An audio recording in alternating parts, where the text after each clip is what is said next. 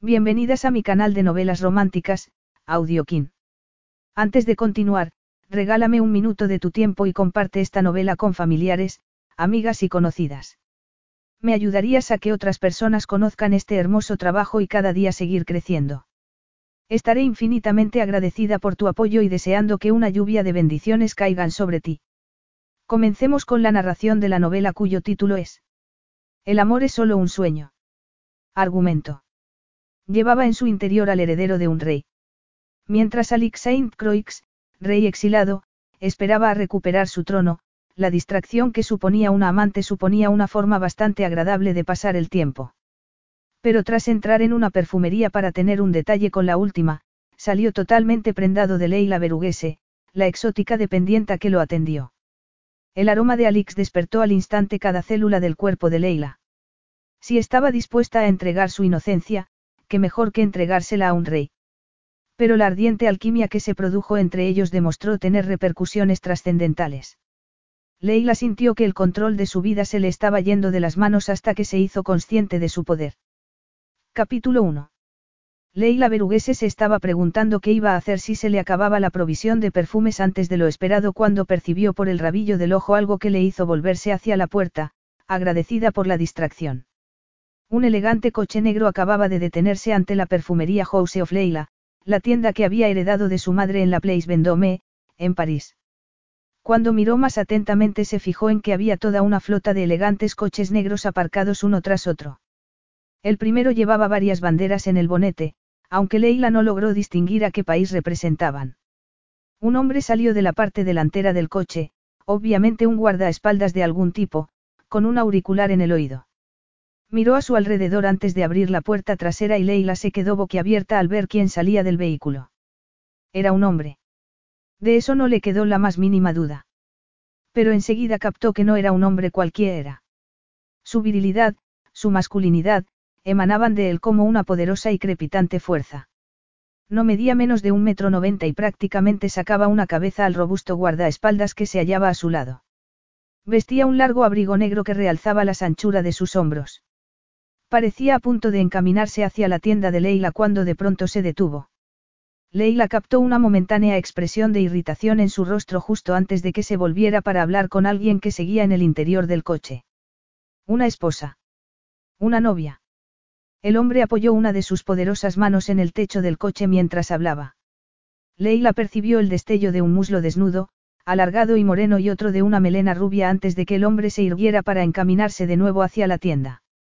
Fue entonces cuando Leila se fijó en su rostro. No había visto nada más perfecto y hermoso en su vida. Piel oscura, tal vez lo suficiente como para indicar una procedencia árabe, altos y marcados pómulos y una boca sensual. Podría haberse considerado un rostro simplemente bonito de no haber sido por los profundos ojos, las marcadas cejas y una fuerte mandíbula que en aquellos momentos parecía tensa, probablemente a causa de la irritación. Su pelo era negro y lo llevaba corto, lo que realzaba la perfección de la forma de su cabeza. Leila se sintió paralizada mientras veía cómo avanzaba hacia la tienda. Justo antes de que abriera la puerta sus miradas se encontraron un momento, y Leila se sintió como una especie de conejita a punto de ser atrapada por una gran ave de presa. Alix Saint Croix apenas se fijó en la dependiente morena mientras avanzaba hacia la tienda. Sorpréndeme. Su boca se tensó. Si hubiera podido decir que la noche anterior había sido placentera, tal vez se habría sentido más inclinado a sorprender a su amante. No era un hombre acostumbrado a obedecer las demandas de nadie, y el único motivo por el que estaba siendo indulgente con el repentino encaprichamiento de Carmen por un perfume era que estaba deseando librarse de ella. Había llegado a su suite la noche anterior y habían hecho el amor de forma, adecuada. Alix no recordaba cuándo había sido la última vez que se había visto consumido por el deseo y el placer hasta el punto de perder la cabeza. Nunca, había susurrado una vocecita en su interior mientras su amante se había levantado de la cama para ir al baño, asegurándose de que todos sus atractivos quedaran expuestos de la forma más ventajosa. Alix se había sentido aburrido. Y, debido a que las mujeres parecían tener un sexto sentido para captar aquel tipo de cosas, su amante se había vuelto especialmente complaciente y dulce, algo que había acabado por irritarlo. Pero como le había dicho su asesor un rato antes cuando había hablado con él por teléfono, eso está bien, Alix. Nos está ayudando a darles un falso sentido de seguridad, creen que lo único que tienes en tu agenda son tus habituales actividades sociales y tu desfile de amantes. A Alix no le gustaba que lo consideraran un ser tan superficial, y abrió la puerta de la tienda con más ímpetu del necesario. Nada más entrar se fijó en la dependienta, que lo estaba mirando con una mezcla de estupor y reverencial sobrecogimiento en el rostro. Y en el mismo instante se hizo consciente de que era la mujer más preciosa que había visto en su vida. Una campanilla sonó a sus espaldas cuando se cerró la puerta, pero ni siquiera se dio cuenta. Tenía la piel ligeramente aceitunada, una nariz recta y unos labios suaves y carnosos. Sexy. Una firme pero delicada barbilla. Pómulos altos. Su pelo negro satinado caía como una capa negra tras sus hombros. Pero fueron sus ojos lo que más lo conmocionaron. Parecían dos grandes esmeraldas rodeadas de densas pestañas largas y negras y enmarcadas por unas elegantes y arqueadas cejas negras. Parecía una princesa del lejano oriente. ¿Quién es usted? Alix apenas reconoció la especie de graznido que surgió de su garganta. Sintió que en su vientre y en su sangre se encendía un fuego instantáneo. El fuego que había echado en falta la noche anterior. Leila parpadeó y sus pestañas ocultaron por un momento sus asombrosos ojos. Soy Leila Beruguese, la dueña de la tienda.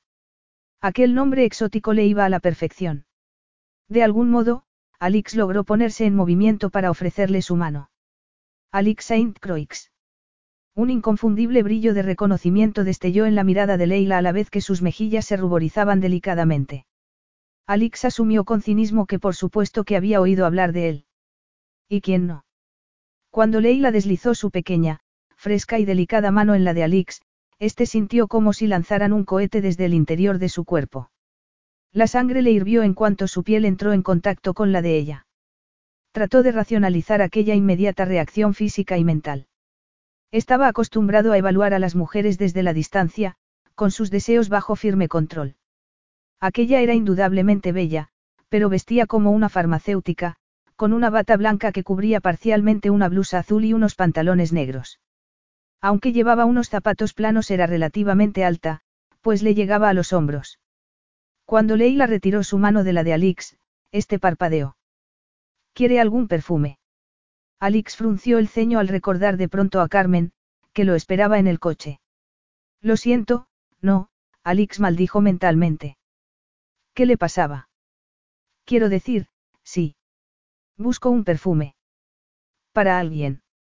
¿Tiene algún aroma en particular en mente?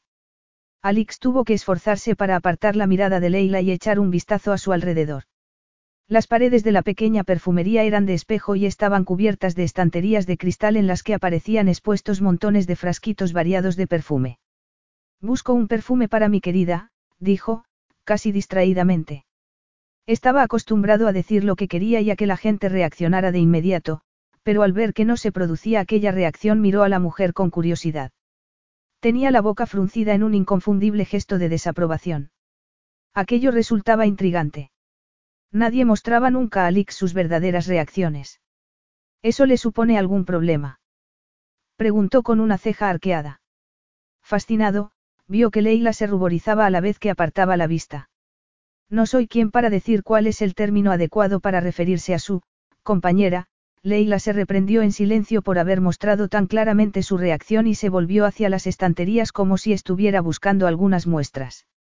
Su padre ofreció en una ocasión el papel de querida a su madre, después de que ésta hubiera dado a luz a su hija ilegítima. Sedujo a de Epica Beruguese en un viaje de negocios a la India que hizo con el abuelo de Leila, pero le dio la espalda cuando se presentó en París, embarazada y caída en desgracia.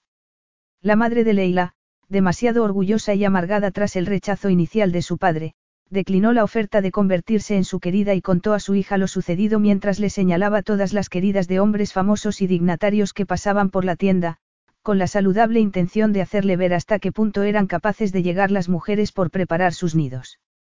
Leila apartó aquel doloroso recuerdo de su mente. Estaba a punto de volverse cuando vio en el espejo que el hombre se había acercado a ella.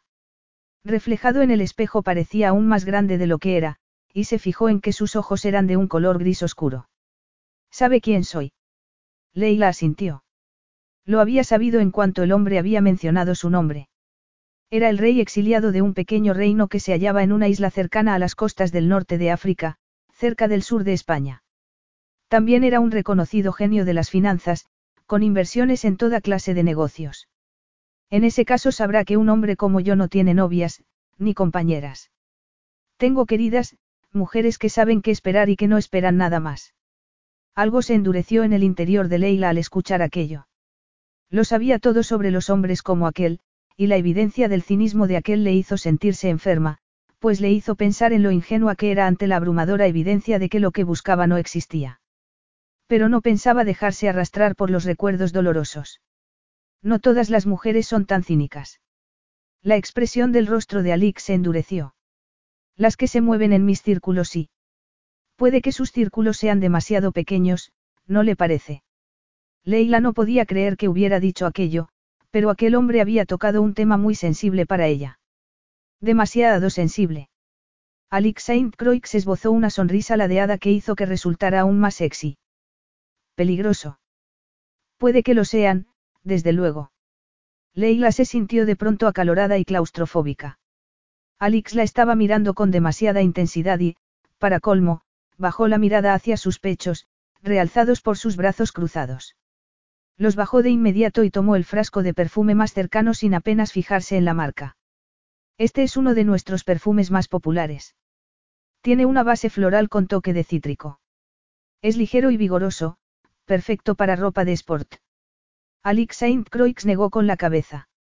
No, creo que no. Quiero algo más primitivo, más sensual. Leila tomó otro frasco. En ese caso, puede que este resulte más apropiado. Tiene algunos matices frutales, pero una base más de madera y almizclada. Alix ladeó la cabeza. Es difícil decidirse sin olerlo. Leila sintió de pronto que la blusa le oprimía. Quería soltarse el botón superior. ¿Qué le pasaba? Tomó una tira de papel secante de un recipiente y se dispuso a rociarlo con el perfume, pero Alix Saint Croix la detuvo tomándola con delicadeza por el codo. No en un trozo de papel. Supongo que estará de acuerdo en que la mejor forma de olfatearlo es en la piel, no. Es un perfume de mujer, dijo Leila, sintiéndose ligeramente drogada y estúpida. Alix alzó una ceja. Pues rocíese un poco en la muñeca y así podré olerlo. Leila se sintió tan conmocionada como si le hubiera dicho que se quitara la ropa. Tuvo que hacer verdaderos esfuerzos para recuperar la compostura y, con mano temblorosa, tiró de la manga para rociar el perfume en su propia piel. Alix Saint Croix la tomó con delicadeza por el dorso de la mano y inclinó la cabeza para oler el perfume. Hecha un manojo de nervios, Leila contuvo la respiración cuando sintió el roce de su aliento en la piel. De pronto, un movimiento fuera de la tienda llamó su atención.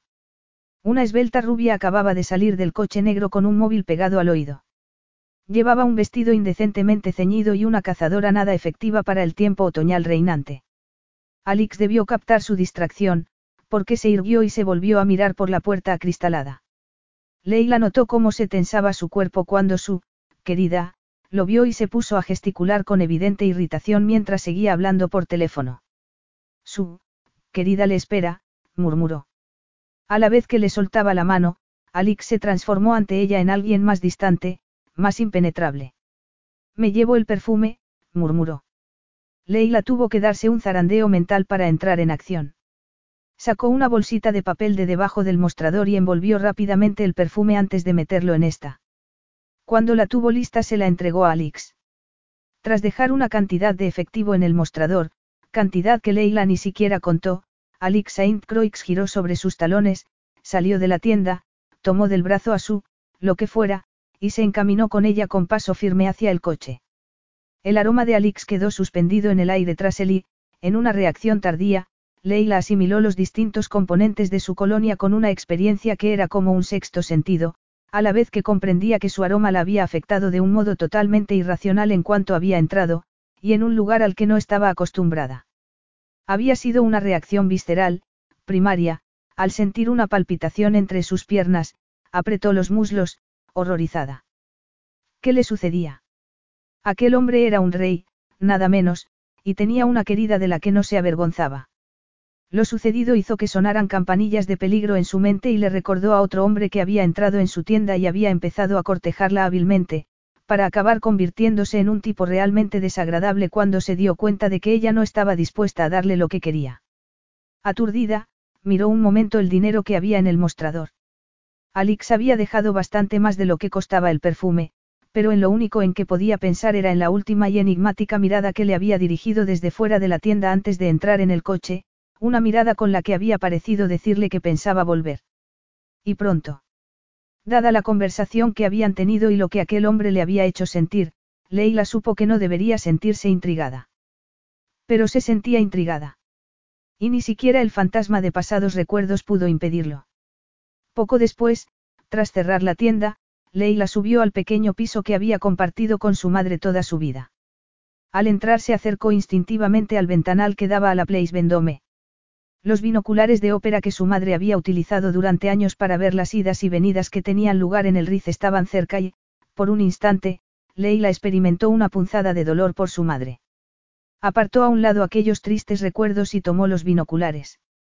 Tras dirigirlos un momento hacia la entrada del hotel, los alzó hacia las habitaciones, y se quedó paralizada al distinguir una familiar figura masculina iluminada a contraluz en una de ellas. Incapaz de contener su curiosidad, centró los binoculares en la ventana. Era él. Alix Saint Croix. Vestía chaleco, pantalones y camisa. Leila sintió de inmediato cómo se humedecía y apretó instintivamente las piernas. Alix estaba mirando algo que había ante él, y Leila se tensó cuando la mujer rubia a la que había visto fuera de la tienda apareció en su línea de visión. Tan solo llevaba puesto su mini vestido. Leña la reconoció vagamente como una famosa modelo de ropa interior. Vio que sostenía algo en la mano y, cuando el objeto destelló, comprendió que se trataba del perfume. La mujer se roció un poco en la muñeca y luego alzó esta para olerlo con una sensual sonrisa en los labios. A continuación, la rubia arrojó el frasco a un lado y procedió a bajarse los tirantes del vestido hasta dejar expuestos sus pequeños pero perfectos pechos. Leila se quedó boquiabierta ante la seguridad en sí misma que denotaba aquel gesto. Ella jamás había tenido el valor necesario para desnudarse así ante un hombre. Y entonces Alix Saint Croix se movió. Giró sobre sí mismo y se encaminó hacia la ventana. Tras contemplar un momento el exterior, echó las cortinas, casi como si se hubiera dado cuenta de que Leila los estaba observando desde el otro lado de la plaza. Asqueada consigo misma, Leila dejó rápidamente los binoculares. ¿Cómo era posible que un hombre como aquel hubiera llamado su atención?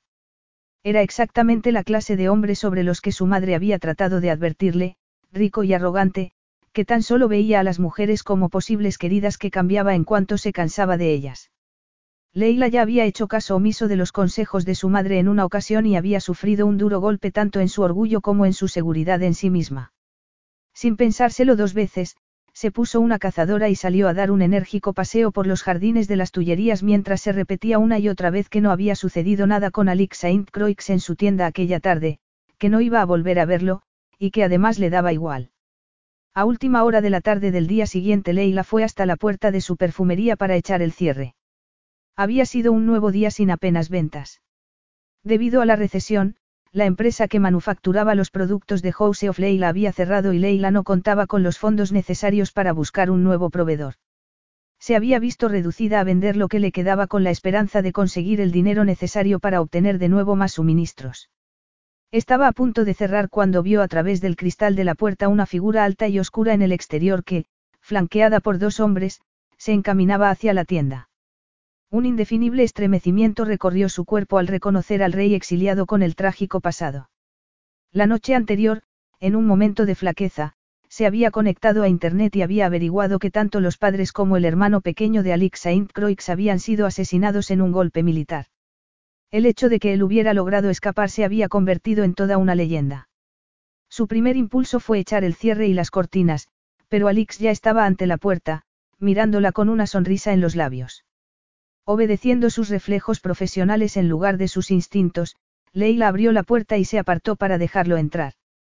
Cuando Alix pasó al interior, Leila sintió que su cerebro dejaba de funcionar, consumido por la magnífica presencia y virilidad de aquel hombre. Decidida a no dejarse afectar más, asumió una actitud educada y profesional. Le gustó el perfume a su querida. Le gustó. Pero ese no es el motivo por el que he venido. Leila se sintió aterrorizada ante la duda de por qué habría acudido a la tienda. Por cierto, ayer dejó demasiado dinero por el perfume, dijo a la vez que se volvía hacia el mostrador para tomar un sobre que contenía las vueltas. Alix apenas miró el sobre mientras Leila se lo ofrecía. Quiero invitarla a cenar. El inmediato pánico que experimentó hizo que Leila estrujara el sobre en la mano. ¿Qué ha dicho? Alix abrió el ligero abrigo que vestía para meter las manos en los bolsillos, dejando expuesto un inmaculado traje de tres piezas que no moldeaba los músculos de un hombre normal y corriente, sino los de un guerrero. He dicho que me gustaría invitarla a cenar. Leila frunció el ceño. Pero ya tiene una querida. Ya no es mi querida. Al recordar lo que había visto la noche anterior, Leila espetó. Pero, los vi juntos, se interrumpió al sentir cómo se ruborizaba. Lo último que quería era que Alix supiera que los había estado espiando. Desde luego, ella parecía tener la impresión de que estaban juntos, añadió con la esperanza de que Alix asumiera que se refería al momento en que había visto a la modelo esperándolo fuera de la tienda. Como he dicho, ya no estamos juntos, dijo Alix con expresión indescifrable. Leila se sintió desesperada. Pero, ni siquiera nos conocemos. Usted es un completo desconocido para mí. Eso podemos arreglarlo charlando mientras cenamos, ¿no le parece? Dijo Alix con una sonrisa demoledora. Ayer los vi, a los dos, balbuceó Leila sin poder contenerse, no tenía intención de hacerlo, pero cuando miré desde mi ventana ayer por la noche lo vi en su habitación con ella. Y ella estaba quitándose la ropa, ruborizada, Leila alzó la barbilla en un gesto desafiante. Si Alix Saint Croix quería acusarla de Mirona, que lo hiciera. Alix entrecerró los ojos. Yo también vi su silueta en la ventana. Leila se puso pálida. ¿En serio? Sí, y eso me confirmó que a la que deseo es a usted, no a ella. Leila se sintió atrapada por la intensa mirada que le estaba dedicando. Sin embargo, corrió la cortinas, supongo que buscando más intimidad. Sí. Quería intimidad para pedirle que volviera a vestirse para marcharse, porque la relación había acabado. Pero eso es muy, cruel. Acababa de comprarle un regalo. Una mujer como Carmen no es ninguna ingenua respecto a las relaciones de este tipo, algo infinitamente cínico iluminó los ojos grises de Alix cuando dijo aquello. Sabía desde el principio que la relación iba a acabar. Leila se cruzó de brazos y luchó contra el impulso de seguir a aquel hombre ciegamente. Ya había cometido aquel error en una ocasión y su corazón había salido mal parado.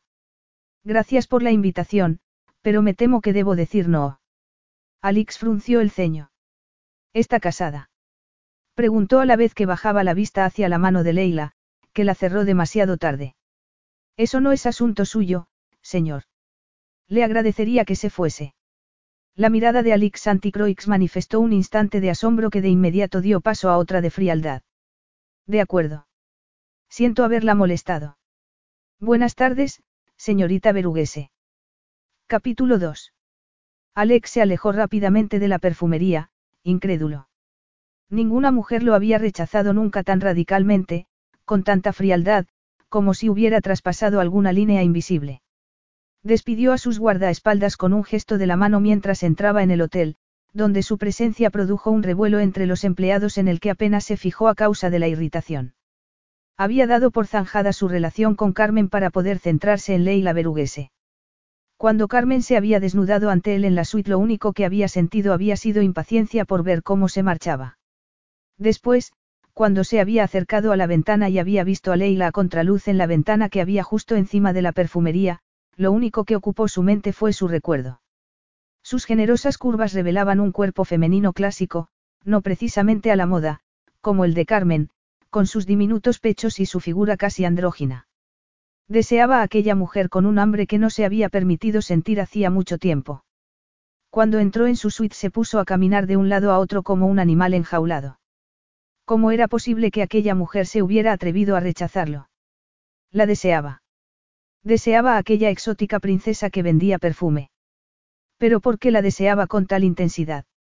A lo largo de su vida solo había deseado a otra mujer de aquella manera, una mujer que le había hecho creer que era distinta y mejor a las demás, cuando en realidad era peor.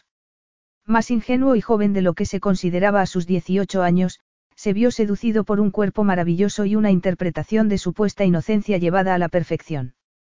Hasta que un día fue a verla a su habitación en la universidad y encontró a uno de sus guardaespaldas entre sus pálidas piernas. Aquella imagen aún lo perseguía. El desastroso matrimonio de sus padres debería haberle advertido de que las relaciones entre hombres y mujeres solo llevaban al dolor y la discordia. Desde entonces Alix había eliminado toda emoción en su relación con las mujeres.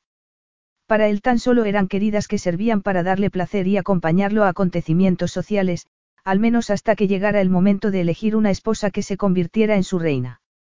Y aquel momento estaba cada vez más cerca. De hecho, ya le estaban presentando posibles candidatas, princesas de diferentes principados en las que no había encontrado el más mínimo atractivo. Pero eso le daba igual. Su esposa sería su consorte y estaría mentalizada para ocuparse de los aspectos sociales de su papel y para darle herederos. De manera que, ¿cómo era posible que aquella mujer se hubiera metido de tal modo bajo su piel? Tan solo era una mujer asombrosamente atractiva que había conectado con él a un nivel básico, algo a lo que no estaba acostumbrado.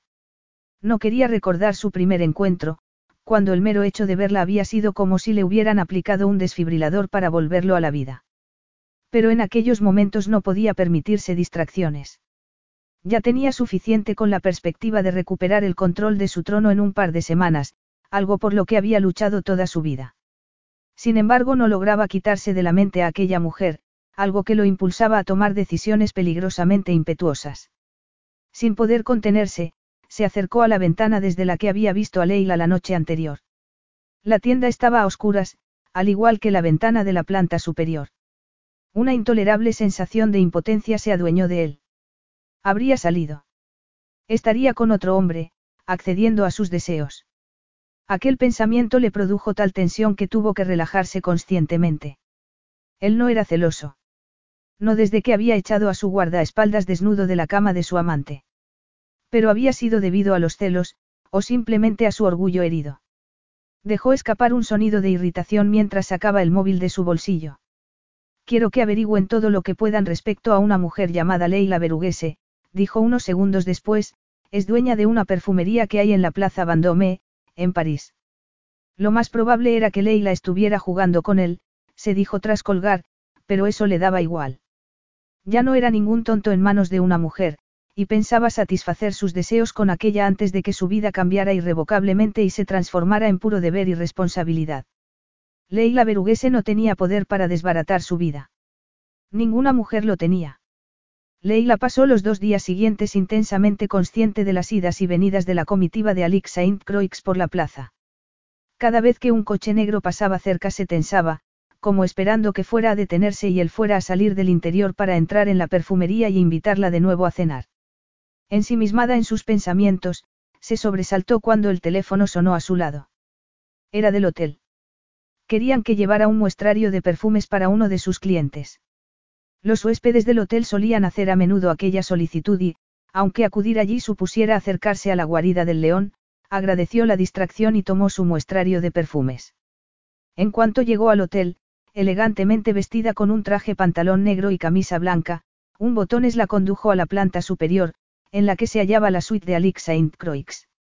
Leila experimentó un repentino pánico que logró reprimir mientras se abrían las puertas del ascensor en la planta más opulenta del hotel. Comprobó con alivio que el botones se encaminaba en dirección opuesta a la habitación que había contemplado con sus binoculares unas noches atrás. El botones abrió la puerta de una suite y le indicó que pasara. Sus clientes vendrán enseguida. Han pedido que saque sus muestras mientras espera. De acuerdo, gracias, dijo Leila con una sonrisa. Acababa de sacar su muestrario cuando oyó que la puerta se abría tras ella. Se volvió con una sonrisa en los labios, esperando ver a una mujer. La sonrisa se desvaneció de sus labios al ver que el que entraba era Alix Saint Croix. Durante unos instantes, solo fue consciente de los poderosos latidos de su corazón. Alix vestía camisa blanca y pantalones oscuros. Llevaba la camisa arremangada y el botón superior suelto, y su mirada era de auténtico depredador. Turbada, Leila se preguntó por qué estaba experimentando algo muy parecido a la excitación. Alix se acercó a ella e inclinó la cabeza hacia el muestrario. Tiene también perfumes para hombre. En primer lugar, no me gustan las emboscadas, señor Saint Croix, dijo Leila, tratando de mostrarse calmada. Pero, ya que estoy aquí, sí, también vendo perfumes de hombre. Alix le dedicó una enigmática mirada y sonrió. En el hotel me han dicho que suele venir personalmente cuando algún cliente lo solicita. Considera que todos los clientes le tienden emboscadas. Por supuesto que no. Pero ¿qué le parece si terminamos con la reunión? Estoy segura de que es un hombre muy ocupado. Alix se acercó a ella mientras se subía las mangas de la camisa. Al contrario. Tengo todo el tiempo del mundo. Leila apretó los puños. Aunque estaba hirviendo por dentro, no podía descuidar su negocio. Por supuesto. En ese caso, siéntese, por favor, dijo a la vez que señalaba el sofá mientras ella ocupaba una silla enfrente. Tomó con eficiente rapidez algunos frascos de su muestrario y un frasco aparte de mezclador, ha pensado en algún aroma en particular. ¿Qué clase de perfume suele gustarle? A pesar de sí misma, su visión periférica le hizo sentirse muy consciente de los poderosos y cercanos muslos de Alix. No tengo ni idea. Suelen enviarme perfumes todo el rato y suelo elegir el que me atrae más en el momento. Pero no me gusta que sean demasiado intensos. Leila intuyó que no estaba hablando precisamente de perfumes y estuvo a punto de soltarle que se ahorrara el aliento si lo que pretendía decirle era que no le interesaban los compromisos, porque ella no tenía ninguna intención de conocerlo mejor. Tomó un frasco de perfume, lo abrió, introdujo una fina tira en su interior y se lo ofreció. ¿Qué le parece este, señor Saint Croix? Por favor, murmuró él.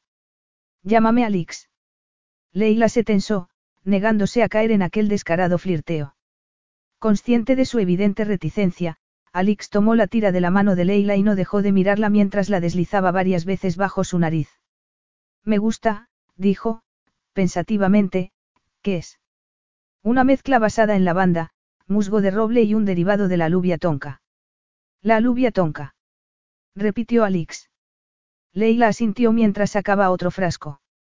Le da un suave toque a madera. Extraemos ingredientes de cualquier cosa para los perfumes. Concentrada en su trabajo empezó a sentirse más relajada, como si no hubiera una intensa corriente subterránea entre aquel hombre y ella. Lo mejor que podía hacer era ignorarla. Tras introducir una nueva tira en otro frasco, se la ofreció. Pruebe este. Fue creado a finales del siglo XVM por Jaubigant. Este es más exótico, dijo Alix tras olfatear la tira. Es bastante peculiar. Se extrae de la madera de agar y la gente o lo rechaza o le encanta. A mí me gusta. ¿Qué revela eso de mí? Preguntó Alix, casi inocentemente. Simplemente que reacciona a una elaboración más compleja del perfume, replicó Leila con toda la indiferencia que pudo. No resulta sorprendente que un rey se sienta atraído por una muestra tan especial. Un rey en el exilio, para ser más precisos, el tono de Alix Saint Croix se volvió más duro al decir aquello, ¿Supone alguna diferencia? No creo, dijo Leila mientras le alcanzaba otra muestra. A fin de cuentas sigue siendo un rey, no. Alix hizo un sonido de discrepancia mientras tomaba la nueva tira. Leila se preguntó cuánto tiempo más tendría para seguir con aquel juego.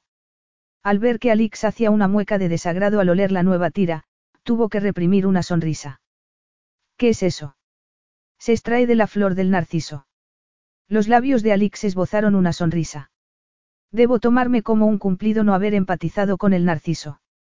Leila evitó mirarlo mientras se ponía a recoger sus muestras. Si le gusta alguno de los aromas que ha probado puedo prepararle algo.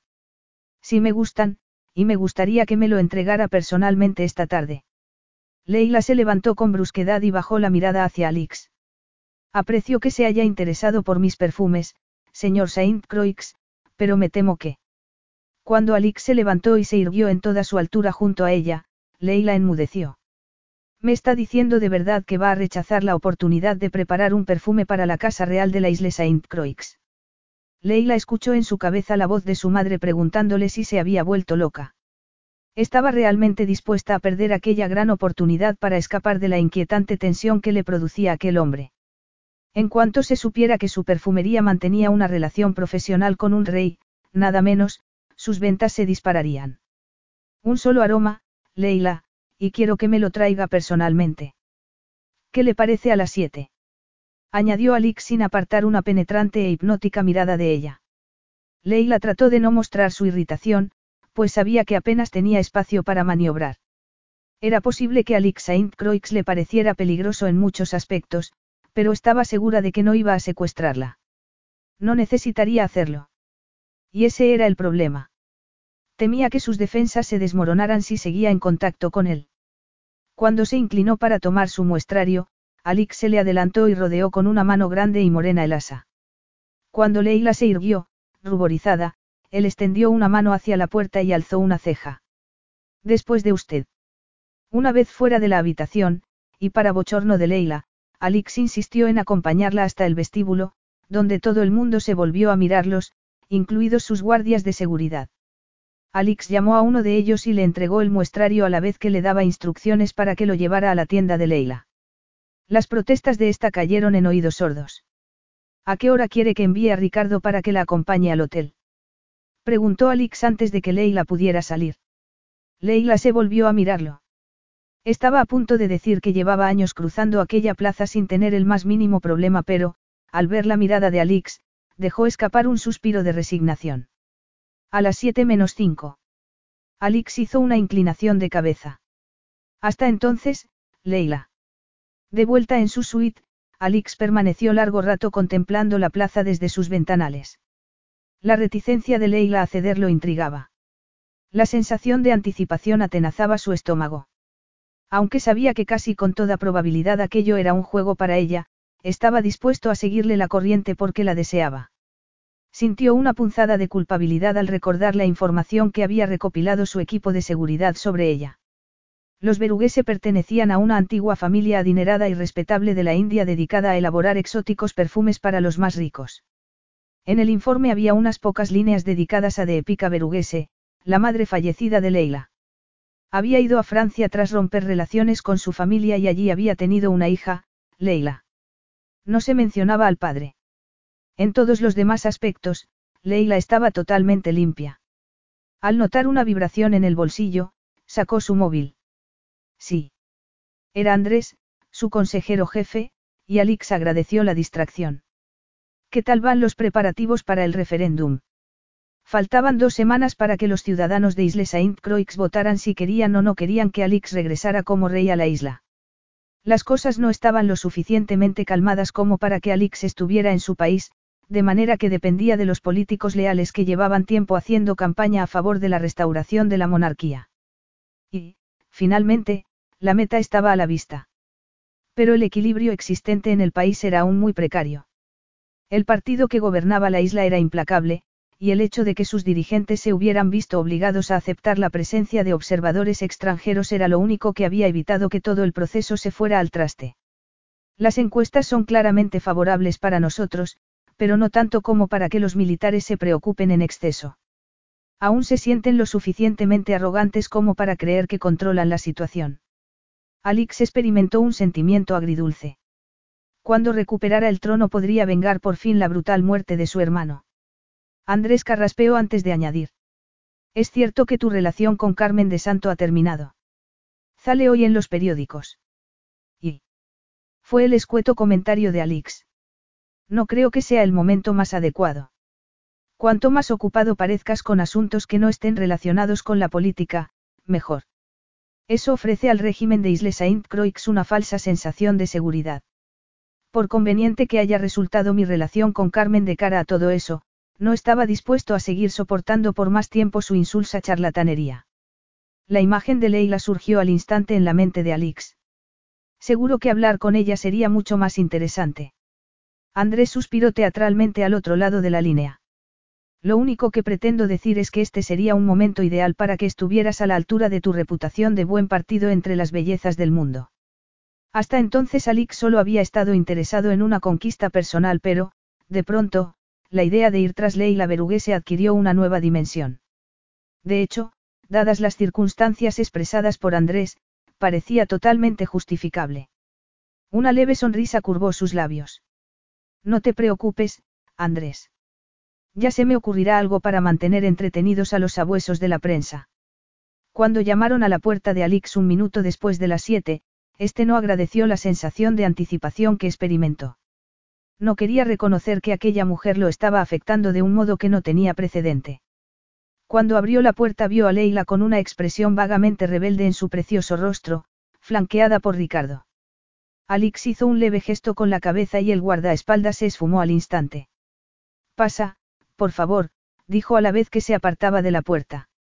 Notó que Leila llevaba el mismo traje pantalón oscuro de aquella mañana y el pelo echado atrás y sujeto en una pequeña cola de caballo. A pesar de que no llevaba maquillaje, los deliciosos rasgos de su rostro sobresalían como si alguien los hubiera pintado con amoroso esmero. Su piel olivácea, la nariz recta, los labios carnosos y sensuales y aquellos increíbles ojos verdes se combinaban de una manera tan exquisita que Alix tuvo que darse un zarandeo mental mientras la seguía al interior de la suite. Leila se volvió hacia él y alzó una bolsita con el logo de su perfumería. Su perfume, señor Saint Croix. Ya te he pedido que me llames Alix, Leila, dijo él con suavidad. No creo que sea apropiado. Es un cliente. Un cliente que va a pagar una considerable cantidad de dinero por un perfume personalizado, interrumpió Alix. Leila cerró la boca y un destello de algo parecido al remordimiento iluminó su mirada. Alix contempló fascinado el despliegue de emociones de su rostro. Hacía años que él no revelaba sus emociones a nadie. Y las mujeres con las que solía salir no habrían sido capaces de reconocer una emoción real ni aunque hubiera saltado para morderles el trasero. Cuando Leila lo miró sintió que se quedaba sin aliento y se hizo intensamente consciente del empuje de sus perfectos pechos contra la seda de su blusa. De acuerdo, Alix. La forma que adoptaron la lengua y los labios de Leila al pronunciar su nombre produjeron el mismo efecto en Alix que si lo hubiera estado acariciando íntimamente con su boca. La sangre se acumuló al instante entre sus piernas y experimentó una inmediata y poderosa erección. Tampoco ha sido tan duro, no. murmuró, y lamentó de inmediato haber elegido precisamente aquel adjetivo. Para evitar que Leila pudiera fijarse en el increíble efecto que le estaba produciendo, alargó la mano para tomar la bolsa que le estaba ofreciendo. Siéntate, por favor, dijo a la vez que señalaba el sofá, ¿te apetece beber algo? No, gracias. En realidad debería volver a... ¿No quieres saber si me gusta el perfume? Oh, sí, claro. Pero también podría enviarme recado. Alix frunció el ceño y dio un paso hacia ella a la vez que ladeaba la cabeza. ¿Por qué te pones tan nerviosa cada vez que estás conmigo? No estoy nerviosa. Cuando Alix se acercó un poco más, Leila se ruborizó. Mentirosa. Ahora mismo serías capaz de saltar por la ventana para alejarte de mí. Leila arqueó una de sus elegantes cejas. Y supongo que esa es una reacción a la que no estás acostumbrado. Lo cierto es que no, dijo Alix en tono desenfadado, y señaló de nuevo el sofá al sentir que la tensión reinante parecía haberse aliviado un poco. Leila permaneció un momento indecisa, pero finalmente fue a sentarse al sofá. ¿Estás segura de que no quieres beber nada? Preguntó Alix mientras iba a servirse. De acuerdo, dijo Leila, tomaré un poco de lo que vayas a tomar tú. Voy a tomar bourbon. Leila asintió y se encogió de hombros. Nunca lo he probado. Había algo increíblemente encantador en aquella ingenua admisión. Alix se acercó al sofá con las dos bebidas y ocupó el extremo opuesto, consciente de que Leila saltaría si se acercaba demasiado a ella. Cuando Leila aceptó el vaso, él alzó el suyo para brindar. Salud, Leila. Leila también alzó el vaso antes de llevárselo a los labios. Alix observó su reacción, vio que sus ojos se humedecían ligeramente y sus mejillas se acaloraban. ¿Qué te parece? Preguntó tras tomar un trago de su bourbon. Leila pensó un momento y luego sonrió. Es como fuego, me gusta. Sí, dijo Alix, hipnotizado por la boca de Leila, es como fuego. Tras un intenso momento de silencio, Leila dejó su vaso y señaló la pequeña bolsa que había llevado. Deberías comprobar si te gusta el aroma que he elaborado. Alix tomó la bolsa y sacó una cajita dorada con una línea negra por los bordes. En la tapa aparecía escrito sencillamente Alix Saint Croix. La abrió y extrajo un precioso frasco de cristal con el tapón negro y la embocadura dorada. Era masculino, sólido. Es bastante fuerte, dijo Leila mientras él abría el frasco. Solo hace falta una pequeñísima cantidad. Pruébalo en el dorso de tu muñeca. Alix hizo lo que le decía y luego inclinó la cabeza. Pero no estaba listo para el inmediato efecto que ejerció el perfume sobre sus sentidos. El aroma impactó poderosamente en su tripa para luego filtrarse hasta su cerebro, por el que empezaron a pasar de inmediato imágenes, recuerdos. Se vio tiempo atrás en su casa de la isla y pudo aspirar el olor a mar en el aire, y también el de la tierra, y el de las flores exóticas que crecían por todas partes en la isla. Incluso pudo oler alguna especia que le hizo pensar en sus antepasados árabes. Y tampoco estaba listo para la intensa emoción que experimentó al verse a sí mismo y a su hermano jugando alegremente junto al mar. ¿Qué lleva? Logró preguntar. Leila parecía preocupada. ¿No te gusta? La palabra, gustar, era demasiado imprecisa para describir el efecto que estaba ejerciendo sobre Alix aquel perfume. Se levantó casi con brusquedad, sintiéndose expuesto, desnudo. Dios. Sería Leila una bruja. Fue hasta la ventana y se mantuvo de espaldas a ella mientras volvía a llevarse el dorso de la muñeca a la nariz. La conmoción inicial comenzó a amainar mientras el aroma se abría y suavizaba.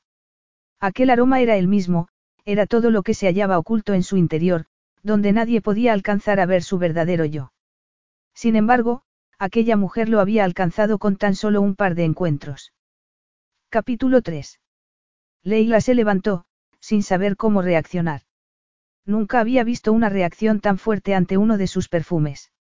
He investigado un poco sobre la isla para averiguar cuáles eran sus flores autóctonas, y he procurado acercarme a su aroma con los ingredientes que tengo disponibles en la tienda. Si no te gusta. Si me gusta.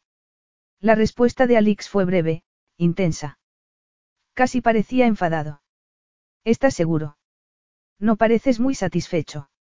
Alix se volvió y metió las manos en los bolsillos. Su pecho era ancho, poderoso, y podía vislumbrarse la oscuridad de su vello bajo la camisa. Miró atentamente a Leila y agitó la cabeza, como tratando de despejarse. Estoy un poco sorprendido, dijo finalmente. No era esto exactamente lo que esperaba. Si es demasiado fuerte puedo. No es demasiado fuerte, interrumpió Alix. No quiero que lo cambies. En aquel momento llamaron a la puerta de la suite y Leila se sobresaltó. Estaba tan fascinada por la reacción de Alix y por su carisma que casi había olvidado dónde estaba. Es la cena, explicó Alix, me he tomado la libertad de pedir para dos, por si quieres compartirla conmigo. Leila se limitó a mirarlo y volvió a sentir el impulso de salir corriendo, pero acompañado de otro aún más fuerte de quedarse. Sentía una especie de rebeldía interior, aunque no sabía exactamente contra qué. Pero no debía olvidar que aquel hombre acababa de convertirse en su cliente, un cliente que podía solucionarle el negocio de un mes. Debía ser amable. Ja, dijo una insidiosa voz interior. No hay nada amable en lo que sientes estando con él. Solo si no supone una imposición por mi parte, dijo con toda la calma que pudo. No supone ninguna imposición, replicó Alix mientras acudía a abrir la puerta para dar paso a dos sonrientes camareros que entraron empujando dos mesitas rodantes. Alix les indicó una habitación que daba al amplio vestíbulo de la suite. Unos minutos después, cuando los camareros se marcharon, Alix invitó a Leila a acudir al comedor, que estaba tan suntuosamente decorado como el resto de la suite. Tras apartar una silla para Leila, ocupó la que estaba enfrente. Mirando la mesa, Leila pensó que había suficiente comida para un pequeño ejército. No sabía si eras vegetariana, de manera que he pedido una variedad de cosas, explicó Alix al ver su expresión. Lo cierto es que soy vegetariana, sobre todo por influencia de mi madre. Pero a veces como pescado. Alix le sirvió un plato variado, una mezcla de entrantes que incluían unas bolas de arroz con especias. El olor hizo que Leila sintiera que la boca se le hacía agua. Tras dejar el plato ante ella, Alix abrió una botella de vino blanco. Cuando fue a servirlo, Leila alzó una mano.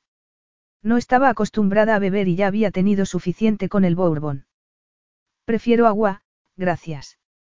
Mientras se servía un poco de vino, Alix preguntó en tono desenfadado. ¿De dónde son tus padres? Leila se tensó inevitablemente cuando la imprecisa imagen de su padre surgió en su mente. Tan solo lo había visto en algunas fotos de un periódico. Crecí en una familia monoparental con mi madre. Era de la India. Era. Murió hace unos años. Lo siento. Imagino que, siendo solo vosotras dos, supuso un duro golpe para ti.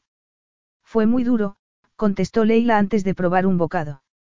La explosión de sabores que experimentó con el arroz fue toda una sorpresa. Alix sonrió al ver su reacción. Tengo aquí a mi chef personal. Es de Saint Croix y le gusta la cocina local, que es una mezcla de cocina mediterránea y norteafricana. Aliviada por el hecho de que la conversación se hubiera alejado del terreno personal, Leila le devolvió la sonrisa. Nunca había probado nada parecido, admitió. ¿Naciste aquí? Sí. Mi madre vino aquí desde la India cuando se quedó embarazada. Mi padre era francés. Era. Leila se arrepintió de inmediato de haber dicho aquello. Pero su madre ya no estaba viva, de manera que no había motivo para seguir manteniendo aquel secreto. Murió hace mucho. Nunca lo conocí. Afortunadamente, Alix no hizo ningún comentario. Se limitó a mirarla pensativamente mientras seguían comiendo en silencio. Leila se esforzó por no pensar en dónde estaba y con quién. Cuando iba por la mitad de su plato miró a Alix. Estaba apoyado contra el respaldo de su silla, con el vaso de vino en la mano, mirándola. Espero no haberte hecho perder muchos clientes hoy por haber ocupado tanto tu tiempo. Alix no pareció en lo más mínimo arrepentido al decir aquello, y Leila no pudo contener una sonrisa. No, al contrario. La recesión ha afectado mucho a los negocios como el mío. Soy dueña de la perfumería desde que mi madre murió. Eso está bien, pero siempre podrías vender tu negocio si las cosas van mal. Supongo que no necesitarás que te diga lo que pueden llegar a valer ese local y ese apartamento en esta zona de París. No pienso venderlos nunca, dijo Leila en voz baja, aunque con firmeza.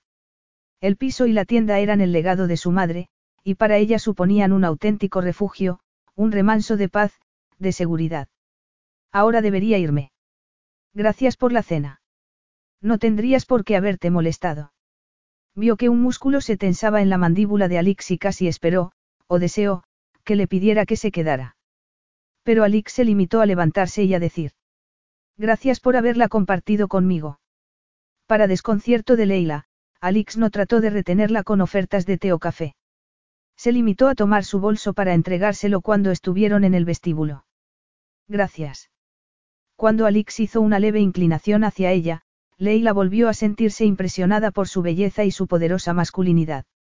Por cierto, tengo entradas para la ópera para mañana por la tarde, dijo Alix.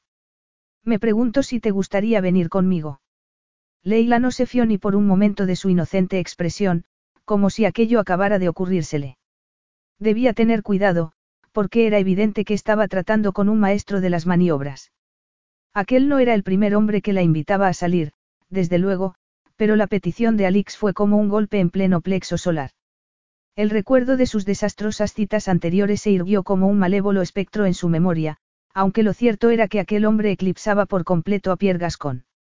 Lo, lo cierto es que, no creo que sea buena idea, dijo a la vez que una vocecita interior la llamaba cobarde. ¿Y eso por qué? Tú estás soltera, yo estoy soltero. Somos dos adultos independientes y lo único que te estoy proponiendo es pasar una agradable tarde juntos. Leila sintió que estaba perdiendo el poco aplomo que le quedaba. Yo, no pertenezco exactamente a su entorno, señor Saint Croix. Alix, murmuró este mientras se acercaba a ella. Llámame Alix. Atrapada por el destello gris de los increíbles ojos de aquel hombre, Leila tragó saliva. Alix. Eso está mejor. Y ahora te importa decirme otra vez por qué no te parece buena idea ir a la ópera conmigo. Sintiéndose arrinconada, y tan enfadada consigo misma como con Alix por su insistencia, Leila hizo un gesto con la mano. Yo soy dueña de una pequeña tienda y tú eres un rey. No se puede decir que pertenezcamos al mismo círculo. Eres perfumista, no. Una profesión muy encomiable. Para ser perfumista hay que poder dedicarse a hacer perfumes, contestó Leila sin poder evitar un toque de amargura en su tono. Algo a lo que sin duda volverás a dedicarte cuando tu negocio recupere el equilibrio. El tranquilo pero firme apoyo de Alix hizo que algo destellara en el pecho de Leila, que reprimió de inmediato la sensación. Aquel hombre era capaz de conquistar al diablo. No tienes cosas más importantes que hacer. No en estos momentos. El testarudo empeño de Leila en no acceder a sus deseos estaba teniendo un extraño efecto sobre Alix. Podría haberse pasado horas con ella viendo cómo variaban las expresiones de su rostro y cómo brillaban sus preciosos ojos. No sabes que simular desinterés es la mejor manera de conseguir el interés de un hombre. En aquella ocasión, el rubor de Leila se debió a la indignación. No estoy simulando ningún desinterés. Estoy realmente desconcertada por tu insistencia, y la verdad es que preferiría que me dejaras tranquila. De verdad, Leila. Podría dejar que te fueras ahora mismo de esta suite y no volverías a verme nunca más, tras una significativa pausa, Alix añadió, ¿es eso lo que quieres realmente? Porque yo no lo creo. Leila comprendió que Alix había captado su decepción. Nunca se le había dado bien ocultar sus emociones. Y tampoco había sentido nunca una necesidad tan ardiente y intensa de romper las barreras que la contenían. No había sentido nunca nada parecido con Pierre, un hombre mucho más sutil, y manipulador. Alix era directo, y había algo absurdamente reconfortante en ello. No disfrazaba sus palabras con ilusiones. De pronto se sintió como si estuviera bordeando una gran hoguera que la hipnotizaba tanto como le hacía temer su calor. Tras su experiencia con Pierre se había cerrado en banda, decepcionada consigo misma por haber cometido un error de juicio tan grande. Pero en aquellos momentos podía sentir una parte de sí misma expandiéndose de nuevo, exigiendo ser escuchada, buscando una nueva oportunidad de liberarse. Nunca había estado en la ópera. La invitación más excitante que le había hecho Pierre había sido un paseo en barco por el Sena, algo que había hecho muchas veces con su madre. Se trata solo de ir a la ópera. Se oyó preguntar finalmente. Alix se esforzó por no revelar la sensación de triunfo que experimentó al escuchar aquello. Sí, Leila. Tan solo se trata de una invitación a la ópera. Si mañana puedes cerrar un poco antes, pasaré a recogerte a las cinco. Leila respiró profundamente y trató de no permitir que aquel momento le pareciera más importante de lo debido. Muy bien. Acepto tu invitación. Alix la tomó de la mano y se la llevó a los labios para besarla con delicadeza. Ella sintió que su aliento le quemaba la piel. Estoy deseando que llegue mañana, Leila. Avient. Hacia las 3 de la tarde del día siguiente Leila se encontraba atendiendo a más clientes de lo habitual, y le llevó unos segundos reconocer al hombre fornido que acababa de entrar en la tienda. Cuando reconoció a Ricardo, el guardaespaldas de Alix, se fijó en que sostenía una gran caja blanca en sus manos. Cuando se acercó a él, Ricardo le ofreció la caja. Un regalo del señor Saint Croix. Leila tomó la caja con cautela y volvió la mirada hacia los demás clientes, que estaban probando las muestras que les había ofrecido. Luego miró de nuevo a Ricardo. Puede esperar un momento, por favor. El guardaespaldas asintió y Leila fue al pequeño almacén que había tras la tienda para abrir la caja, sospechando ya lo que contenía. Bajo varias capas de papel captó un desello de seda y unos instantes después sacaba de la caja el vestido más bonito que había visto en su vida. Era de un verde pálido, con un solo tirante en el hombro y un corpiño plisado. La falda caía hasta el suelo desde el busto en delicadas capas de chifón. La caja incluía unos zapatos a juego e incluso un conjunto de ropa interior, también a juego. El rostro le ardió mientras la contemplaba. Y le ardió aún más al comprender que Alix no había tenido la más mínima dificultad en tomar sus medidas a ojo. Sintió la tentación de cruzar directamente la plaza para decirle que se olvidara de la cita y de ella, pero contuvo su genio.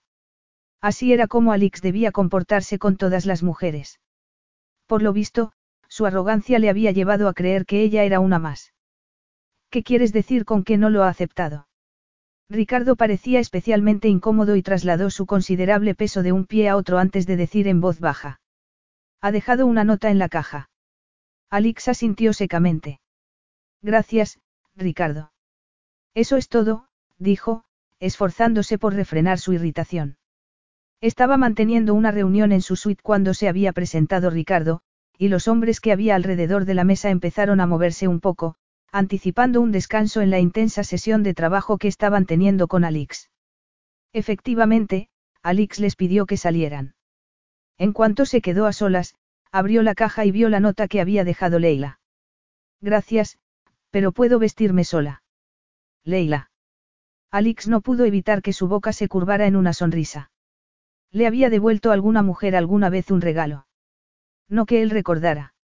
Se acercó a una de las ventanas que daba a la plaza. Durante una larga época de su vida, desde su dramática huida de Isle Saint-Croix, se había sentido como un animal enjaulado, obligado a simular que no estaba comprometido en una dura batalla para recuperar su trono. La perspectiva de volver a su isla, con el salado olor a mar que impregnaba su aire, a veces, el anhelo que sentía por regresar resultaba insoportable. Suspiró mientras deslizaba la mirada hacia la perfumería y se fijaba en la sombra que se movía de un lado a otro en su interior. El animal enjaulado que llevaba dentro se volvió aún más inquieto. No iba a resultar una tarea precisamente desagradable perseguir a la señorita Beruguese y dejar creer a la gente que aquello era lo único que se traía entre manos. Leila se miró en el espejo y experimentó un repentino ataque de nervios. Habría cometido un error realmente estúpido devolviéndole el regalo a Alix. No había ido nunca a la ópera. Ni siquiera sabía con exactitud cuál era la etiqueta, excepto que tenía que ir elegante. Al percibir el aroma del perfume que se había puesto, tuvo que contener el impulso de salir corriendo para lavarse y quitárselo. No era su perfume habitual, que tenía un toque más floral. El que se había puesto, una de las creaciones más sensuales de su madre, siempre le había fascinado y, al verlo en una estantería justo antes de subir a su apartamento, había tomado el frasco sin pensárselo dos veces. Se llamaba Dark Desiring. En cuanto lo había rociado en su muñeca las palabras de su madre habían resonado en su mente. Este perfume es para una mujer, Leila. La clase de mujer que sabe lo que quiere y lo consigue. Tú serás esa mujer algún día, no serás una tonta como tu madre. El timbre de la puerta sonó en aquel momento y, a pesar de las dudas que le habían entrado sobre si debía llevarlo, ya era demasiado tarde como para librarse de él. Bajó las escaleras con el corazón palpitándole en el pecho. Apartó de su mente el recuerdo de otro hombre al que había permitido acercarse demasiado. Pero había aprendido la lección. Ya no era ninguna tonta, y quería encontrar algo diferente a la experiencia que había tenido su madre, aunque sospechaba que Alix Saint Croix era el último hombre que podría ofrecérselo. De manera que no podría haber estado más a salvo que con él. Respiró profundamente antes de abrir. Fuera casi había oscurecido y Alix bloqueaba la poca luz que había con sus anchos hombros. Vestía un smoking clásico bajo su abrigo. Leila sintió que se le secaba la boca. Estás preciosa, dijo Alix con evidente admiración. Leila hizo un esfuerzo por salir de su embobamiento y lo miró a los ojos. Los nervios volvieron a atenazarla mientras bajaba una tímida mirada hacia su propia vestimenta. No estaba segura, espero que resulte apropiado. Es deslumbrante. Pareces una princesa. Leila se ruborizó y se ocupó en cerrar la puerta para liberarse del escrutinio de Alix. El vestido que había elegido era un saluar camé indio tradicional con un toque moderno.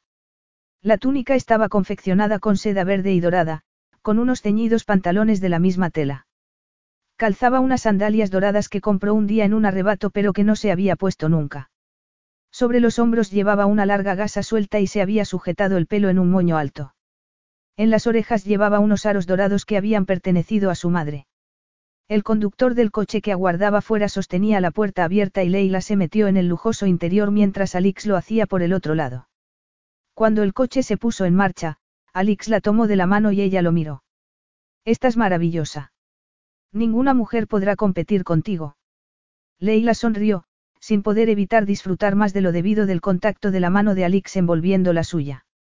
Se van a volver locas de celos, añadió Alix. Leila hizo un sonido de discrepancia y tiró de su mano, pero Alix la sujetó con más fuerza, le hizo volver la muñeca, frunció el ceño ligeramente y se inclinó a oler. El corazón de Leila palpitó con más fuerza. Este no es tu perfume habitual, no. Dijo él tras erguirse. Leila maldijo en silencio su impulsividad mientras retiraba la mano. No, este es un aroma más adecuado para las tardes. Me gusta. Leila también pudo oler el perfume de Alix, y sintió que se fusionaba con el suyo para envolverlos en un halo invisible. Aquello le hizo sentirse intensamente consciente de la cercanía de sus cuerpos. Cuando volvió la mirada hacia la ventanilla vio con sorpresa que el coche no tomaba la dirección del Palacio de la Ópera de París. Se volvió hacia Alix con el ceño fruncido. No íbamos a la ópera. Vamos a la ópera.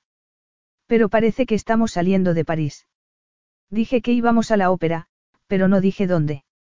No me gustan las sorpresas, dijo Leila, casi asustada, dime a dónde vamos, por favor. Alix entrecerró los ojos y Leila tuvo que reprimir el impulso de abalanzarse sobre él por asumir que era una de sus, muñequitas, siempre dispuestas a dejarse llevar a donde él quisiera. Vamos a Venecia.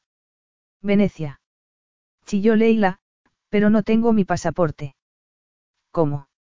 Alix volvió a tomarla de la mano y le habló como si fuera una yegua nerviosa. No necesitas tu pasaporte. Tengo inmunidad diplomática y tú estás conmigo. El vuelo solo nos llevará una hora y prometo que estarás de vuelta en tu casa a medianoche. Vuelo. Repitió Leila. Alix asintió con cautela, como temiendo otra explosión. Nunca he subido a un avión, admitió Leila a regañadientes, como si Alix fuera a sentirse tan molesto por su falta de sofisticación como para devolverla de inmediato a su casa. Pero Alix se limitó a fruncir un poco el entrecejo. Pero, ¿cómo es posible? Leila se encogió de hombros.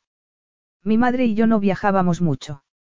Aparte de recorrer Francia, en una ocasión fui a Inglaterra con mi madre, pero utilizamos el túnel. A mi madre le horrorizaba volar. Entonces. ¿Quieres que te lleve de vuelta a casa o quieres hacer tu primer viaje en avión? Podemos dar la vuelta ahora mismo si quieres. Leila pensó que aquello era como preguntarle si quería que su vida siguiera hacia adelante o hacia atrás. Alix le estaba frotando con el pulgar la muñeca. El calor era cada vez más intenso donde la estaba tocando. Finalmente negó con la cabeza. Prefiero volar contigo. Alix se llevó su mano a los labios y la besó con ligereza antes de decir. En ese caso, volemos. Era posible que Leila no fuera ni la mitad de sofisticada que las mujeres con las que estaba acostumbrado a salir Alix, pero incluso ella sabía que estaban hablando de algo completamente distinto. Como para demostrarlo, Alix se acercó más a ella y se inclinó para besarla en los labios. Leila ya había sido besada antes, por Pierre. Pero su beso fue insistente, invasivo, demasiado húmedo, falto de delicadeza. Sin embargo, aquel. Leila perdió la capacidad de pensar racionalmente cuando sus labios se entreabrieron por voluntad propia bajo los de Alix y sintió el primer y electrizante contacto de su lengua. Estaba perdida. Capítulo 4. Lo único que impidió a Alix entrar en órbita al sentir los deliciosos labios de Leila bajo los suyos, fue la mano que había pasado en torno a su cintura. Se excitó al instante. Nunca había saboreado algo tan dulce. Al sentir cómo se agitaba la respiración de Leila la atrajo hacia sí para notar sus pechos contra el suyo. En aquel momento no habría sido capaz de recordar ni su propio nombre. Lo único que quería era sentarla en su regazo para que supiera la intensidad de su deseo. Pero, de pronto, Leila se echó hacia atrás y lo empujó con ambas manos contra el pecho. Por favor, no vuelvas a hacer eso. Alix no sabía qué terreno estaba pisando. Aquella era otra primicia. No estaba acostumbrado a que las mujeres lo apartaran a empujones. Y sabía con certeza que Leila había estado disfrutando del beso. Había sentido cómo se derretía contra él como la cera bajo el fuego. Tuvo que hacer acopio del poco control que le quedaba para apartarse y dejar un espacio entre ellos. Leila tenía las mejillas sonrojadas y respiraba agitadamente mientras evitaba mirarlo. Tenía los labios sonrosados y húmedos. Aquello le hizo pensar en otras partes que probablemente también tendría húmedas. Se maldijo a sí mismo en silencio. ¿Dónde estaba su delicadeza? Alargó una mano hacia ella y vio cómo se tensaba de inmediato. De todos modos, la tomó por la barbilla para que tuviera que mirarlo. Sus ojos parecían más grandes y cautelosos que nunca. Has tenido una mala experiencia con un amante anterior. Leila apartó la mano de Alix de su barbilla. Eso no es asunto tuyo. Alix estuvo a punto de replicar, pero ya estaban entrando en el aeropuerto y los miembros de su cuerpo de seguridad se acercaban al coche. En cuanto el vehículo se detuvo, bajó y lo rodeó para abrir la puerta de Leila. Cuando ésta salió, la tomó de la mano, algo que solía evitar hacer en público a toda costa, y la condujo al avión, un pequeño jet privado que utilizaba para sus viajes por Europa. En aquel momento comprendió hasta qué punto solía dar las cosas por sentadas. Leila no había volado nunca antes. Se detuvo y se volvió hacia ella. ¿Te asusta la idea de volar? Leila miró primero el avión y luego a él con evidente cautela. Parece un poco pequeño. Te prometo que es un avión muy seguro. Una vez en el interior Alix ocupó un asiento frente a Leila para poder mirarla. Cuando el avión se puso en marcha y fue tomando velocidad para despegar, contempló atentamente su expresión. ¿Estás bien? preguntó. Creo que sí, dijo Leila con una sonrisa temblorosa al vez que apoyaba una mano en su estómago como para calmarlo.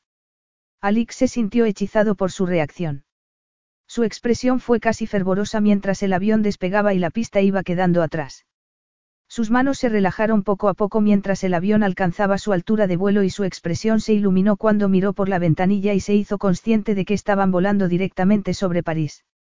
Leila se sentía como si estuviera en un sueño. La belleza de la visión de la ciudad desde las alturas, con todas sus luces de diferentes colores, estuvo a punto de hacerle llorar. La impresión fue suficiente para hacerle olvidar por un momento el asombroso beso de Alix, lo mucho que le había costado apartarse de él. Lo que le había hecho recuperar el sentido había sido comprender que estaba siendo besada por un experto que ya había hecho lo mismo con montones de mujeres mucho más bellas que ella. ¿Por qué odiaba tanto volar tu madre? Leila trató de serenarse antes de mirar a Alix. A pesar de ello, solo hizo falta una rápida mirada a su dura y sensual boca para que el recuerdo del beso volviera a adueñarse de su mente. Mi madre voló una sola vez en su vida, cuando vino a Francia desde la India. Fue un viaje muy traumático para ella. Embarazada y soltera, había sido repudiada por su familia y además sufría de intensas náuseas matutinas. Después siempre asoció los vuelos con ese trauma, y no quiso volver a volar nunca. ¿No sientes curiosidad por tus orígenes indios y tu familia? Era una pregunta inofensiva, pero que hizo que Leila experimentara un arraigado resentimiento. La familia de su madre jamás había tratado de ponerse en contacto con ellas. La familia de mi madre cortó toda relación con nosotros. Pero puede que algún día viaje a India a conocer el país de mis antepasados. A continuación volvió a mirar por la ventanilla con la esperanza de que Alix dejara de hacerle preguntas personales, pero no fue así. ¿Por qué te has apartado cuando te estaba besando, Leila? Preguntó Alix con suavidad. Sé que en realidad no querías que parara. Leila se quedó paralizada. No esperaba que Alix se hubiera dado cuenta de aquello. Era cierto que no había querido que el beso terminara, nunca antes había experimentado un placer tan exquisito. Y sabía que si Alix volvía a besarla sería incapaz de volver a apartarse. Su instinto de supervivencia le hizo comprender que debía conseguir rechazarlo de algún modo. Antes me has preguntado si había tenido una mala experiencia con algún amante. Y tú me has dicho que no era asunto mío, replicó Alix. Y no lo es, reiteró Leila. Pero sí, tuve un encuentro negativo con alguien y no tengo ningún deseo de repetir la experiencia. Alix asintió lentamente.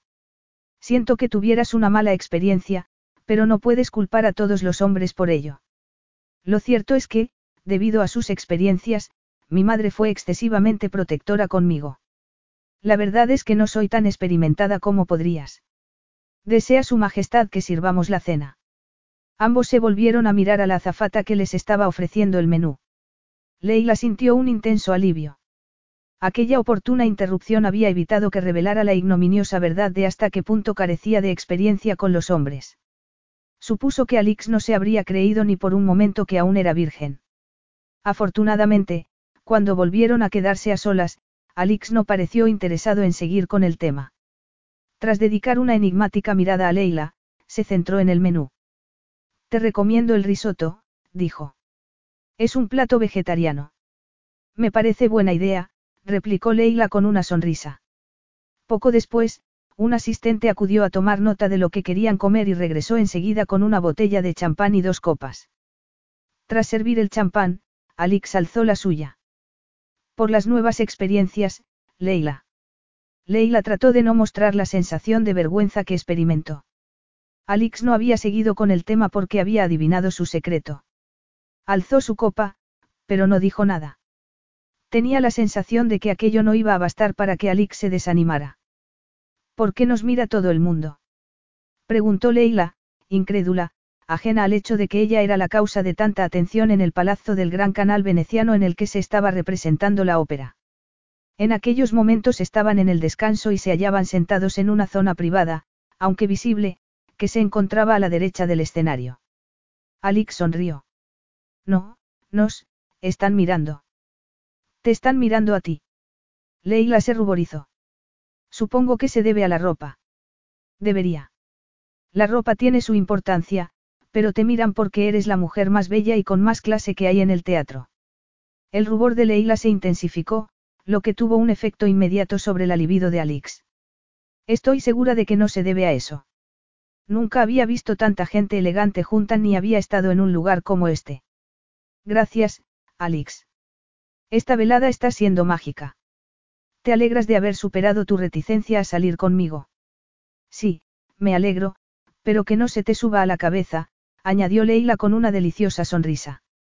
Mientras se apagaban las luces para el inicio de la segunda parte, Alix se preguntó si estaría perdiendo el juicio y si sería capaz de controlarse para no tomarla como un animal salvaje en alguno de los oscuros rincones del teatro.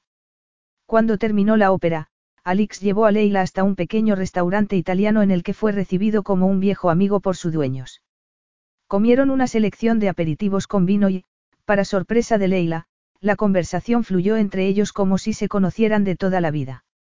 Algo había sucedido cuando había aceptado aquella cita, o en el avión, tal vez, cuando había elegido utilizar aquel perfume. Había traspasado un límite. Irrevocablemente. Se sentía como si fuera otra persona, como si se hubiese liberado de una especie de grilletes que la sujetaban al pasado. Estaba un poco bebida y era consciente de ello, pero nunca se había sentido tan ligera, tan, efervescente. Tan abierta a nuevas posibilidades y experiencias. No era tan ingenua como para creer que aquello pudiera ser algo más que meramente pasajero, especialmente con un hombre como Alix. Pero eso estaba bien, porque en realidad suponía una forma de protección. Prácticamente llevaba grabado en la frente el signo de cuidado. Peligro. Debió reírse sin darse cuenta, porque Alix preguntó con ironía. He dicho algo divertido. Leila lo miró y negó con la cabeza, repentinamente sobria.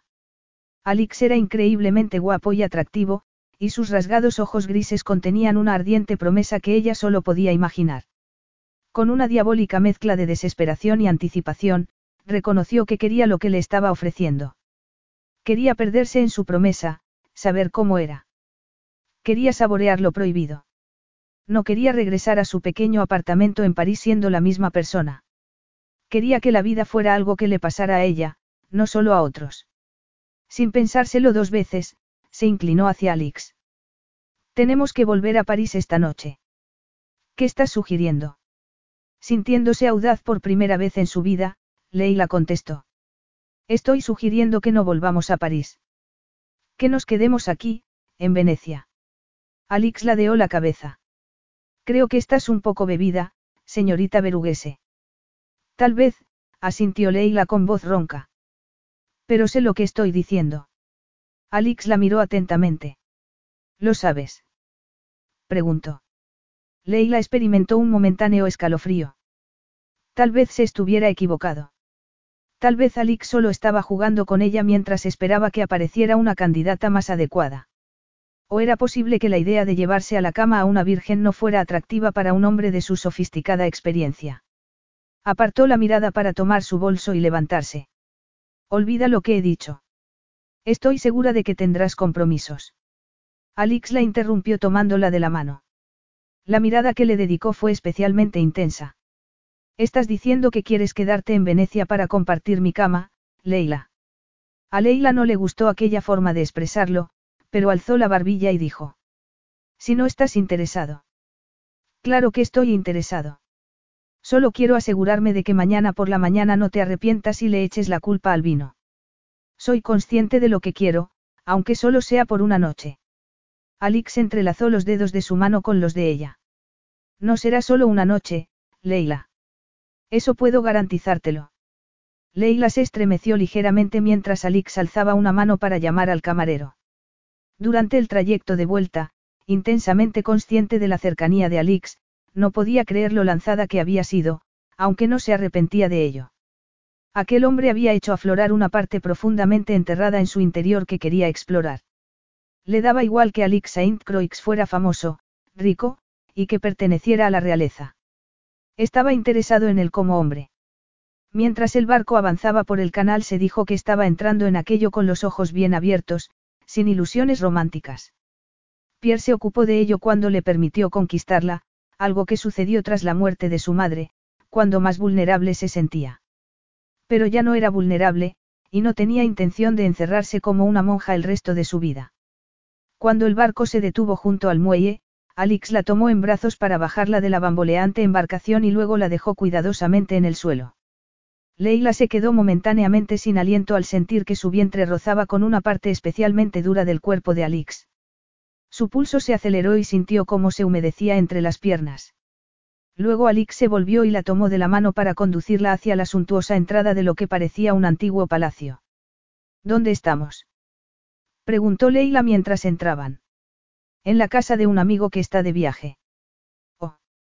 Una mujer pequeña y vestida de negro se acercó a ellos y Alix intercambió algunas palabras en fluido italiano. Mientras, Leila miró a su alrededor y se fijó en la magnificencia del vestíbulo de la casa. El suelo era de mármol y unas enormes columnas de piedra se elevaban hasta un techo cubierto de antiguos frescos. Unos instantes después seguían a la mujer por un pasillo. Se detuvo al final de este ante unas puertas dobles que abrió de par en par antes de apartarse para dejarlos pasar. Leila contempló boquiabierta la suite más suntuosa que había visto en su vida. Soltó su mano de la de Alix para acercarse a unas puertas correderas abiertas que llevaban a un balcón de piedra que daba a un pequeño canal. Al oír que se cerraba la puerta de la habitación a sus espaldas se volvió y vio a Alix de pie en el centro, con una mano extendida hacia ella. Leila avanzó en silencio tras quitarse las sandalias de dos pequeñas patadas. Cuando se detuvo ante él, Alix le retiró el chal y a continuación le soltó la horquilla que le sujetaba el pelo, que cayó en torno a sus hombros como una pesada cortina de seda. Quise hacer esto desde el primer momento en que te vi, dijo. Sintiéndose repentinamente vulnerable, Leila espetó. Es cierto que aquella noche no te acostaste con esa mujer después de echar las cortinas. Alix la miró atentamente con sus hipnóticos ojos grises. No, no me acosté con Carmen esa noche. No te mentiría sobre algo así, Leila. Leila lo creyó, pero no pudo eliminar por completo la sospecha de que Alix le habría dicho lo que quería oír para poder llevársela a la cama. Aunque tampoco le habría hecho falta decir nada, porque ella prácticamente se lo había rogado. Alejó casi con furia el creciente clamor de voces de advertencia de su mente y se puso de puntillas para acercar sus labios a los de Alix. Llévame a la cama, Alix, susurró. Capítulo 5. Contra las apagadas luces de la opulenta suite, Alix parecía centímetro a centímetro el poderoso hombre que era. Casi parecía ocupar todo el espacio, y un repentino revoloteo de temor atenazó el estómago de Leila. ¿De verdad iba a ser capaz de manejar a un hombre como aquel? Entonces él la tomó de la mano y la condujo a la otra habitación. Al dormitorio. El centro estaba dominado por una gran cama con dosel rodeada de gruesas cortinas de terciopelo sujetas por aros decorativos. Cuando Alix se detuvo y se volvió hacia ella, Leila deseó tener el valor necesario para alargar la mano y tocarlo, pero no lo hizo. La audacia que la había llevado hasta allí parecía haberla abandonado ante la realidad a la que se enfrentaba. Alix la tomó por la barbilla para hacer que lo mirara. Nos lo tomaremos con calma, murmuró. Leila tragó con esfuerzo. Al parecer, su falta de experiencia no suponía ningún problema para Alix, cuyos ojos parecían arder. Leila sintió que algo se derretía en su interior mientras él la contemplaba. La atrajo hacia sí hasta que sus pechos se encontraron. Los pezones de Leila se excitaron al instante. Alix llevó ambas manos hasta su mandíbula y acarició su delicada estructura antes de hacerle inclinar la cabeza para besarla. Leila dejó escapar un suave gemido en el fondo de su garganta. Alix exploró con la lengua el borde de sus labios hasta que los entreabrió y un instante después la estaba acariciando íntimamente con la lengua. Leila se aferró a su camisa como si fuera un salvavidas. Cuando, tras un prolongado momento, Alix se apartó, Leila sintió que estaba a punto de desmayarse. Jamás había imaginado que podría llegar a sentirse así tras recibir un beso. Alix comenzó a desabrocharle los botones delanteros de la túnica y Leila vio casi en trance cómo la abría para dejar expuesto el sujetador de encaje que llevaba debajo. Eres tan bonita, susurró Alix al ver sus voluptuosos pechos, con los que Leila nunca se había sentido cómoda. Alix alzó una mano para tomar uno de ellos y palpar su tamaño, su firmeza. La sensación que experimentó Leila fue tan placentera que no se atrevió a mirarlo a la cara mientras notaba que su pezón quería escapar del confinamiento del sujetador. Quería algo, pero no estaba segura de qué. Quería más. Alix se inclinó de nuevo hacia ella y, mientras la besaba, tiró hacia debajo de la copa de seda del sujetador y tomó su pecho desnudo en la mano mientras atrapaba el pezón entre el pulgar y el índice y lo oprimía con suavidad. El beso fue más duro e intenso que el anterior, pero Leila lo recibió con más confianza y sorbió su lengua profundamente. Sin apartar sus labios de los de ella, Alix terminó de quitarle el sujetador y abrió por completo la túnica que la cubría. Cuando, finalmente, se apartó, respiraba pesadamente y sus ojos brillaban como mercurio. Había algo casi salvaje en su expresión, y Leila volvió a experimentar una mezcla de terror y excitación cuando tiró de ella y se sentó en el borde de la cama.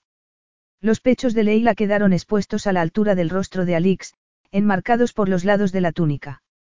Debería haberse sentido tímida, pero no fue así. Alix posó su mirada en ellos, tomó uno en su mano y se acercó para tomarlo en su boca y juguetear con el pezón con su lengua antes de succionarlo. Leila temió morir allí mismo.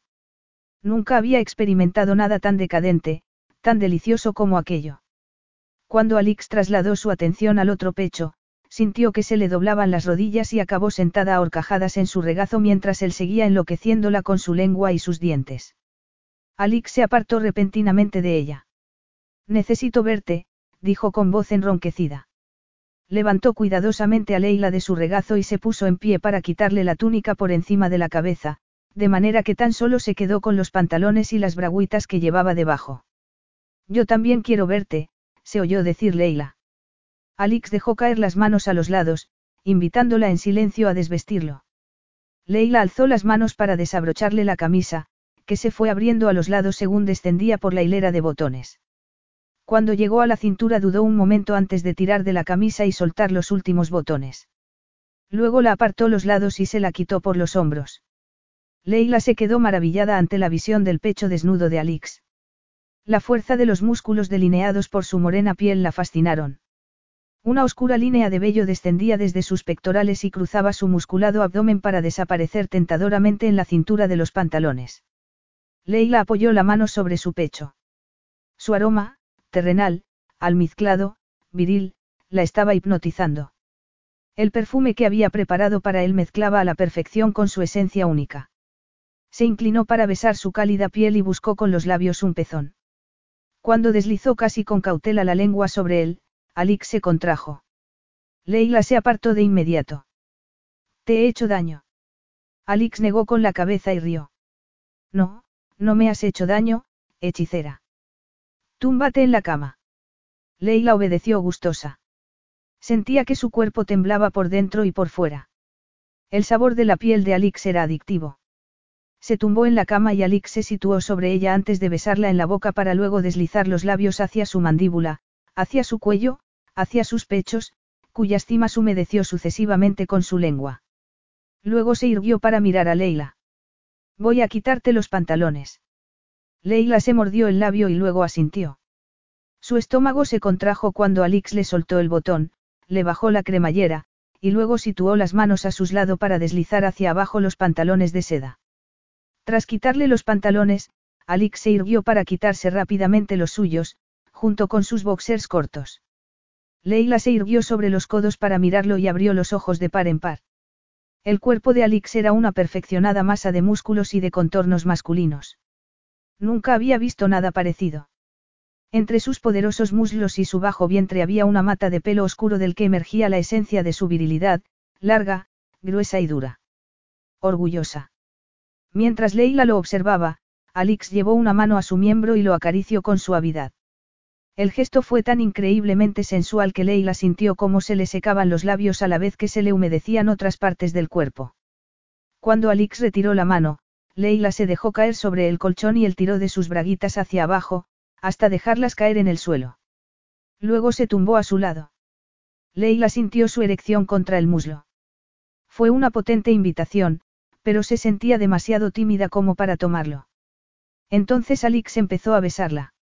Leila sintió que su proceso mental se detenía mientras él exploraba con las manos sus glúteos, sus pechos, el contorno de sus caderas y su cintura. A continuación le hizo separar las piernas y comenzó a acariciarla con el dedo donde nunca la habían acariciado. Ni siquiera ella misma. Un momento de pánico la llevó a tomarlo por la muñeca para detenerlo a la vez que lo miraba, jadeante, sintiendo que ardía. Uno de los muslos de Alix estaba entre sus piernas y pudo sentir su calor allí, muy cerca del vértice de sus piernas, donde tenía la mano. Y con la misma rapidez con que acababa de experimentar pánico sintió una inexplicable urgencia que le hizo retirar la suya. No voy a hacerte ningún daño, Leila, prometió Alix. Cuando quieras que pare, dilo y lo haré. Gracias. Alix volvió a mover la mano y, cuando Leña sintió que la penetraba con un dedo, y luego con dos, dejó escapar un gritito y echó la cabeza atrás con los ojos muy cerrados, como si así pudiera controlar las increíbles reacciones que estaba experimentando su cuerpo. Alix empezó a mover los dedos dentro y fuera y Leila notó lo húmeda que estaba. Los movimientos se fueron volviendo más y más rápidos mientras Alix apoyaba la palma de la mano contra una parte del sexo de Leila que necesitaba más fricción. Sin apenas darse cuenta de lo que hacía, Leila alzó las caderas en busca de más presión. No fue consciente de la sonrisa de pura satisfacción masculina que curvó los labios de Alix mientras la observaba. Había algo creciendo con tal intensidad en su interior que rogó incoherentemente que parara, que estallara, o que sucediera algo. Era doloroso, pero también era el placer más exquisito que había experimentado nunca. De pronto, su cuerpo se vio arrastrado por una especie de abrasadora y deliciosa tormenta que la deshizo en un millón de partículas. Se sintió como el sol, como la luna, como polvo de estrellas, y experimentó placer y dolor. Todo en uno. Cuando su cuerpo se quedó tan laxo como si se hubiera derretido cada uno de sus huesos, abrió los ojos y parpadeó. Alix parecía ligeramente incrédulo. Este ha sido tu primer orgasmo. Leila asintió débilmente y la expresión de Alix pasó de la incredulidad a la concentración. Se situó entre las piernas de Leila y le hizo separarlas con las rodillas. Leila estaba especialmente sensibilizada allí, pero mientras Alix presionaba sutilmente su miembro contra ella sintió que volvía a excitarse. Alix la besó, envolviéndola en su calor y su fuerza. Leila deslizó las manos abajo y arriba, desde su torso a sus caderas y sus musculosos glúteos mientras él seguía presionándola con delicadeza, haciendo que la urgencia que sentía creciera más y más. Alix empezó a penetrarla, pero se detuvo un momento para mirarla. ¿Estás bien? Preguntó con voz ronca. Leila asintió. Ya no estaba en la Tierra, sino en algún exótico planeta en el que el tiempo y espacio no existían. El mundo real había dejado de existir. Sí, contestó con fuerza, para que no hubiera ninguna ambigüedad. Puede que al principio te duela, pero te prometo que mejorará. A continuación Alix penetró con fuerza la carne virgen de Leila, ensanchándola. Leila dio un gritito y se arqueó contra él, rechazando en parte la invasión y a la vez maravillada por las sensaciones que estaba experimentando a pesar del dolor, que era intenso y cegador. Pero respiró profundamente y miró a Alix a los ojos, confiando en él. Lo sentía tan grande, y entonces empezó a moverse lenta y profundamente dentro de ella, entrando y saliendo, empujando contra su resistencia, hasta que la carne de Leila se acostumbró y se acomodó a sus movimientos. El dolor se esfumó y empezó a transformarse en otra cosa, en algo incluso más placentero que el orgasmo que acababa de experimentar. Al sentir cierta urgencia en los movimientos de Alix lo rodeó instintivamente con las piernas por las caderas. Tener a aquel hombre tan grande y fuerte entre las piernas le produjo una ternura que no recordaba haber experimentado nunca. Los movimientos de Alix comenzaron a volverse más y más poderosos, y el cimbreo de las caderas de Leila comenzó a adaptarse a ellos a la perfección. Alix deslizó una mano entre ambos y la acarició muy cerca de donde la estaba penetrando. Leila sintió que su cuerpo volvía a tensarse a causa de la incontenible necesidad que se estaba acumulando en su interior. Con un prolongado y delicioso gritito se arqueó contra él para atraerlo lo más posible hacia su interior y comenzó a caer de una altura increíble, transformada en polvo de estrellas, en pura luz. Experimentó un placer tan intenso que apenas fue consciente del momento en que el miembro de Alix se tensó aún más y palpitó en su interior a la vez que él dejaba escapar un gutural gemido y derramaba su ardiente semilla dentro de ella. Leila salió de su trance al sentir que Alix la tomaba en brazos y la levantaba de la cama. Logró abrir los ojos y ver que se encaminaba con ella al baño. El vapor surgía de una bañera lo suficientemente grande como para nadar en ella, y Alix se arrodilló para dejarla en el agua, que tenía una temperatura deliciosa. ¿Qué estás haciendo? murmuró. Estarás un poco dolorida, y has sangrado un poco. Leila pensó de inmediato en las sábanas de la cama. Oh, no. exclamó, avergonzada. Ha sido culpa mía, dijo Alix con expresión adusta. Debería haber preparado. Una expresión cercana al horror cruzó de pronto su rostro, pero desapareció rápidamente para dar paso a otra indescifrable. Cuando se irguió, Leila vio que llevaba una toalla en torno a la cintura, con un saludable abultamiento debajo que hizo que se ruborizara y se hundiera en las deliciosas burbujas del baño. Vuelvo enseguida, dijo Alix. Cuando se quedó a solas, Leila se movió experimentalmente y sintió una mezcla de placer y punzante dolor entre las piernas. Le dolía todo el cuerpo, pero de una manera casi agradable. Echó la cabeza atrás y dejó que el agua aliviara la tensión de sus músculos. A pesar de la bruma que tenía en la mente, había algo que estaba muy claro, ya no era virgen. Había permitido que Alix Saint Croix mantuviera con ella una intimidad que no había mantenido con nadie hasta entonces, y sentía que había sido una experiencia asombrosa, magnífica, reveladora, transformadora. Se sentía casi como si tuviera un cuerpo nuevo. Su mano ascendió casi por propia voluntad para tomar uno de sus pechos. Su pezón, aún sensible, se excitó. Cuando lo tocó experimentó una punzada de placer que llegó hasta su entrepierna. Se sentía valerosa, poderosa. Por primera vez en su vida se sentía como una auténtica mujer. Sonrió soñadoramente mientras tomaba su pezón entre dos dedos y lo presionaba con delicadeza, como había hecho Alix. Con los pantalones puestos, Alix sintió que controlaba un poco más la situación. Hasta hacía unos minutos se había sentido como si alguien lo hubiera drogado para hacerle perder cualquier sentido de racionalidad o control. Y lo había perdido. Y en algo tan fundamental para él que aún no se había recuperado del impacto. Pero ya se estaba distrayendo otra vez, perdiendo el norte.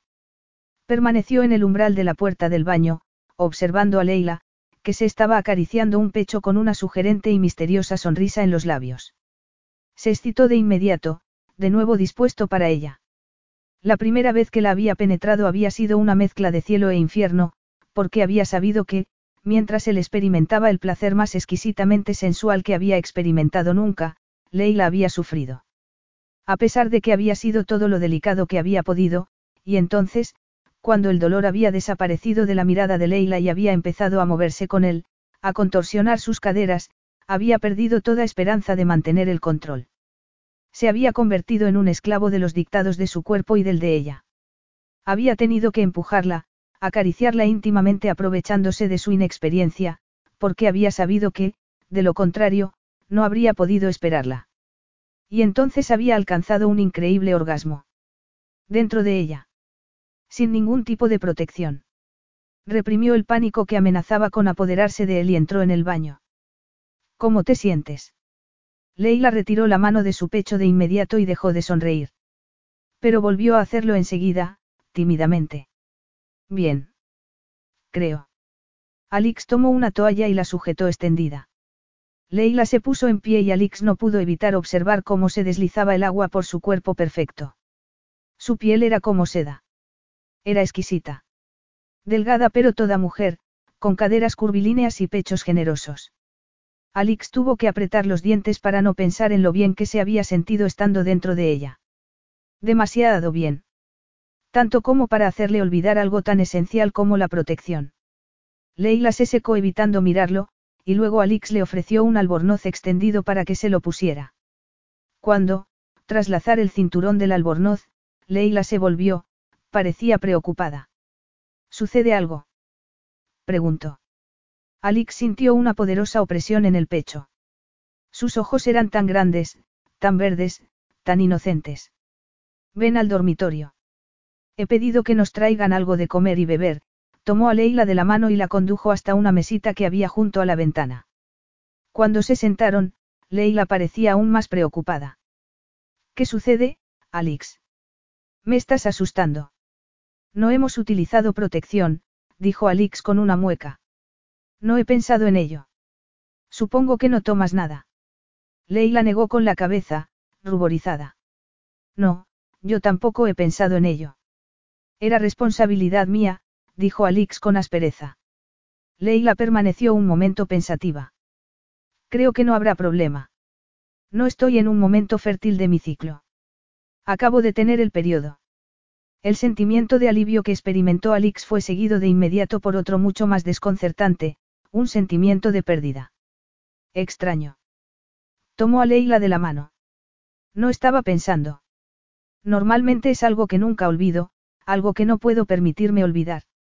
Por supuesto, dijo Leila a la vez que retiraba la mano, un hombre como tú debe tener mucho más cuidado que otros. Lo comprendo. Alix sintió el impulso de decir algo más para reconfortarla, pero no podía hacerlo. Su destino implicaba que debía tener los herederos con su reina y con nadie más. Su propio padre había creado una tormenta de controversia en el país acostándose con innumerables queridas que, en un momento u otro, alegaron haberse quedado embarazadas de él. Aquel había sido uno de los motivos por los que los habitantes de la isla habían llegado a sentirse tan desencantados con su rey. No volverá a suceder, Leila. Lo siento, al ver que Leila lo miraba con expresión interrogante, Alix esbozó una sonrisa. No me refiero a eso. Por supuesto que volverá a suceder, pero no volveré a olvidar la protección. La comida estaba servida en la mesa entre ellos y Alix trató de mostrar un mínimo de formalidad. ¿Tienes hambre? Leila negó con la cabeza y luego apartó la mirada, avergonzada. Pero tienes hambre de otra cosa. Alix se quedó estasiado ante la falta de astucia de Leila, ante su falta de coquetería. Pero, a fin de cuentas, hasta hacía unas horas había sido virgen. Instintivamente, Leila posó la mirada en los labios de Alix, y éste percibió en sus ojos el mismo apetito insaciable que estaba experimentando él. Cuando Leila asintió tímidamente, Alix sintió ganas de gritar, de rugir. Pero aún estarás dolorida. Leila negó con la cabeza, increíblemente femenina, y con ese conocimiento innato que un hombre solo podía imaginar. Estoy bien. Las roncas palabras de Leila hicieron salir a Alix de su trance. No necesitó que lo animaran más para olvidar la comida, levantarse y llevar a Leila de vuelta a la cama. Cuando Leila despertó a la mañana siguiente la luz inundaba la habitación. Acababa de notar que estaba sola en la cama cuando vio salir a Alix del baño estirándose la corbata. Estaba impecablemente vestido. Afeitado. Limpio. Leila se irguió sujetando la sábana contra su pecho. Alix se apoyó contra uno de los cuatro postes de la cama, se cruzó de brazos y sonrió. Estás adorable recién despierta y con el pelo revuelto. Leila bajó la mirada al recordar la tórrida noche que acababan de pasar. Cuando se volvió para buscar su ropa sintió todo el cuerpo dolorido a causa de las agujetas. Alix se acercó a ella de inmediato. ¿Estás bien? Estoy bien, ¿qué hora es? Preguntó Leila, que no tenía idea de cuál era la etiqueta de la mañana después. Alix miró su reloj, ajeno al torbellino interior de Leila. Son más de las diez. Lo siento, pero necesito estar en París a la hora de comer. Leila se obligó a mirarlo. Por supuesto. Yo también tengo que volver, dijo escuetamente. Alix ladeó la cabeza. No te estarás arrepintiendo de nada, no. Leila sabía que, por avergonzada que se sintiera en aquellos momentos, no se arrepentía de nada. Negó con la cabeza y Alix le dio un firme beso en los labios antes de apartarse. Bien. La encargada nos ha enviado el desayuno y yo he hecho que nos traigan algo de ropa. ¿En serio? Alix se encogió de hombros. He llamado a mi secretaria en París y ella se ha ocupado de que nos la envíen. Por supuesto, pensó Alice. Por un momento había olvidado quién era Alix, el poder que tenía, la facilidad con que chasqueaba los dedos para que se obedecieran sus órdenes.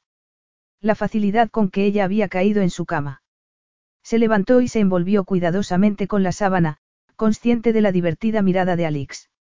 Voy a ducharme, dijo, y se encaminó al baño con toda la dignidad que pudo. Mientras se duchaba se dijo que, aunque lo único que le quedara fuera el recuerdo de aquella noche en Venecia con aquel bello rey exiliado, le bastaba. Ignoró valientemente la punzada que sintió en el corazón, que revelaba algo distinto. Ella no era su madre y no iba a enamorarse del primer hombre con el que se había acostado. Un rato después, mientras desayunaban, Leila notó que Alix la estaba mirando con especial intensidad. ¿Qué sucede? preguntó, ruborizada. Tengo algo en la cara. No, te miro porque eres preciosa, dijo a la vez que tomaba a Leila de la mano. Quiero volver a verte. Hoy, esta noche. Mañana. El corazón de Leila dejó de latir por un instante. Pero iba a ser solo una noche. Ha sido suficiente una noche para ti.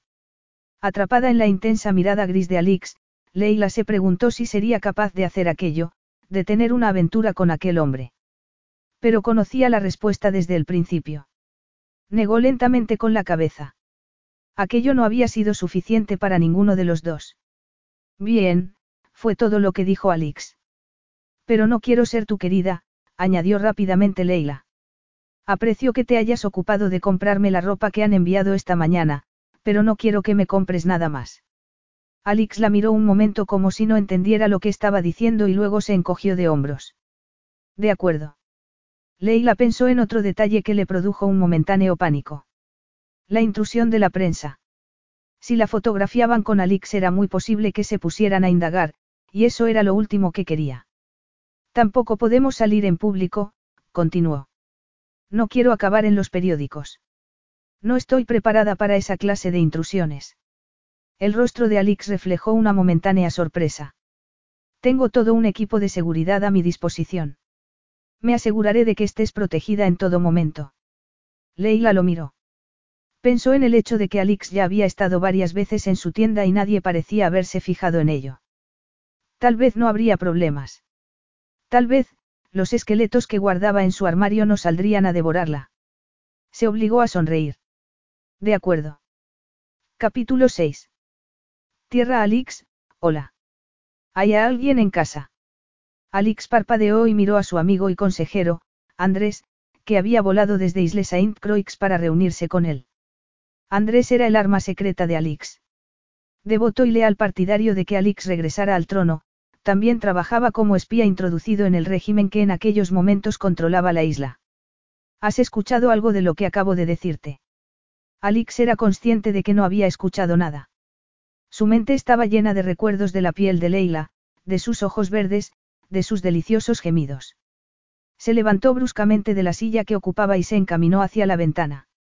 El recuerdo de Leila era como una fiebre que le impedía concentrarse.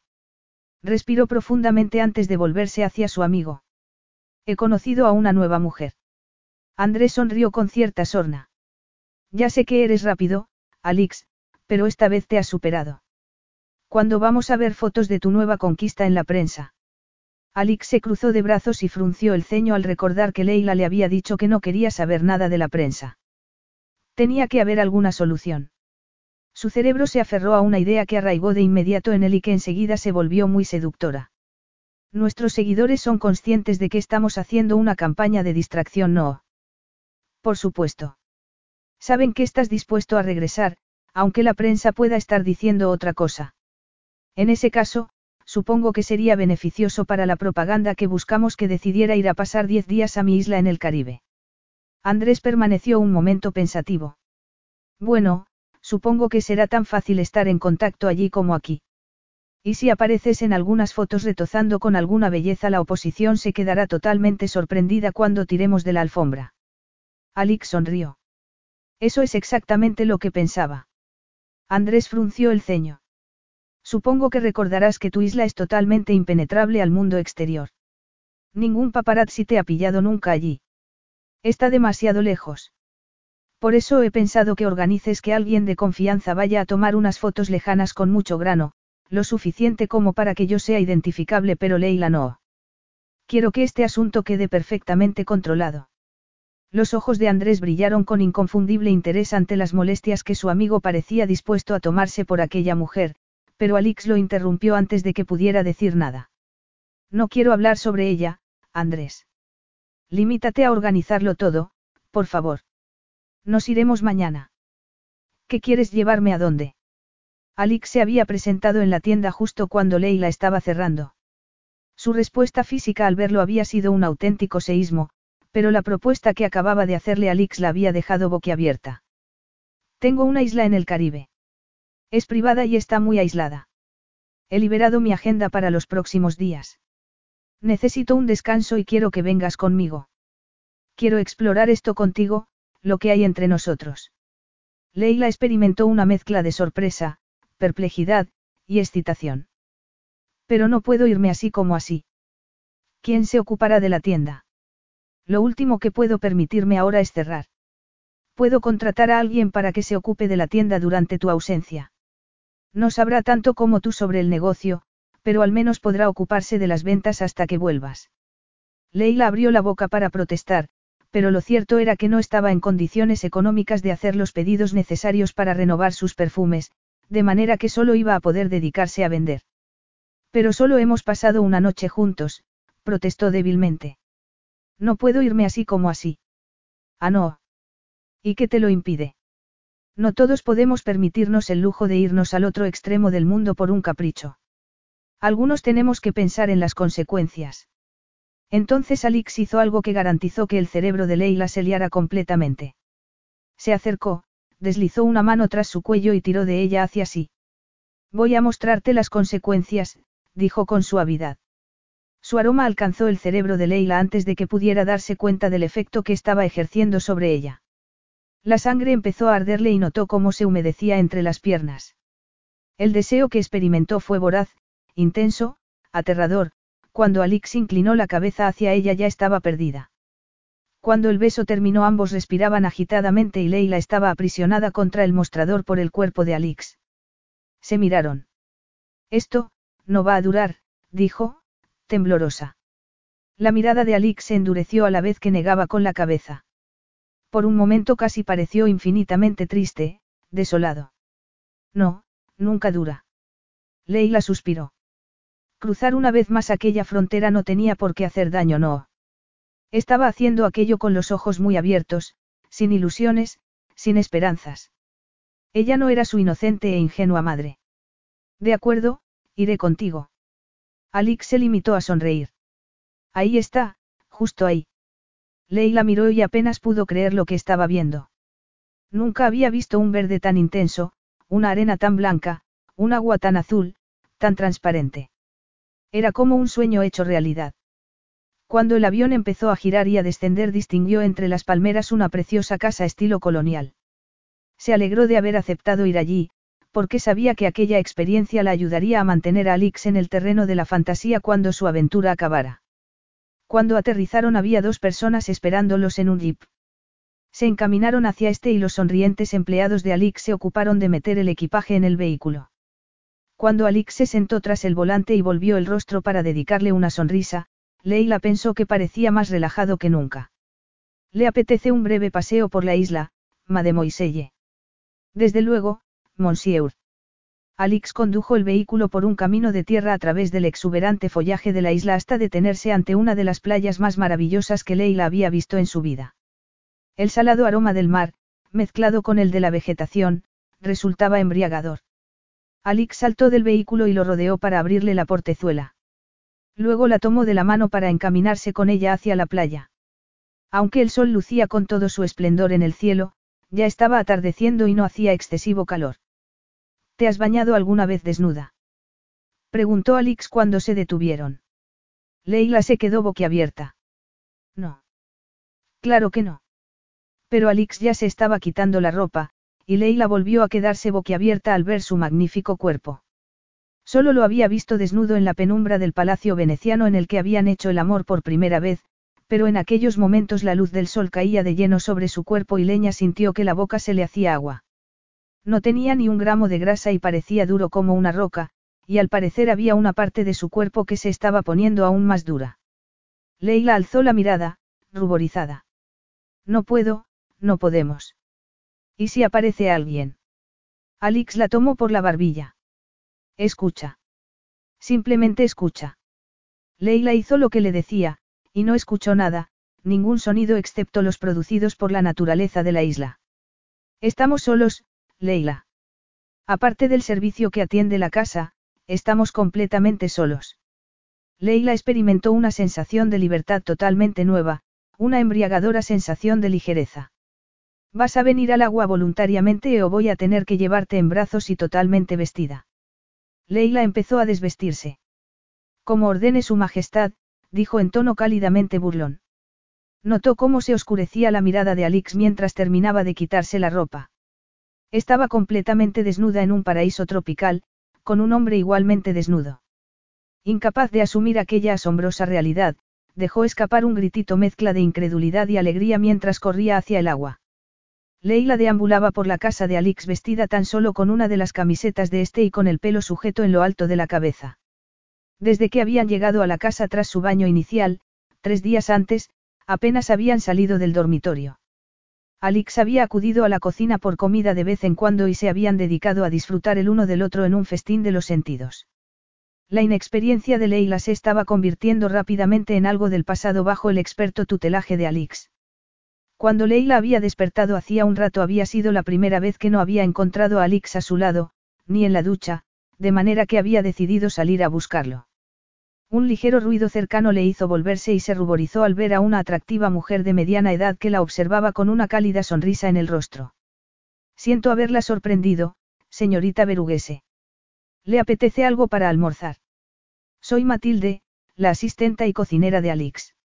Avergonzada por su vestimenta, o más bien por su falta de ella, Leila dijo rápidamente. Lo siento. Solo estaba buscando al señor Saint, a Alex. No se preocupe, querida.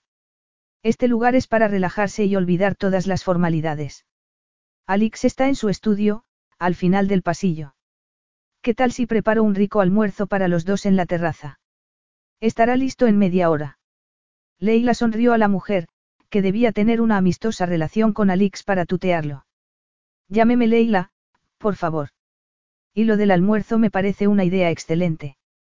Matilde estaba a punto de irse cuando de repente se volvió y dijo en tono confidencial. Alix no había traído nunca aquí a una mujer. A continuación, con un guiño, se alejó por el pasillo hacia la cocina, dejando a Leila con un revoloteo de mariposas en el estómago. A pesar de sí misma, experimentó una gran alegría al saber que aquello no era algo rutinario para Alix. Cuando llegó a la puerta del estudio de Alix la encontró abierta. Estaba sentado ante un amplio escritorio, con el torso desnudo. Tenía el portátil abierto ante sí y estaba hablando por teléfono. Tenía el ceño fruncido. Cuando alzó la mirada y vio a Leila, una indescifrable expresión cruzó por un instante su rostro. Luego dijo algo por teléfono antes de colgar y cerrar su ordenador. Lo siento, dijo Leila, pensando que había interrumpido algo. No pretendía interrumpirte. No me estás interrumpiendo, Alix se levantó y se acercó a ella. Siento haberte dejado sola. Leila vio que tan solo llevaba puestos unos gastados vaqueros.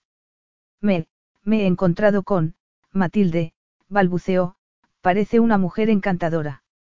Está preparándonos el almuerzo y me ha dicho que lo tendrá listo en media hora en. Alix posó un dedo sobre los labios de Leila. Media hora. Leila asintió. Sin decir nada, Alix la tomó en brazos antes de que Leila supiera qué estaba pasando. Nos está preparando el almuerzo, Alix, siseó ella mientras él subía las escaleras, no podemos desaparecer así. Pero ya se encontraban ante la puerta abierta del dormitorio, y la visión de la cama deshecha hizo que dejara de hablar. Al parecer, sí, podían. Cuando finalmente bajaron, mucho más tarde, Matilde fue totalmente discreta mientras le servía un almuerzo a base de canapés, ensalada, pasta, cangrejo, langosta. Todo ello acompañado de un delicioso vino blanco. Leila estaba relamiéndose los labios tras probar un trozo delicioso de pescado cuando notó que Alix la miraba con expresión divertida. ¿Qué? Tienes un poco de salsa en la comisura de los labios, dijo Alix a la vez que se inclinaba hacia ella. Leila sacó la lengua para limpiarse y se encontró con el dedo de Alix, que había alargado la mano hacia su boca para limpiarla. De inmediato, una desvergonzada sensualidad se adueñó de Leila, que se movió sutilmente para poder introducir el dedo de Alix en su boca y rodear la punta con su lengua, como le había enseñado a hacer el con su. Soltó el dedo de Alix abruptamente, anonadada ante la facilidad con que se estaba transformando en una esclava de aquel hombre y de sus propios deseos. ¿Es cierto que nunca habías traído a una mujer aquí? Preguntó de repente, y se arrepintió de inmediato de haber hecho aquella pregunta. Da igual, añadió rápidamente. No tienes por qué contestar. Debería haber supuesto que Matilde no podría resistirse. En el fondo es una romántica, como creo que eres tú. No, no lo soy. Soy muy realista, y sé que lo que hay entre nosotros es algo pasajero, una isla en el tiempo, y te aseguro que eso no me supone ningún problema. Alix la miró un momento, pensativo. Al parecer no tenía por qué preocuparle que Leila fuera a hacerse ideas equivocadas por el comentario de Matilde. Por algún motivo incomprensible, aquello no le produjo ninguna sensación de comodidad. ¿Qué le sucedía? ¿Acaso quería que Leila se enamorara de él? Sintió una punzada de culpabilidad al recordar la conversación que había tenido con Andrés para organizar lo de las fotos. Iban a ser unas fotos mucho menos indiscretas que la mayoría de las que le habían sacado con otras mujeres, de manera que por qué se sentía tan incómodo al respecto. Y culpable. No ayudó a su conciencia que Leila lo mirara con una expresión indefinible. Fue como si acabara de retirarse tras un escudo, y eso lo irritó. ¿Crees que alguna vez recuperarás el trono de Isle Saint Croix? Alix parpadeó, desconcertado por el cambio de tema. Su suspicacia afloró por un instante, pero enseguida se dijo que aquello era ridículo. Leila no podía ser una espía enviada por el gobierno de la isla para espiarlo. A pesar de todo, llevaba tanto tiempo manteniendo en secreto sus intenciones que no iba a desnudar su alma así como así ante nadie, ni siquiera ante Leila. Se encogió de hombros con desenfado. Puede que algún día. Si la situación política mejora lo suficiente para intentarlo, pero aún hay mucho odio acumulado contra mi padre. ¿Cómo era tu padre? Aunque Leña había hecho la pregunta inocentemente, Alix experimentó un inmediato sentimiento de rabia que le hizo levantarse y acercarse a la barandilla de la terraza. Lo siento, añadió Leila. Si no quieres hablar de ello. Pero Alix descubrió que quería hablar de ello. Allí, en uno de los rincones más apartados del mundo. Con ella. Sencilla y llanamente, mi padre era un hombre corrupto. Creció en un entorno privilegiado y nunca tuvo que esforzarse para conseguir nada. Eso arruinó su personalidad. Su propio padre fue un buen dirigente, aunque débil, y permitió que mi padre se comportara como un enajenado. Para cuando mi padre se casó con mi madre, una princesa italiana de una antigua familia veneciana, ya estaba totalmente descontrolado. El país se estaba desmoronando, pero él fue incapaz de fijarse en la creciente pobreza y en la disidencia. Mi madre tampoco caía bien al pueblo. Pasaba más tiempo en París, Londres o Nueva York que en la isla. Para redondearlo todo, mi padre tenía todo tipo de queridas. Daba lo mismo que fueran chicas de la isla o famosas modelos. Las llevaba al palacio estuviera mi madre o no allí. Creo que ella pensaba que, tras haberle dado un heredero, y un hijo de más, podía hacer lo que quisiera. Tenías un hermano pequeño, dijo Leila con suavidad. Alixa sintió secamente. Sí. Max.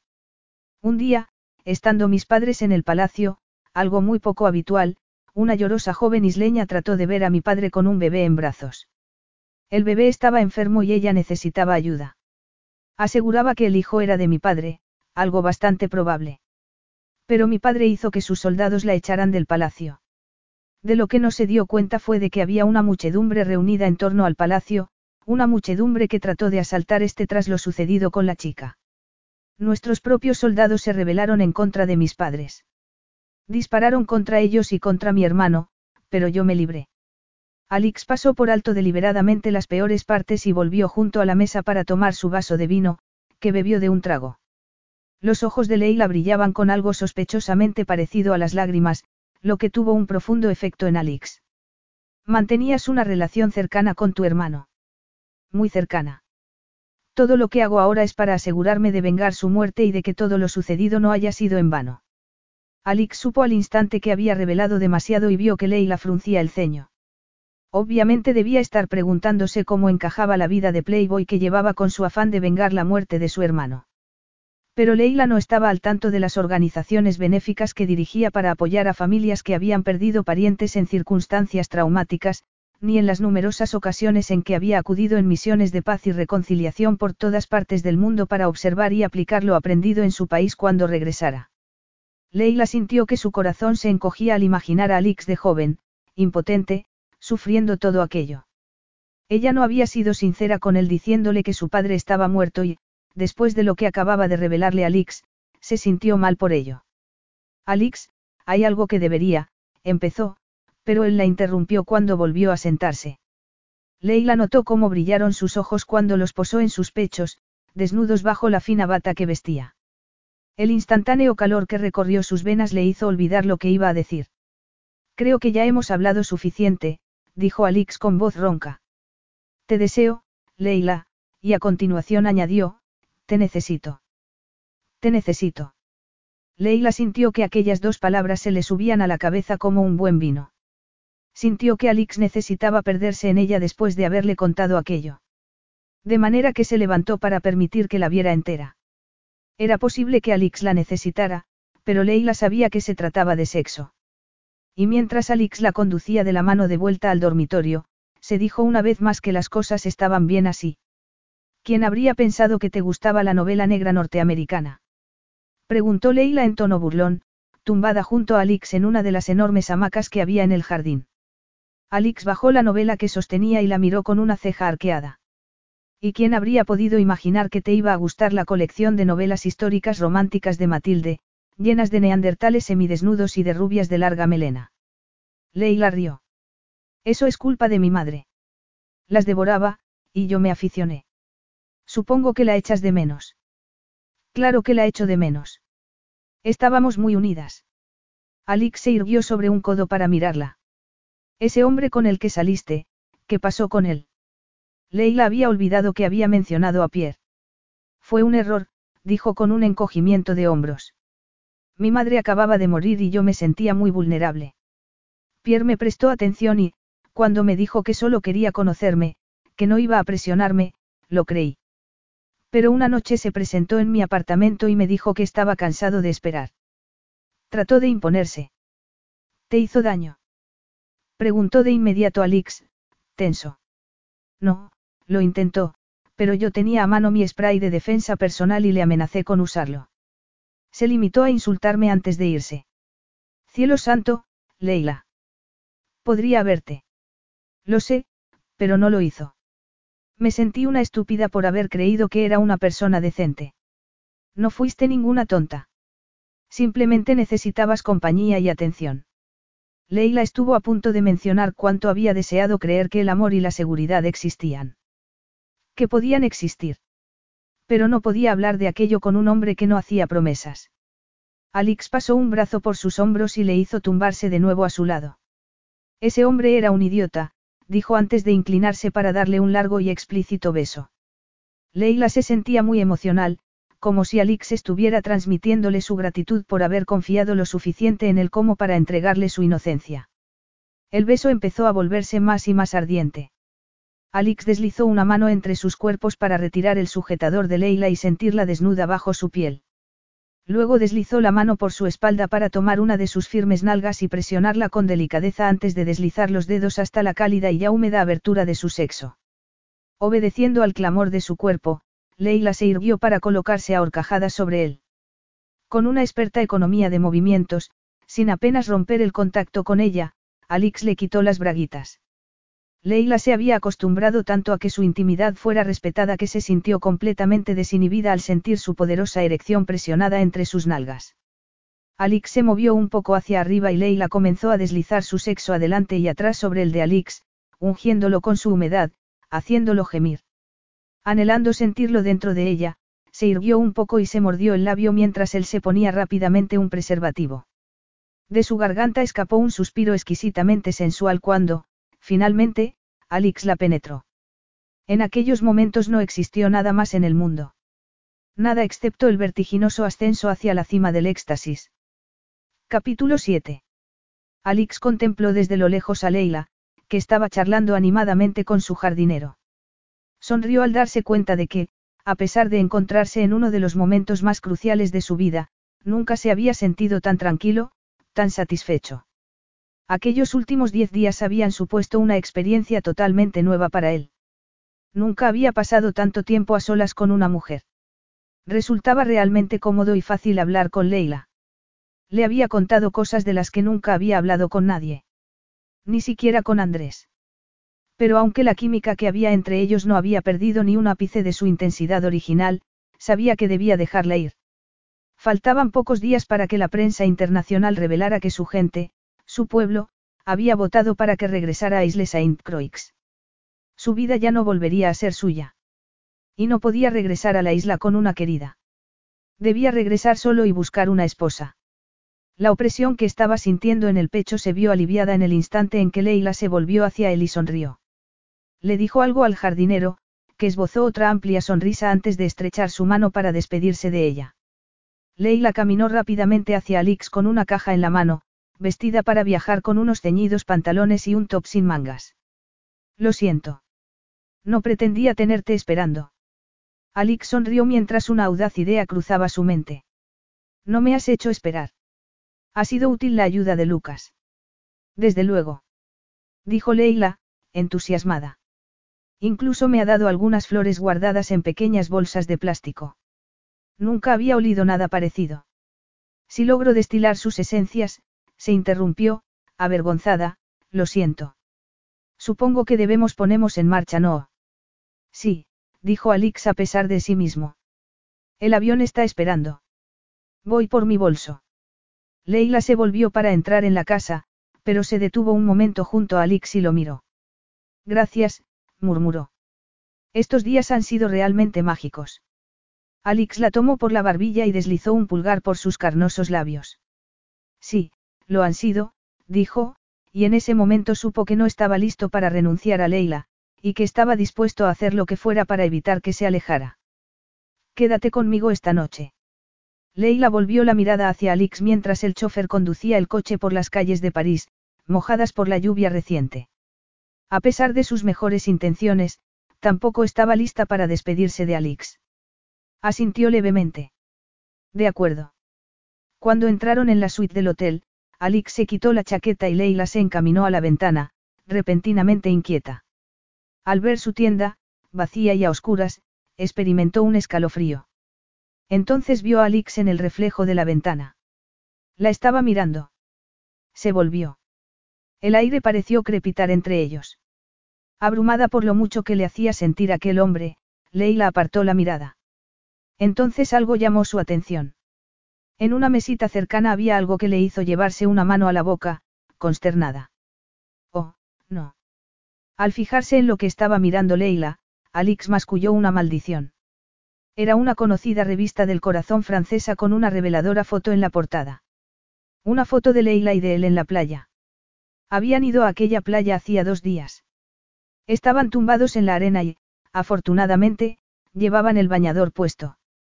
Leila tenía el rostro vuelto hacia él, de manera que no era identificable. Pero él sí. Leila tomó la revista, pero Alix se la quitó enseguida de las manos y la tiró al suelo. No han sacado tu rostro, así que no hay problema. ¿Estabas al tanto de esto? Preguntó Leila, pálida. Mi secretario me pone al tanto de inmediato de cualquier noticia que sale en la prensa. ¿Y por qué no me lo habías dicho? Preguntó Leila, dolida. ¿Por qué esperaba que no vieras la revista? Pues ahora ya lo ha visto toda Francia, Leila bajó la mirada hacia la revista y leyó en alto, ¿quién es el último amor del rey exilado? Alix la tomó por la barbilla para que lo mirara. No saben quién eres y me aseguraré de que no lleguen a saberlo. Por favor, confía en mí. La expresión que cruzó por un instante el rostro de Leila puso a Alix en guardia. Esto tiene que acabar esta noche, Alix. Yo no estoy hecha para tu mundo y no quiero que arrastren mi nombre por la prensa como el de tus demás mujeres. Alix no quería escuchar aquello y sintió cómo crecía la desesperación en su interior. Necesitaba hacer suya a Leila, pero no sabía cómo expresarlo. De manera que en lugar de las palabras utilizó su boca, buscando una respuesta. Y Leila respondió, porque se sentía tan impotente como el propio Alix ante su mutua e irresistible atracción. Al día siguiente, cuando despertó, Leila se encontró sola en la cama, desnuda. Los recuerdos de la noche anterior regresaron en avalancha. Alix la había llevado a la cama y la había desnudado casi reverentemente. Después, su forma de hacerle el amor reveló a Leila que el sexo podía ser aún más intenso de lo que había experimentado hasta entonces. Alix no se había mostrado especialmente tierno o delicado. Se había comportado con una especie de fiera aspereza de la que ella había disfrutado enormemente, hasta el punto de rogarle que siguiera con más dureza, que la penetrara más y más profundamente. Incluso el asunto de la revista había quedado borrado de su mente. Tenía el vago recuerdo de haberse quedado dormida al amanecer, rodeada por los brazos de Alix, que la había besado en la frente antes de murmurar. No vas a irte a ningún sitio. Esto no ha acabado. Leila frunció el ceño mientras se preguntaba si habría escuchado realmente aquello. La perspectiva de que Alix hubiera decidido que su relación podía ser más permanente hizo que los latidos de su tonto corazón arreciaran. Decidida a hablar con él, se levantó y fue a tomar una rápida ducha. Cuando salió del baño escuchó la grave voz de Alix en la habitación contigua. Estaba a punto de entrar cuando escuchó su nombre, lo que le hizo detenerse en seco. Leila es perfecta, Andrés, estaba diciendo Alix. Es preciosa, inteligente, refinada, el hecho de que no quisiera ser vista conmigo es un punto a su favor. Leila frunció el ceño. Un punto a su favor. Aquello sonaba como si la estuvieran evaluando. Avanzó para hacer ver a Alix que estaba allí, pero lo encontró de espaldas a ella, mirando por la ventana. Para ser completamente sincero, continuó Alix, no podría haber organizado esto mejor ni aunque lo hubiera hecho a propósito. Está a punto de celebrarse un referéndum que me permitirá volver a ocupar el trono y la oposición no tiene ni idea. Probablemente creen que aún estoy tomando el sol con ella en el Caribe. Todas las piezas están encajando en su sitio. Leila se retiró rápidamente de la puerta, horrorizada. ¿Desde cuándo ha tenido alguna relevancia el amor a la hora de elegir una esposa para que comparta el trono conmigo? Continuó Alix, lo importante es que ella se está enamorando de mí. Estoy seguro de ello. Esto no se parecerá en nada al desastroso matrimonio de mis padres, Alix escuchó un momento y siguió hablando, ajeno a la devastadora conmoción que estaba experimentando Leila. ¿Que cómo lo sé? Leila era virgen, Andrés, y ninguna mujer renuncia fácilmente a eso. Recuperar el poder con una prometida adecuada a mi lado hará que mi posición sea mucho más fuerte. Leila será una magnífica reina, estoy seguro de ello, y también de que aceptará. Si para alcanzar mis metas necesito asegurarle que yo también la amo, lo haré. No supondrá ningún esfuerzo. Y cuanto antes tengamos un heredero mejor será para asegurar la estabilidad del país. El corazón de Leila latía con tal fuerza que temió desmayarse. Leila era virgen, y ninguna mujer renuncia fácilmente a eso. Si necesito asegurarle que yo también la amo, lo haré. Lo que estaba planeando hacer Alix le hizo sentirse enferma. Estaba dispuesto a casarse con ella basándose en mentiras y falsedades solo para mostrar la imagen que le interesaba para recuperar el trono. Alix le había mentido descaradamente. Y estaba dispuesto a tener un hijo con ella solo para alcanzar sus metas políticas. De pronto, todas las conversaciones que había tenido con Alix adquirieron un matiz siniestro. En realidad se había estado asegurando de que era una candidata adecuada. Y probablemente le había hecho el amor con aquella intensidad para asegurarse de mantener su interés el tiempo suficiente. La rabia que experimentó Leila fue tan intensa que le hizo temblar. Lo único que quería era alejarse de Alix y olvidar que lo había conocido, olvidar que había repetido el error de su madre, enamorarse como una tonta del primer hombre que la había seducido. El cerebro de Alix aún estaba dando vueltas después de la llamada. Realmente le había dicho a Andrés que estaba dispuesto a casarse con Leila para hacerla su reina. Sí, lo había hecho. Esperó a que se apoderara de él un sentimiento de pesar, de pánico, de claustrofobia. Pero no sintió nada de aquello. No había conocido a nadie como Leila, tan dulce e inocente. Su cuerpo se tensó al recordar lo rápido que había aprendido entre sus brazos, al recordar cómo lo había tomado en su boca y lo había saboreado hasta volverlo loco de placer tan solo unas horas antes. De pronto contuvo el aliento. Una conocida figura estaba cruzando la plaza. Era Leila, que se encaminaba con paso firme hacia su tienda. Experimentó un escalofrío al recordar la conversación que acababa de tener con Andrés. La habría escuchado. Pero, si lo había hecho, ¿por qué se había ido? ¿Qué mujer habría renunciado a la perspectiva de que un hombre como él le propusiera una relación permanente? Estaba a punto de salir por ella cuando sonó de nuevo su teléfono. Sí. Replicó secamente. Majestad, tenemos que repasar los planes para cuando se anuncie el resultado del referéndum de mañana. Mañana. Al día siguiente su vida iba a cambiar radicalmente. Recordarlo supuso una auténtica sacudida para Alix, una sacudida que le hizo comprender que estaba en peligro de descentrarse cuando más lo necesitaba. Por una mujer. Aunque fuera la mujer que había elegido para ser su reina, no dejaba de ser tan solo una amante, una mujer, algo secundario en su vida. Trató de concentrarse en la importante conversación que tenía entre manos, que duró casi media hora. Cuando terminó, volvió rápidamente a mirar por la ventana, y lo que vio hizo que todo su cuerpo se tensara. Leila estaba al otro lado de la plaza, cerrando su tienda. Las cortinas estaban echadas y vestía unos vaqueros, unas playeras y una cazadora. También llevaba una pequeña maleta de viaje con ruedas. Mientras Alix observaba, Leila se volvió, tomó el asa de su maleta y se alejó rápidamente de la tienda. Leila estaba a punto de doblar la esquina cuando Alix la alcanzó y la tomó por el brazo. ¿Cuánto has escuchado? Cuando Leila se volvió su gélida expresión dejó momentáneamente petrificado a Alix.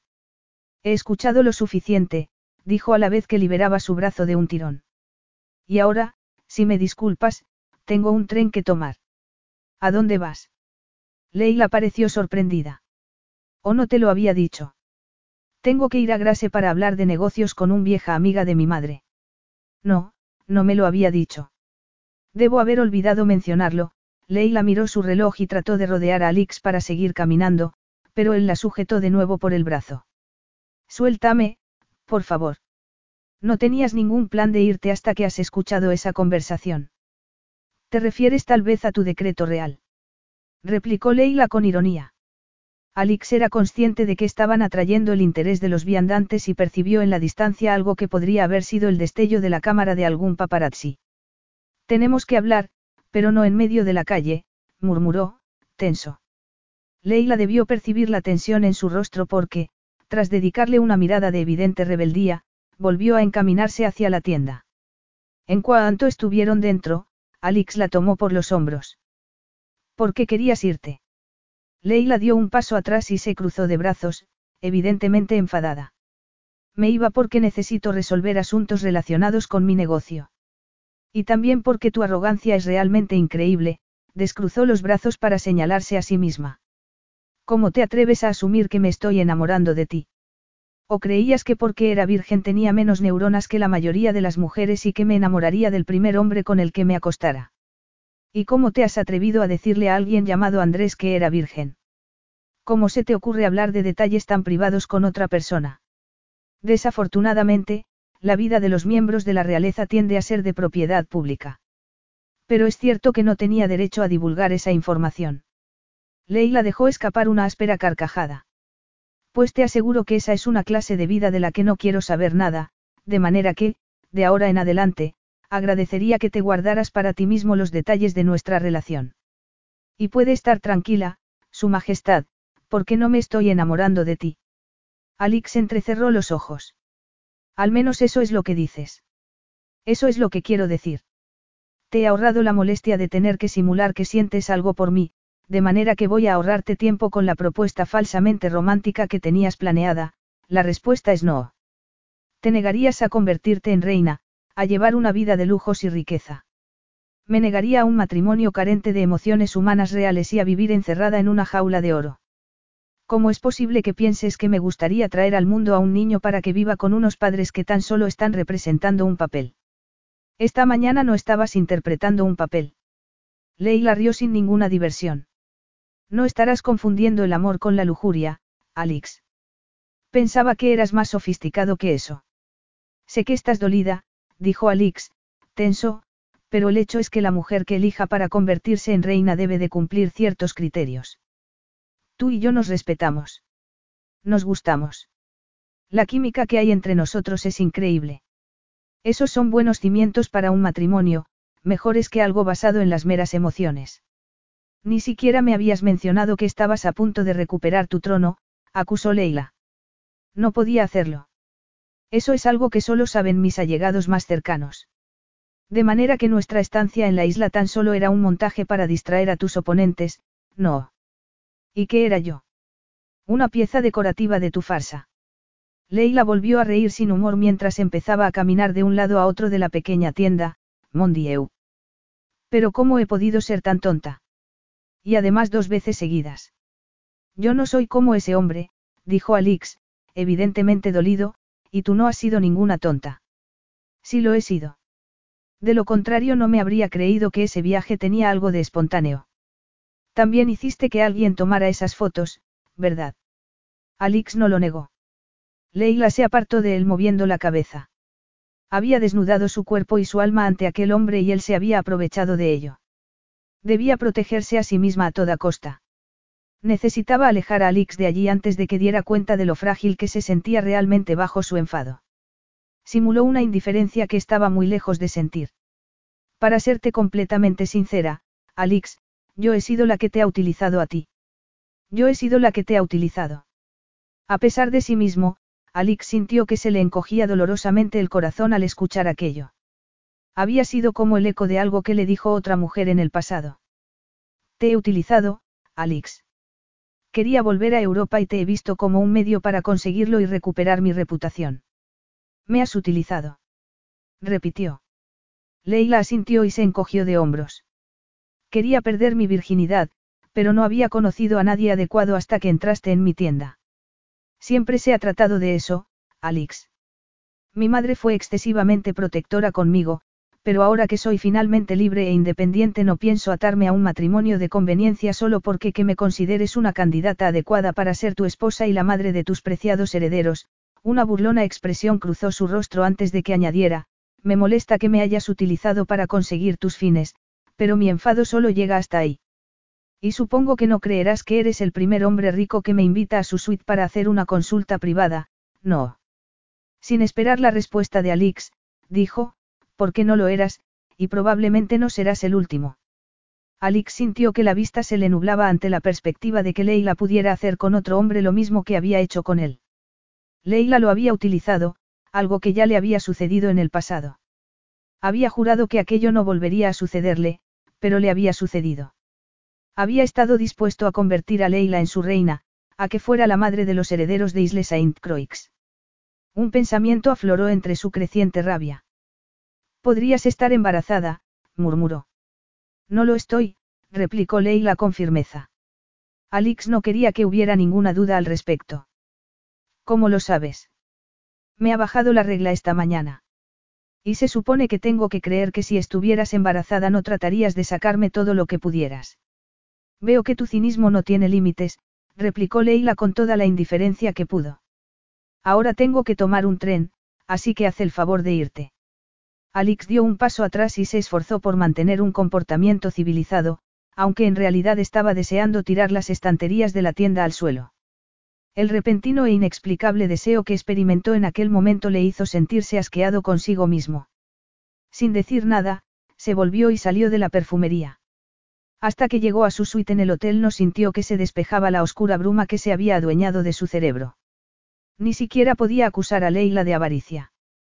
Cualquier otra mujer que hubiera escuchado aquella conversación la habría utilizado para conseguir todo lo posible y más. Pero no Leila. Ella se había limitado a utilizarlo. Furioso, descolgó el teléfono y dio instrucciones para que todo su equipo fuera trasladado a otro hotel. Acababa de colgar cuando recibió una llamada de Andrés, cuya voz sonó especialmente animada. La participación está siendo realmente alta y las encuestas sugieren que vamos a arrasar en las urnas. El gobierno está asustado, pero ya es demasiado tarde. Ya está, Alix. Está a punto de llegar el momento de volver a casa. Cuando regreses con Leila del brazo. Alix lo interrumpió con frialdad. No vuelvas a mencionar su nombre nunca más. Se produjo un momentáneo silencio al otro lado de la línea antes de que Andrés se recuperara con profesional aplomo y siguiera como si no hubiera pasado nada. En cuanto la conversación terminó, el equipo de Alix entró en la suite y comenzó a ocuparse del traslado de hotel. Alix se recriminó por haber reaccionado de manera tan exagerada. Leila Beruguese era solo una mujer. Una mujer preciosa. Y lo que le había nublado el juicio había sido la lujuria. Tan solo eso. Y aquella podía ser una lección muy valiosa para él. Para cuando estuvo instalado en su nuevo hogar temporal, Leila Beruguese ya no era un recuerdo reciente ni lejano. Alix la había apartado de su mente con la precisión clínica que había utilizado durante años con cualquier cosa en la que no quería pensar. Mujeres, la muerte de su hermano. Su destino estaba a punto de resurgir de sus propias cenizas como un ave fénix, y eso era lo más importante en el mundo. Leila no empezó a experimentar cierta relajación hasta que el tren dejó atrás París. Dio gracias en silencio por haber podido contar con la vieja amiga de su madre que le había permitido acudir unos días a su casa en Grase. Así podría permanecer alejada de París hasta que Alix se hubiera ido. Junto con la relajación llegó el dolor que había intentado mantener alejado, el dolor que le hizo ver que había tenido más fuerza de la que creía para enfrentarse a Alix y decirle que en realidad tan solo se había limitado a utilizarlo, que no significaba nada para ella. Pero era él quien la había utilizado a ella. Afortunadamente, la prensa no había descubierto su identidad. Su ingenuidad le hizo sentirse enferma. Aquello le hizo recordar las ligeras náuseas que estaba sintiendo desde hacía unos días y que había achacado a algo que había comido. También había mentido a Alix respecto a su periodo. Aún no le había llegado. Pero si Alix hubiera sabido que había la más mínima probabilidad de que estuviera embarazada, sintió un estremecimiento al pensar en cómo habría reaccionado. Se llevó una mano al vientre y se dijo con firmeza que no estaba embarazada. El destino no podía ser tan cruel como para hacerle cometer los mismos errores que su madre. Capítulo 8. Siete semanas después. Alix se encaminó hasta el ventanal de su despacho en el castillo. La brisa que entraba llevaba consigo los aromas de su infancia, aromas a tierra, mar y flores silvestres que nunca había olvidado. Había sido una semana realmente tumultuosa, por decir algo, pero seguía allí, y eso ya era algo. Leila era un fantasma constante merodeando por su mente, persiguiéndolo, atormentándolo.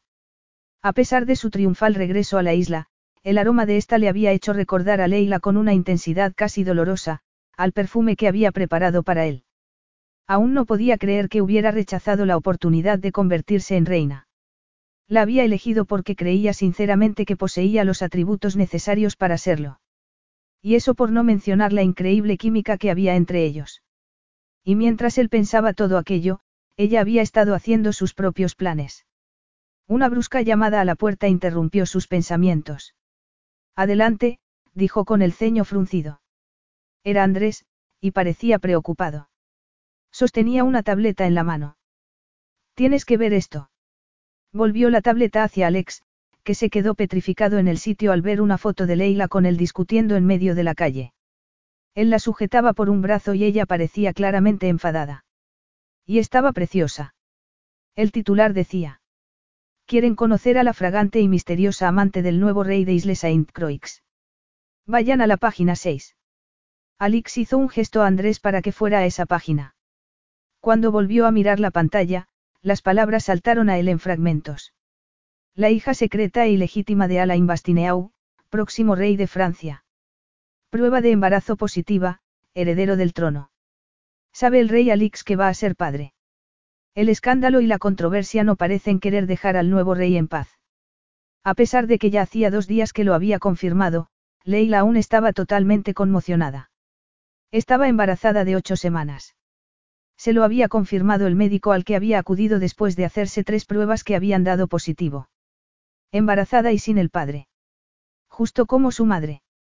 Experimentó una profunda sensación de vergüenza e inutilidad. Debía ser algo genético. Había quedado demostrado que no era menos susceptible que su madre a los intentos de seducción de un hombre atractivo. La única diferencia consistía en que, en aquella ocasión, el padre habría estado dispuesto a casarse con la madre del bebé. Una sonora llamada a la puerta de la tienda le hizo salir de su ensimismamiento. Mientras bajaba escuchó un clamor de voces. Se había retrasado en abrir, pero su clientela no tenía por costumbre presentarse en la perfumería en hordas y a primera hora. Pensando que debía haber sucedido algo, abrió la puerta sin pensárselo dos veces, y se encontró frente a un destello de flashes, voces y montones de gente. Fue algo tan sorprendente e inesperado que tardó un momento en entender lo que estaba escuchando. Es cierto que está embarazada de Alix Saint Croix. Van a recuperar su relación. ¿Cuánto tiempo han estado viéndose? ¿Por qué pelearon? Se mantienen en contacto. ¿Sabe él que está embarazada? Leila consiguió conservar la suficiente presencia de ánimo como para cerrar la puerta antes de que le resultara imposible, aunque a alguno de los periodistas le dio tiempo de arrojar un periódico que cayó a sus pies, dentro de la tienda. Cuando lo tomó vio en la primera plana una foto de Alix y de ella del día que discutieron en plena calle. Él tenía una mano apoyada en su brazo y ella lo miraba con expresión de evidente enfado. Dolida y humillada, decía el titular, que debajo añadía.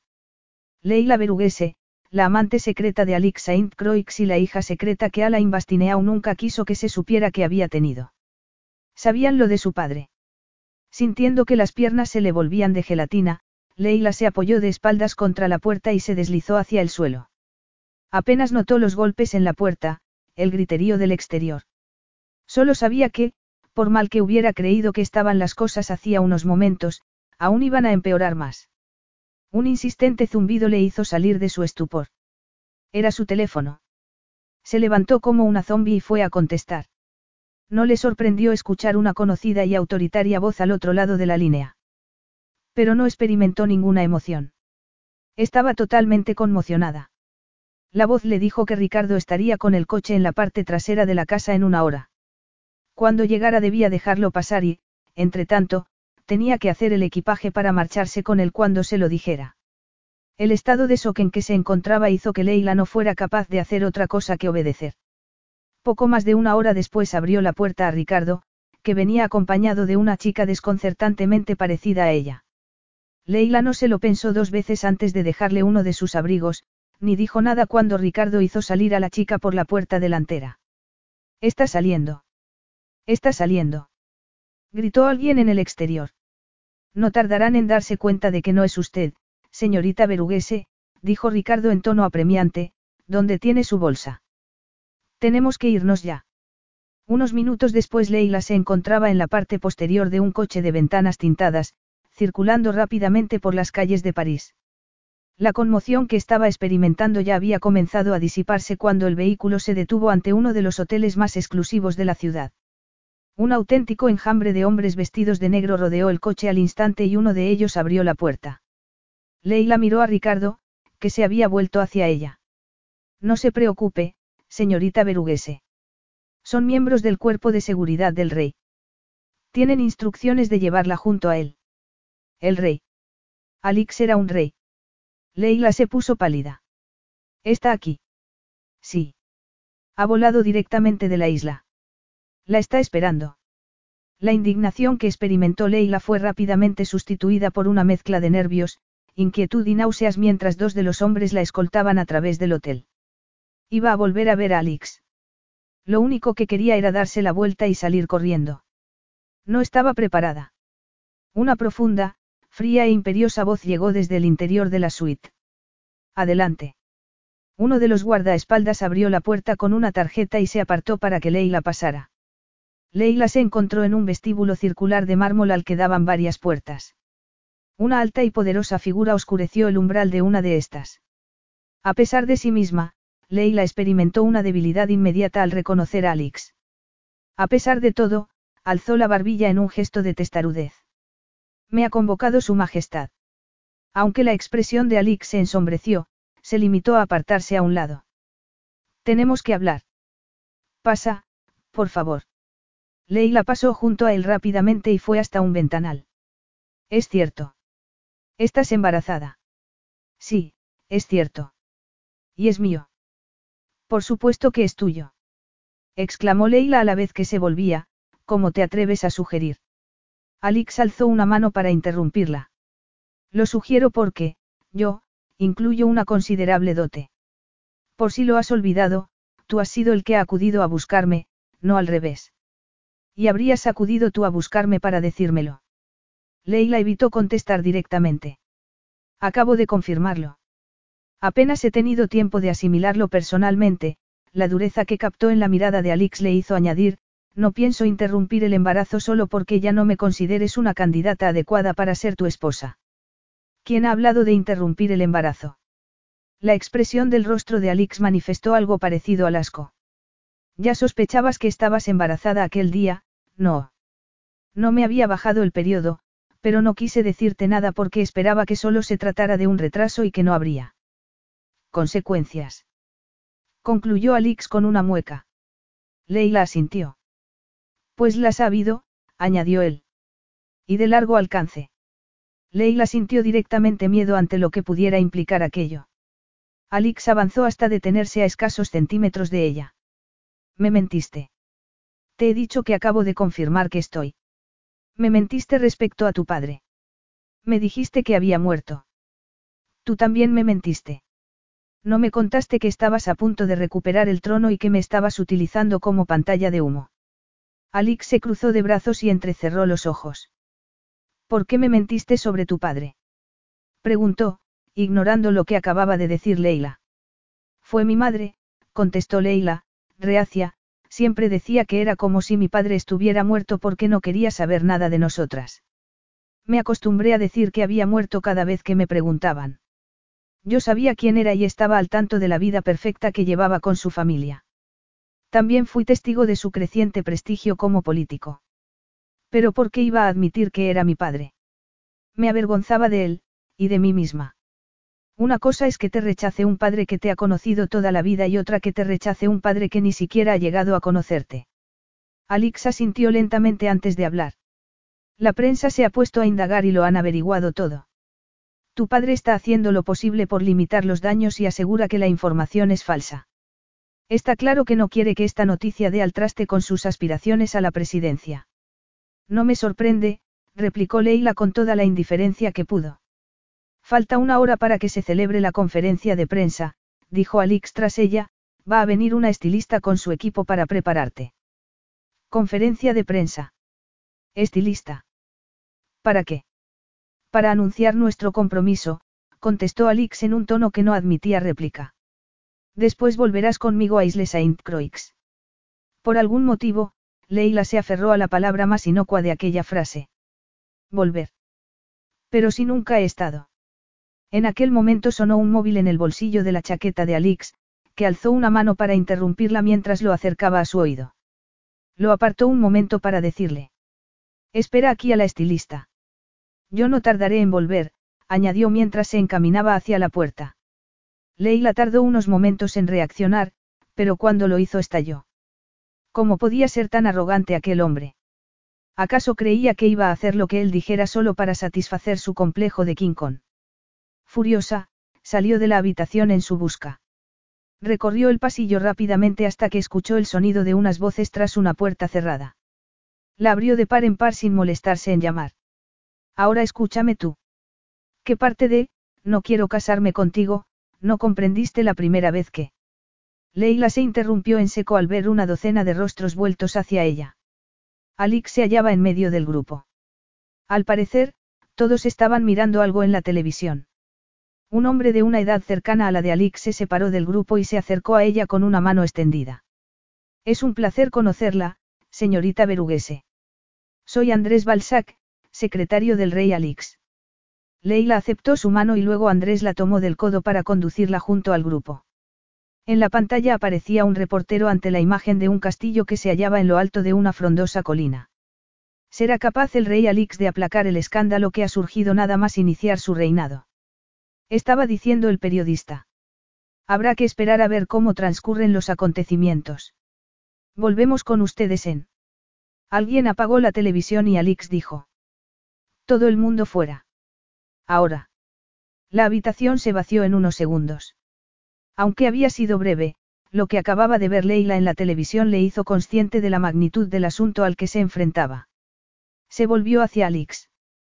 ¿Qué es lo que estás proponiendo exactamente con esa rueda de prensa y llevándome contigo a Isle Saint-Croix?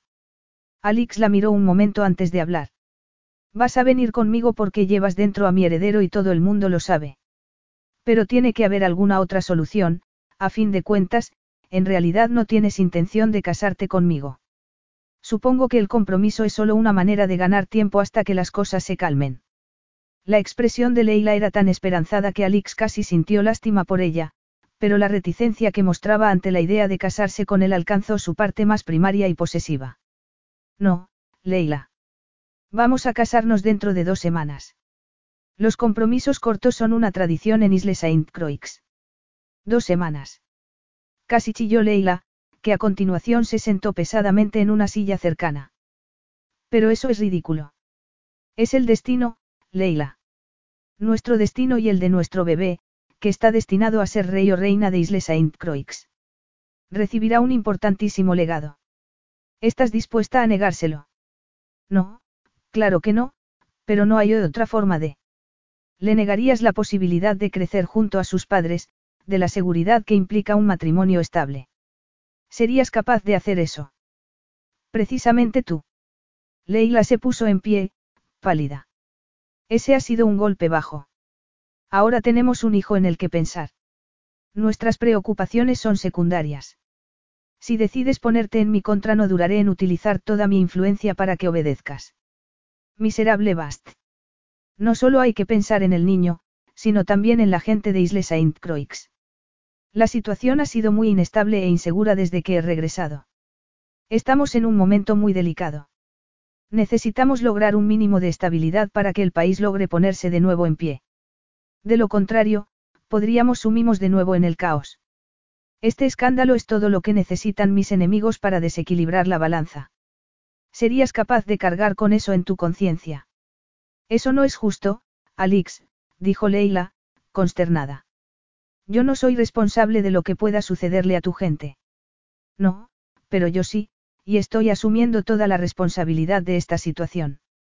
Finalmente, y a pesar de saber que se enfrentaba a un matrimonio con alguien que la despreciaba por haberle dicho que lo había utilizado, el peso de la responsabilidad pudo con Leila. Al menos Alix no había tratado de engañarla haciéndole creer que estaba enamorado de ella ni nada parecido. Para él tan solo era un medio para alcanzar lo que buscaba. Su hijo no sufriría la carencia de un padre, no se sentiría rechazado y abandonado, como le había sucedido a ella. ¿Qué le parece así, señorita Beruguese? Leila sonrió distraída a la estilista que la había estado esperando con un montón de ropa en la suite a la que la había llevado Alix de la mano, como si fuera una niña testaruda.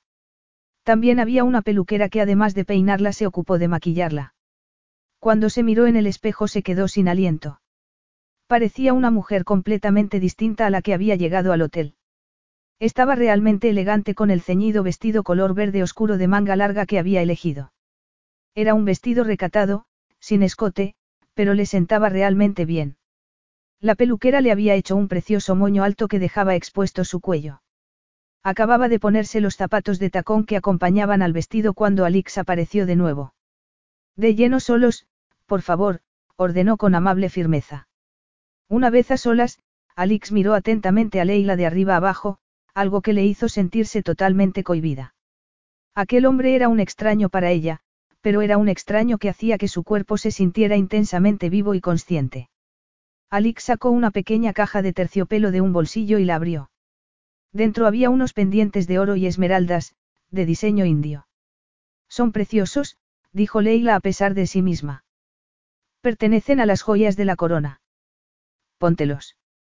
Leila estuvo a punto de negarse, pero finalmente los tomó y se los puso.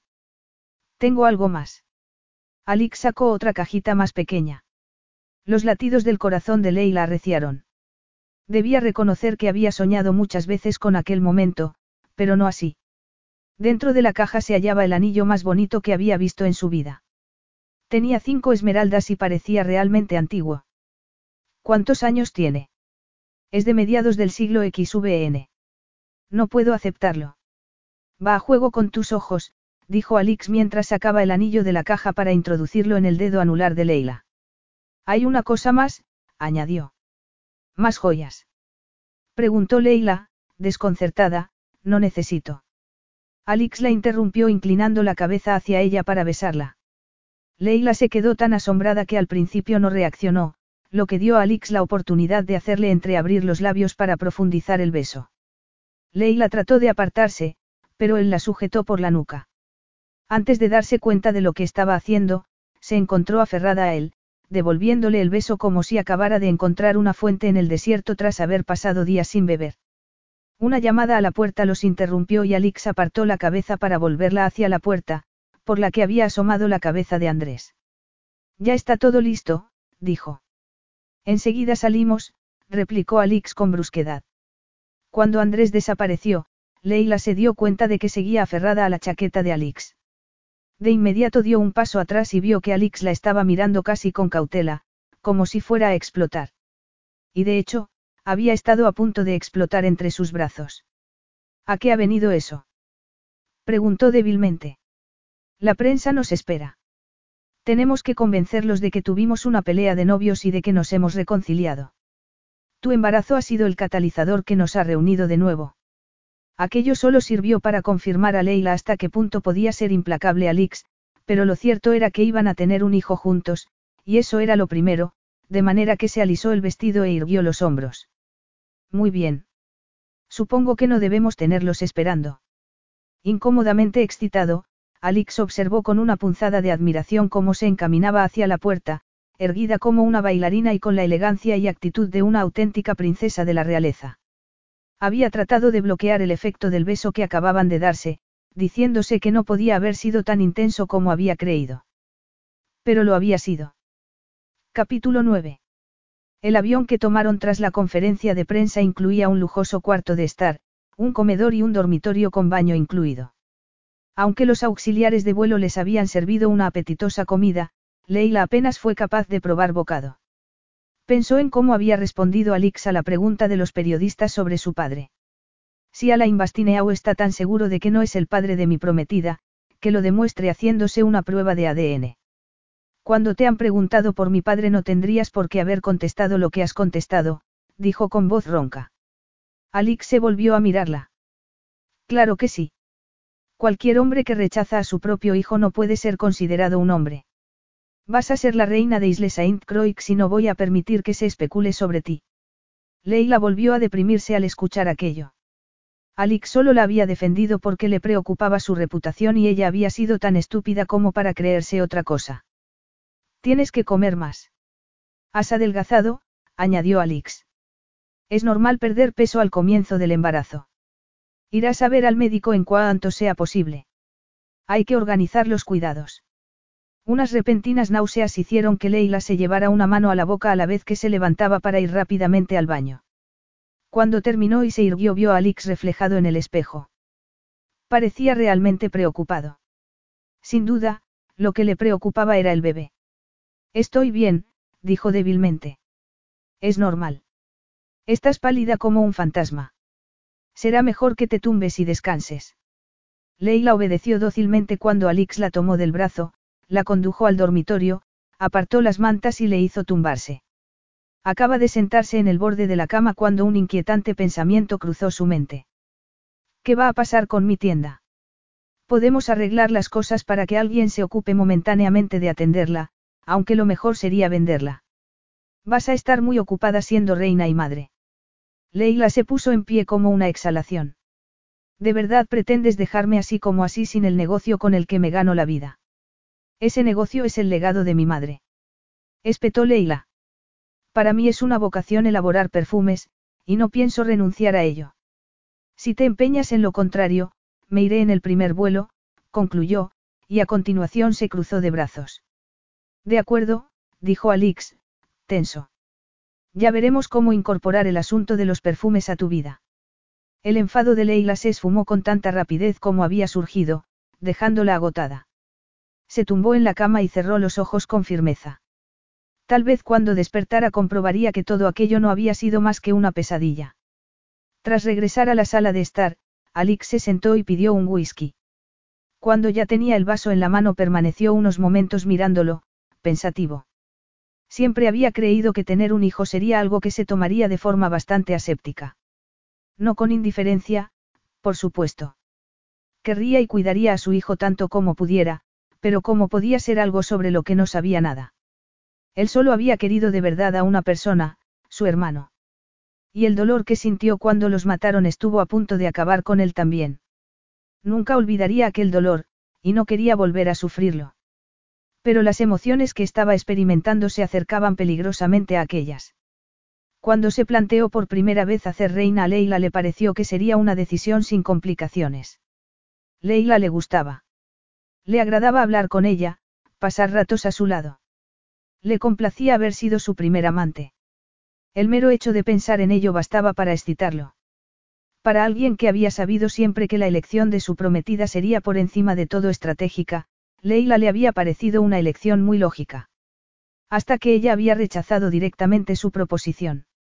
Y ahora estaba embarazada y a él no le quedaba más remedio que hacerla su esposa. Había creído que Leila se estaba enamorando de él cuando, evidentemente no había sido así. Ignoró la tensión que experimentó en el pecho y se dijo que aquello facilitaría las cosas. Nada de emociones por parte de ninguno. Nada de ilusiones.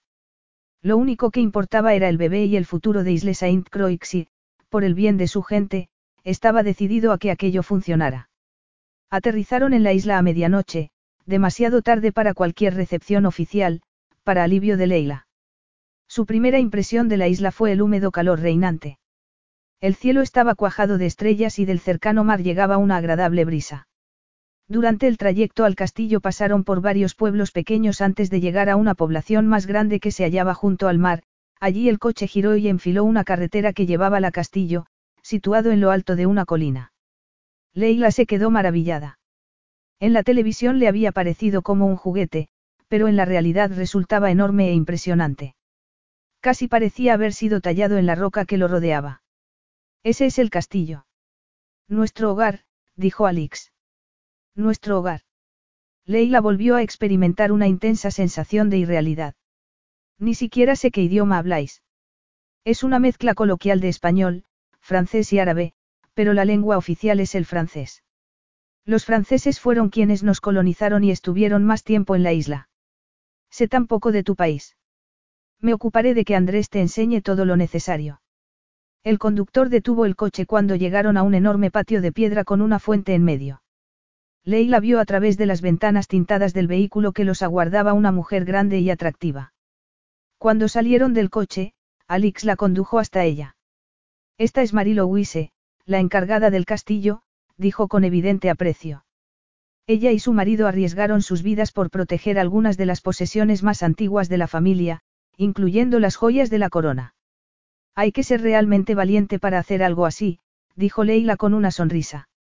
Marilouise le dedicó otra sonrisa radiante antes de acompañarlos al interior del castillo, lleno de imponentes corredores y patios interiores. Alix habló a la mujer en su seductora lengua.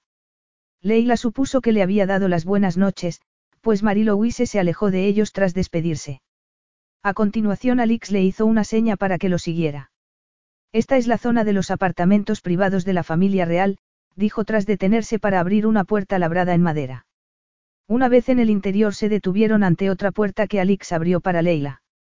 Y estas son tus habitaciones.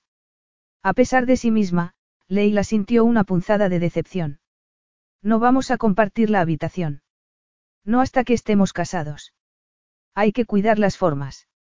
La gente ya sabe que hemos consumado nuestra relación, dijo Leila a la vez que se señalaba el vientre. Alix tuvo que contenerse para no recordarle allí mismo y en la práctica cómo fue aquella consumación. La magnitud del hecho de que Leila estuviera en su castillo. Embarazada, le estaba afectando en un lugar muy profundo y secreto. Espero que encuentres cómodas tus habitaciones, dijo mientras abría las puertas para pasar al interior. He dado instrucciones para que tengas a tu disposición todo lo que puedas necesitar. También tienes cita mañana en el hospital para que te hagan una ecografía. Leila hizo una mueca burlona. Para atender mi preciosa carga. Para asegurarte de que todo irá bien antes del compromiso. Algo así, dijo Alix mientras se disponía a salir de nuevo, deberías descansar. Los próximos días van a ser muy ajetreados, añadió antes de abrir la puerta, casi temeroso de que Leila pudiera percibir la falta de control que estaba experimentando a su lado. Tratando de ignorar la dolorosa punzada que sentía en el corazón, y consciente de lo agotada que estaba después de todo lo sucedido, Leila no perdió el tiempo explorando la lujosa habitación. Se limitó a desnudarse y a meterse en la cama, que era tan grande como un campo de fútbol. A pesar del cansancio permaneció largo rato despierta, mirando al techo. No podía dejar de pensar en el hecho de que, a pesar de que la había besado, era obvio que Alix ya no la deseaba. De hecho, no había parado de mirarla como si no soportara estar cerca de ella. Pero entonces que podía mantenerlos unidos más allá del deber y la responsabilidad compartida de un hijo. Al día siguiente, a primera hora de la tarde, Leila estaba caminando de un lado a otro de su lujosa habitación. Marilou se había aparecido aquella mañana con una joven que, al parecer, iba a ser su doncella personal. Cuando ésta protestó, la ignoraron con una sonrisa y la acompañaron a un pequeño comedor adyacente al dormitorio en el que le habían servido un delicioso desayuno. Después, y dado que su equipaje aún no había llegado, exploró el vestidor y los armarios que contenía. Encontró toda clase de ropa y optó por un sencillo vestido azul oscuro y unos zapatos a juego. Estaba mirándose en espejo y acababa de apoyar una mano en su vientre cuando escuchó una voz a sus espaldas. ¿Cómo estás hoy? Leila se volvió, sobresaltada, y vio a Alix tras ella, con las manos en los bolsillos y vestido con un sencillo traje oscuro y camisa blanca. Su expresión no había perdido la mezcla de reserva y desaprobación del día anterior. Ha llegado la hora de comprobar si tu precioso heredero está bien. Preguntó con la barbilla ligeramente alzada. Los ojos de Alix destellaron como si le hubiera molestado su insolente actitud. El médico nos está esperando en el hospital. Cuando salieron del castillo había una docena de guardaespaldas esperándolos. Mientras estos ocupaban sus lugares en sus coches, Alix se acercó a un jeep, abrió la puerta de pasajeros para Leila y luego ocupó el asiento del conductor. La comitiva se puso en marcha un momento después con un par de coches por delante y por detrás del jeep. Ayer me comentaste que la situación del país aún era bastante inestable, dijo Leila, nerviosa, aún hay peligro. Jamás se me ocurriría poneros a ti o al bebé en peligro, replicó Alix, casi enfadado. Vamos protegidos por miembros de la mejor empresa de seguridad del mundo. No pretendía implicar que fueras a ponerme, a ponemos en peligro. Alix dio un suspiro y Leila notó cómo se relajaba. Discúlpame. Pero no tienes por qué preocuparte. La oposición no es numerosa y carece de poder real. Me he asegurado de ello. Pero no puedo permitirme dar nada por sentado hasta que la situación económica de Isle Saint-Croix sea más estable. También debo tomarme tiempo para que la gente se acostumbre a que su rey esté de vuelta. Aún no saben cómo voy a ser y cómo pienso organizar las cosas. Y van a tener que hacerte reverencias y cosas de esas. Alix se volvió para mirarla con expresión incrédula. No. Claro que no. No podría imaginar nada peor. Quiero ser un rey cercano a la gente. No quiero pompas ni ceremonias, pero sí quiero ser un buen líder y ocuparme de protegerlos y de que tengan lo necesario. Aquellas palabras ejercieron un profundo efecto en Leila. Alix había sonado tan, protector. Antes de tener tiempo para analizar cómo le hacía sentirse aquello vio que entraban en un aparcamiento que se hallaba en el exterior de un edificio que tenía un aspecto bastante destartalado. Alix hizo una mueca mientras detenía el coche. El hospital no tiene muy buen aspecto, pero contamos con algunos de los mejores especialistas del mundo. Yo me he ocupado personalmente de los estudios de nuestros jóvenes médicos en el extranjero para que cuando vuelvan puedan enseñar a otros. También estamos construyendo un nuevo hospital en un lugar cercano. Cuando esté listo, derruiremos este. Leila se sorprendió una vez más al comprobar lo comprometido que se sentía Alix con su isla, y al constatar lo poco que lo conocía. Un rato después estaba en la consulta del médico que se iba a ocupar de su embarazo, un señor mayor sonriente y con aspecto de sabio. Tras una breve consulta sobre las fechas del embarazo, una enfermera la llevó a otra sala para prepararla para la ecografía. Cuando ya estaba vestida con una bata y tumbada en la camilla, el doctor entró en la consulta acompañado de Alix. El doctor era un hombre cálido y charlatán, pero Leila no pudo evitar sentirse nerviosa mientras le extendía el gel por el vientre. Miró a Alix, que estaba observando atentamente el monitor en el que el médico había centrado su atención mientras movía el aparato de ultrasonidos sobre su vientre. Habría querido tomarlo de la mano para sentir su apoyo y su fuerza, pero se contuvo. Su madre había pasado por aquello mismo a solas. De pronto, el sonido de un rápido latido inundó la habitación y Leila tardó unos momentos en darse cuenta de que se trataba del corazón de su bebé. El doctor sonrió. No hay duda de que es un bebé fuerte. En la pantalla estaba apareciendo una forma. La cabeza era visible, y la espina dorsal. Parecía tan delicado y frágil, y, sin embargo, estaba allí, creciendo, transformándose en alguien, un niño o una niña. Emocionada, Leila tuvo que llevarse la mano a la boca para contener un sollozo. El amor que experimentó, junto con un intenso afán de protección, la aturdieron. Fue una sensación totalmente visceral, instintiva y primaria. Todo parece en orden, estaba diciendo el médico. De momento, coma bien, haga un poco de ejercicio y duerma todo lo posible. Leila se limitó a sentir, demasiado emocionada como para hablar. Cuando se sintió un poco más recuperada miró a Alix, pero no estaba preparada para ver su cerrada expresión, su mirada impenetrable. Constatar que no estaba experimentando las mismas sensaciones que ella fue como una auténtica bofetada. De manera que todo está bien, ¿no? Dijo Alix cuando pareció salir del trance en el que se encontraba. Sí, sí, no hay nada de qué preocuparse. Bien. Alix ni siquiera miró a Leila. Lo único que le importaba era constatar que el bebé estaba bien. Leila agradeció la distracción que supuso la llegada de la enfermera para ayudarla a cambiarse. Cuando el doctor y Alix salieron hizo lo posible por ignorar el dolor que sentía en el corazón. Al salir al pasillo su ira se incrementó al ver a Alix caminando de un lado a otro mientras hablaba por teléfono. Cuando él la vio hizo un gesto para que lo siguiera, y Leila prácticamente tuvo que trotar para mantener su ritmo. Alix no terminó de hablar hasta que estuvieron de vuelta en el jeep y cuando colgó reinó el silencio entre ellos. Leila se empeñó en no romperlo a pesar de las miradas de reojo que le dirigió Alix. En cuanto este detuvo el coche ante la puerta del castillo, prácticamente saltó del coche y se encaminó rápidamente hacia sus habitaciones.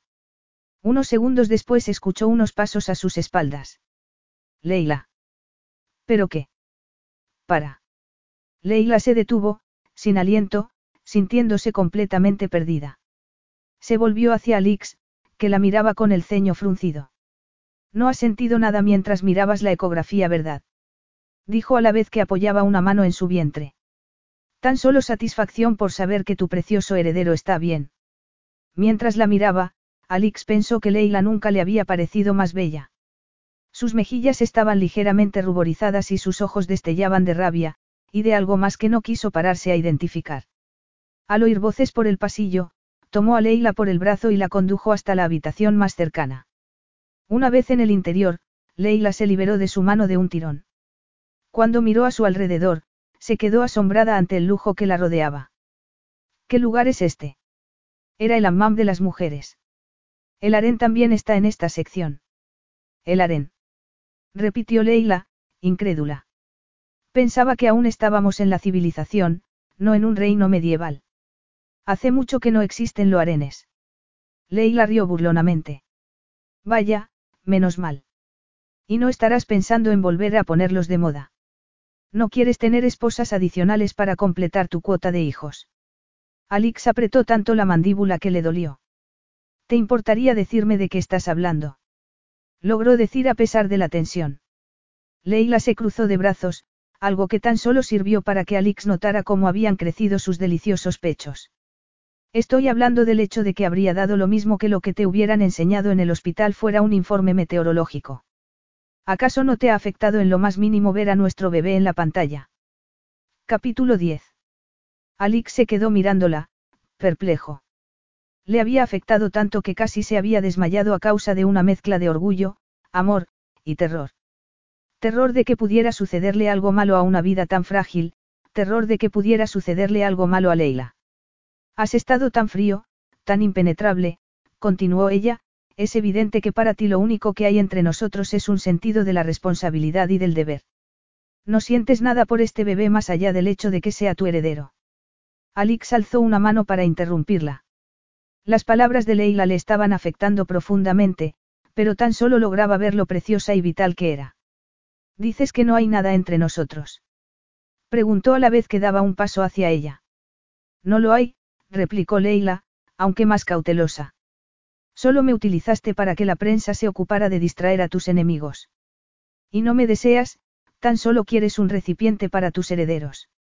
Pero eso no es suficiente para mí ni para el bebé, añadió con toda la firmeza que pudo. Estás equivocada y lo sabes, murmuró Alix muy cerca de ella.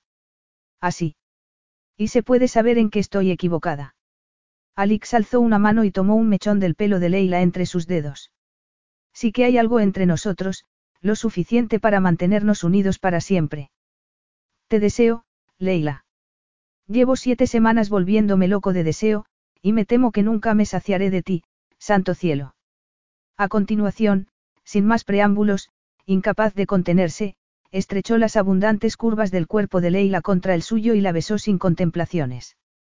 Leila sintió que se le fundía el cerebro. Durante unos segundos tan solo experimentó un intenso alivio ante el duro beso de Alix, que enseguida empezó a volverse más apasionado, más profundo. Alix le acarició con ambas manos la espalda, la cintura, y finalmente la tomó por los glúteos para presionarla contra sí y hacerle sentir la dura protuberancia de su erección. Leila gimió contra su boca y se frotó instintivamente contra él mientras acallaba las campanillas de advertencia que estaban sonando en su cabeza. Alix interrumpió el beso para apartar la tela de su vestido y dejar expuestos sus senos, cubiertos tan solo con el encaje del sujetador. Leila tuvo que morderse el labio inferior para no ponerse a rogarle. Solo lograba mantenerse en pie porque Alix la estaba sujetando por la cintura. Entonces él tiró sin miramientos del sujetador hacia abajo y, tras liberar uno de sus pechos, tomó su pezón entre dos dedos y lo oprimió con delicadeza. Leila estaba tan sensibilizada que estuvo a punto de gritar mientras movía su pelvis en círculos contra él, desbocada. Alix la sorprendió tomándola de repente en brazos. Un instante después entraba con ella en una habitación en la que había una enorme cama circular y montones de espejos. Parecía un lugar de cuento, pero cuando Alix la dejó en la cama Leila supo a ciencia cierta que aquello no era un sueño. Sabía que debería haberse levantado para marcharse de allí corriendo, pero era incapaz de moverse. Además, no quería hacerlo. Si aquello era todo lo que había entre ellos, lo deseaba con tanta o más intensidad que el propio Alix. Alix se desvistió rápidamente y un instante después estaba sobre ella. Tras besarla en la boca, deslizó los labios por su mejilla hasta su cuello, donde la mordisqueó y absorbió con firme delicadeza, como si quisiera dejar su marca en ella. Leila lo rodeó con sus brazos y lo acarició mientras un delicado gruñido de pura satisfacción femenina escapa de su garganta. Luego deslizó una mano entre sus cuerpos para tomar en ella la orgullosa y poderosa erección de Alix. Sintiéndose más segura de sí misma que nunca, comenzó a mover la mano delante y atrás, disfrutando de cómo se contraían los músculos del abdomen de Alix bajo sus caricias. Un instante después, Alix la tomó de la mano y le hizo retirarla. Si sigues acariciándome así esto se va a terminar enseguida. Te necesito, ahora. Leila experimentó de inmediato la misma urgencia, pero aún estaba medio vestida, de manera que Alix tuvo que ocuparse de desnudarla. Cuando terminó se irguió para mirarla. El brillo de su intensa mirada hizo que Leila experimentara una oleada de calor. Entonces Alix se situó sobre ella y le hizo separar las piernas. Tras dedicar una exquisita atención a sus pechos y a sus pezones, deslizó la lengua por su vientre y, a la vez que le hacía subir las piernas a sus hombros, acarició con ella el sexo de Leila, cuya cálida humedad revelaba la intensidad de su deseo. Leila se sintió totalmente expuesta mientras Alix deslizaba las manos bajo su trasero para poder alzarla y administrarle con más comodidad sus enloquecedoras atenciones. Cuando Alix encontró el centro de su deseo, lo lamió y sorbió hasta que Leila lo agarró por el pelo y presionó su sexo contra él para que la penetrara más profundamente con su lengua. Y aunque experimentó un intenso clímax contra su boca, no fue suficiente.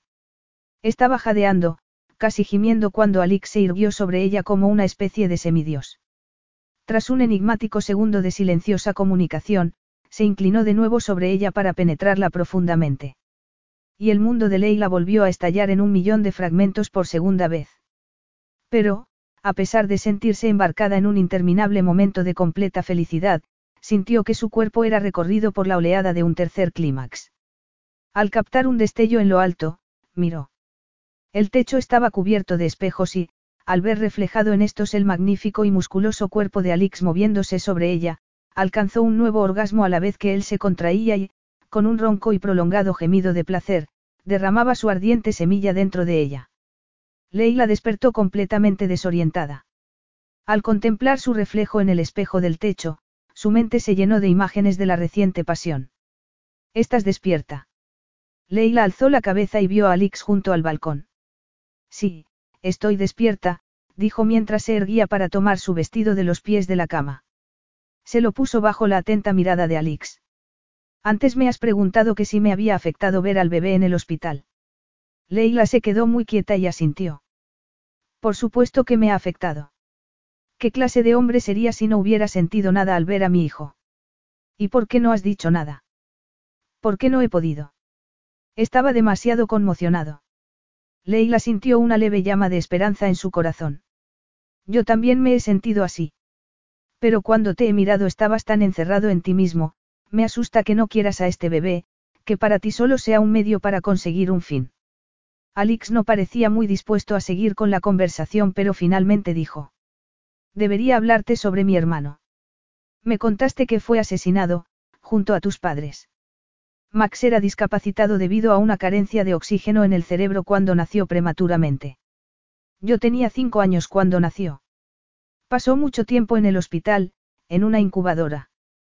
Mis padres apenas le hacían caso, de manera que yo pasaba casi todo el rato con él. Para mi padre era evidente que no iba a poder ser rey, de manera que lo ignoraba. ¿Y tu madre? Preguntó Leila, conmocionada. Apenas sabía que yo existía, y menos aún Max. Tu hermano debió quererte mucho. Me seguía a todas partes, pero yo no podía darle lo que más necesitaba, el amor de nuestros padres. En realidad ellos fueron los responsables de su muerte.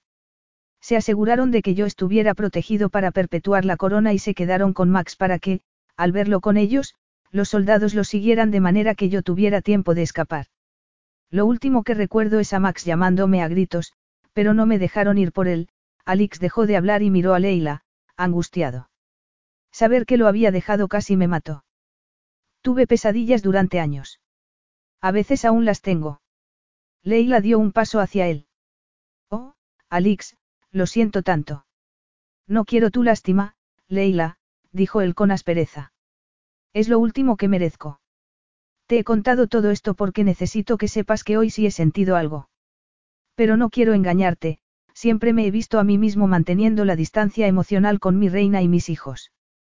Mi papel de rey es un trabajo, y no puedo permitirme distracciones.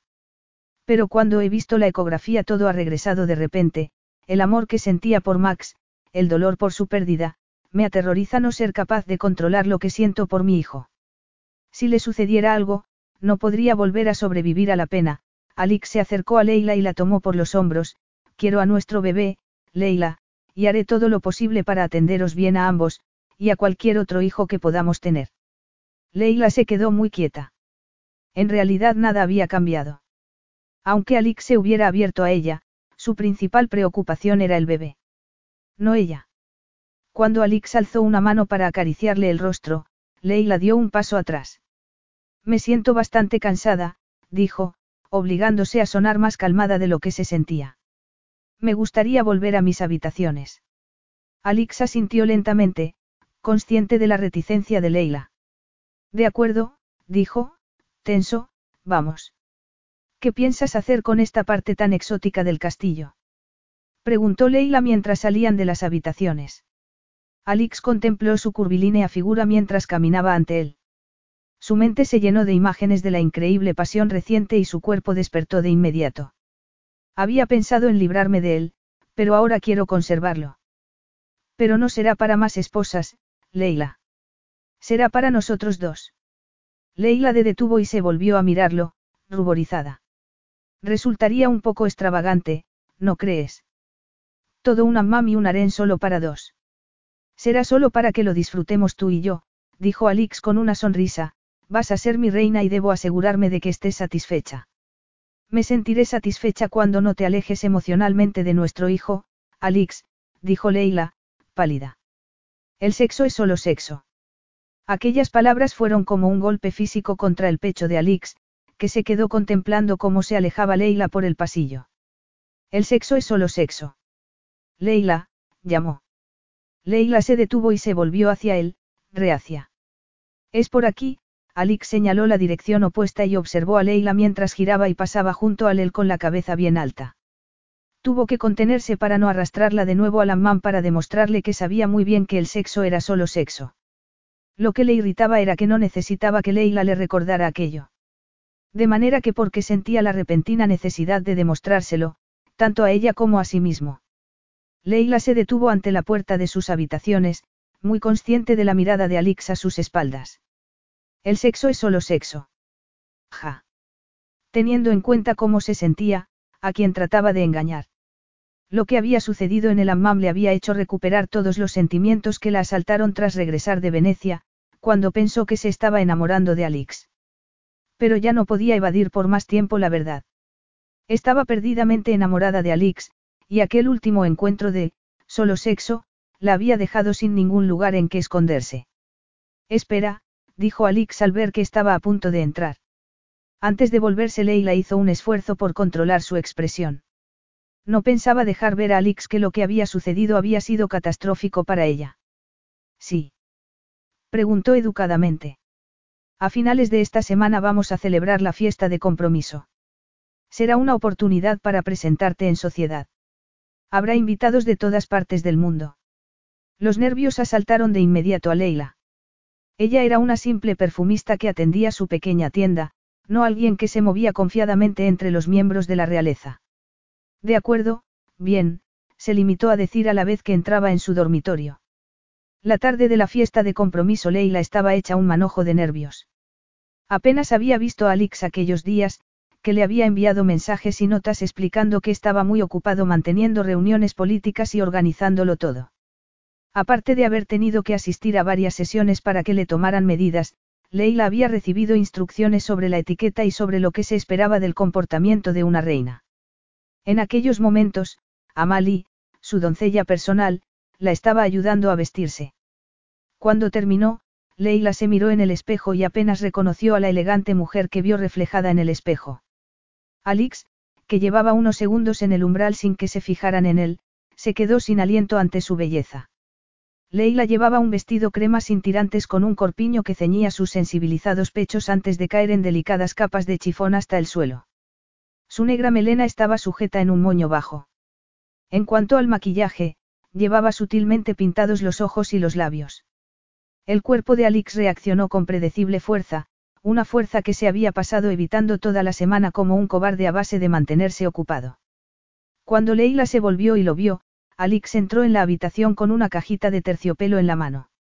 La joven doncella hizo un reverencia y salió. ¿Más joyas? Preguntó Leila con ironía. Sí, más joyas, Alix disimuló su irritación mientras se detenía ante Leila y abría la caja para mostrarle un precioso collar con unos pendientes a juego.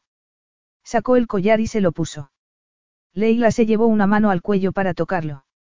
Es precioso, murmuró, no pretendía parecer desagradecida, pero es que no estoy acostumbrada a todo esto. Siento que no doy la talla. Claro que das la talla, dijo Alix con una sonrisa, siento haberte dejado prácticamente sola esta semana, pero he estado muy ocupado, añadió, y sus propias palabras le parecieron patéticas. Ninguna mujer le había hecho sentir nunca que no controlaba la situación. Ninguna excepto aquella, ¿estás lista? Leila asintió. Al notar sus nervios, Alix la tomó de la mano para salir de las habitaciones y avanzar por el pasillo hacia el salón del que llegaba el murmullo de las voces de más de 200 invitados. Alix sintió que se le encogía el corazón al ver la expresión de miedo del rostro de Leila. ¿Y si no soy capaz de hacer esto? murmuró, no soy una princesa de verdad. Alix le hizo detenerse para mirarla. Sus ojos parecían dos grandes lagos verdes, y no pudo resistirse a atraerla hacia sí para besarla. Sus bocas y sus lenguas se unieron en un ardiente y apasionado beso que parecía llevar demasiado tiempo esperando a ser dado.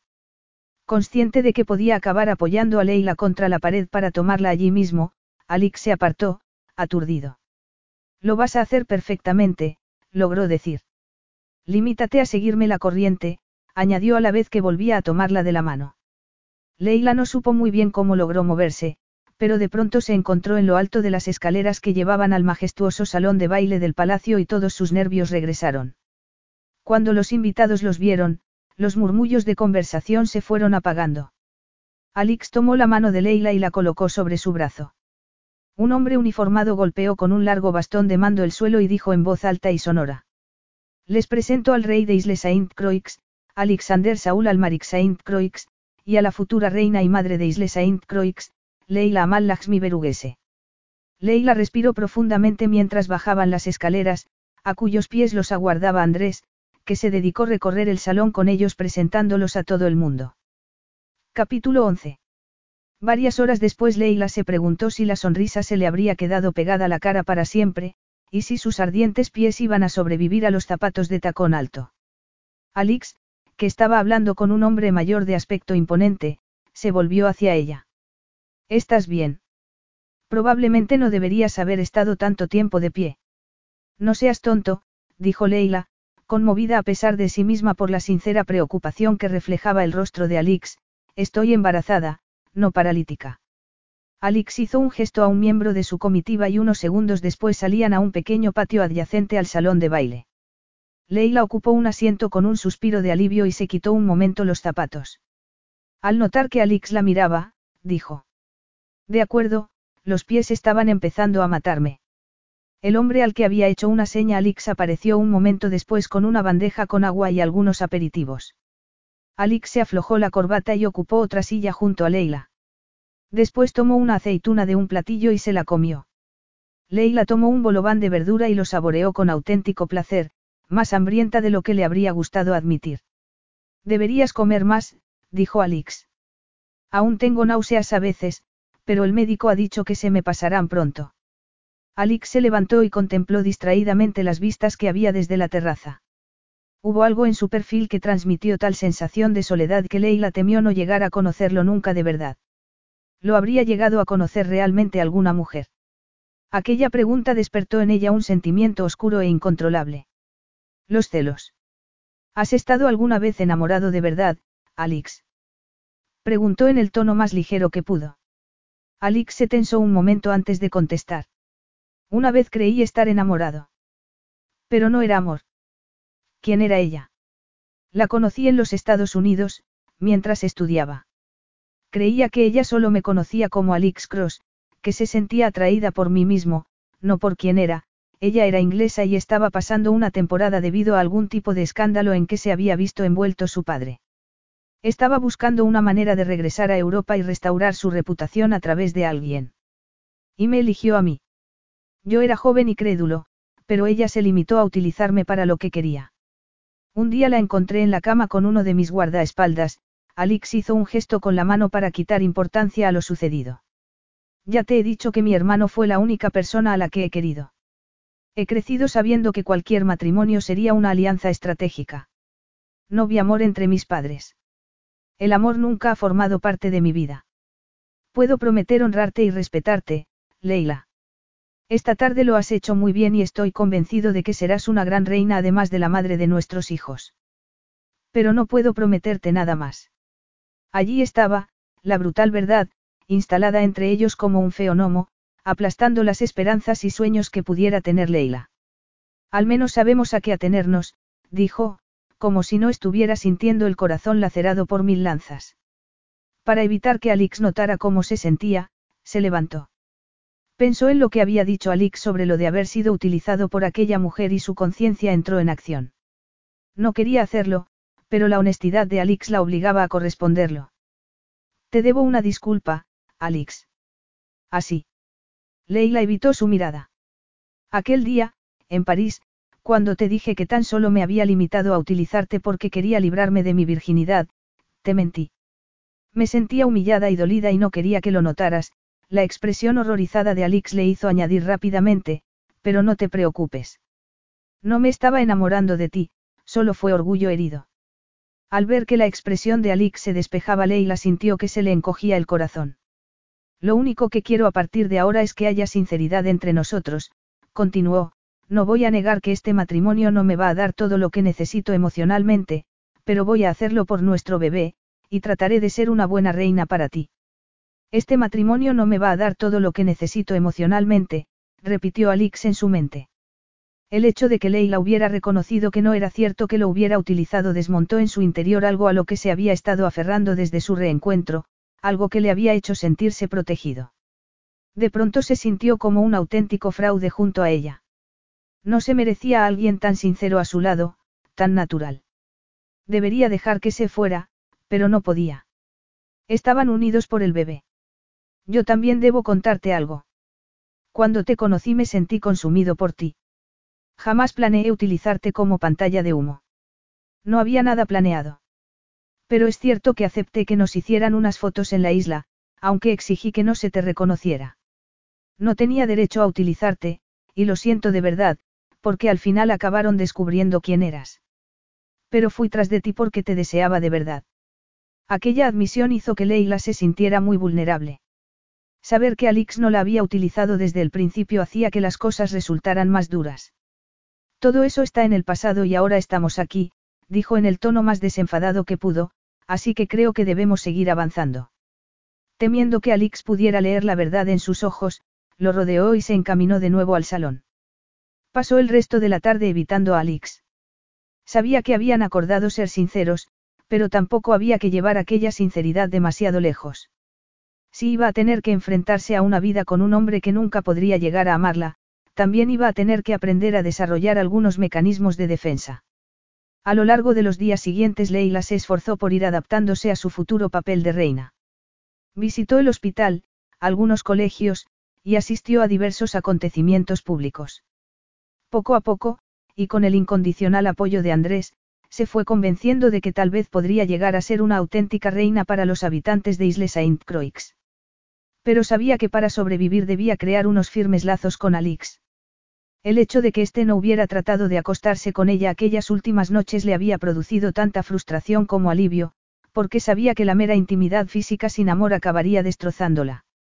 Pero lo cierto era que Alix parecía cada vez más distante, algo que también la estaba minando más y más por dentro. Cuando aquella mañana fue a verlo a su despacho, Alix se retiró de inmediato tras su escritorio, como si necesitara interponer algo físico entre ellos para protegerse. ¿Qué deseas, Leila?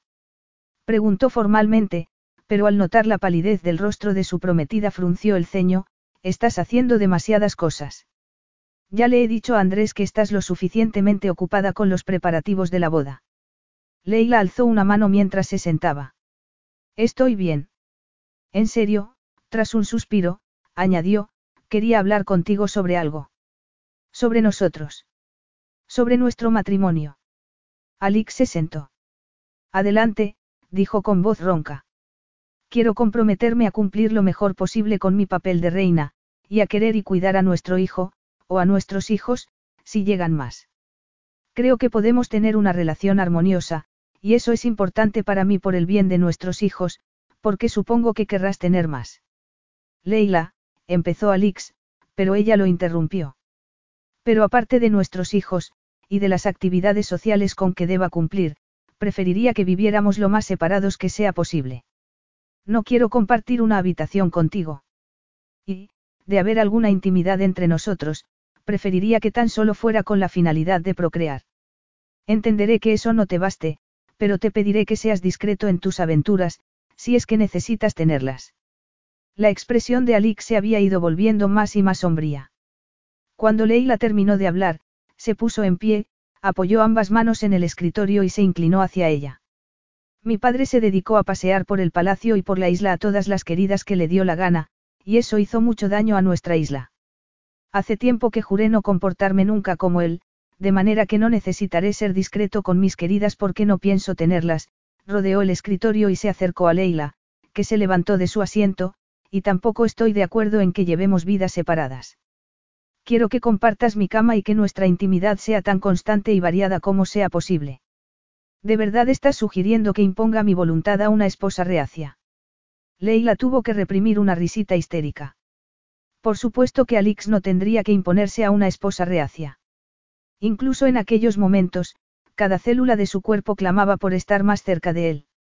¿Cómo se le había ocurrido pensar que estaría dispuesto a admitir aquella ridícula oferta?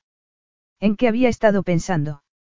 En ese caso, me temo que no voy a poder seguir adelante con esto, Alix, dijo, sintiendo que el pánico estaba a punto de adueñarse de ella. Pensé que podría, por el bien de nuestro bebé, pero no puedo. ¿De qué estás hablando, Leila? Te estoy diciendo que necesito más de lo que puedes ofrecerme. Lo siento. Creí que podría seguir adelante, pero no puedo. Aterrorizada ante la posibilidad de romper a llorar delante de Alix, se volvió y salió rápidamente del despacho. Alix se quedó mirando la puerta cerrada, sintiendo que todo daba vueltas a su alrededor. Irónicamente, Leila acababa de describir la clase de matrimonio que él siempre había creído desear. Se habría reído allí mismo de no haberse sentido consumido por la terrible revelación que tuvo en aquel instante.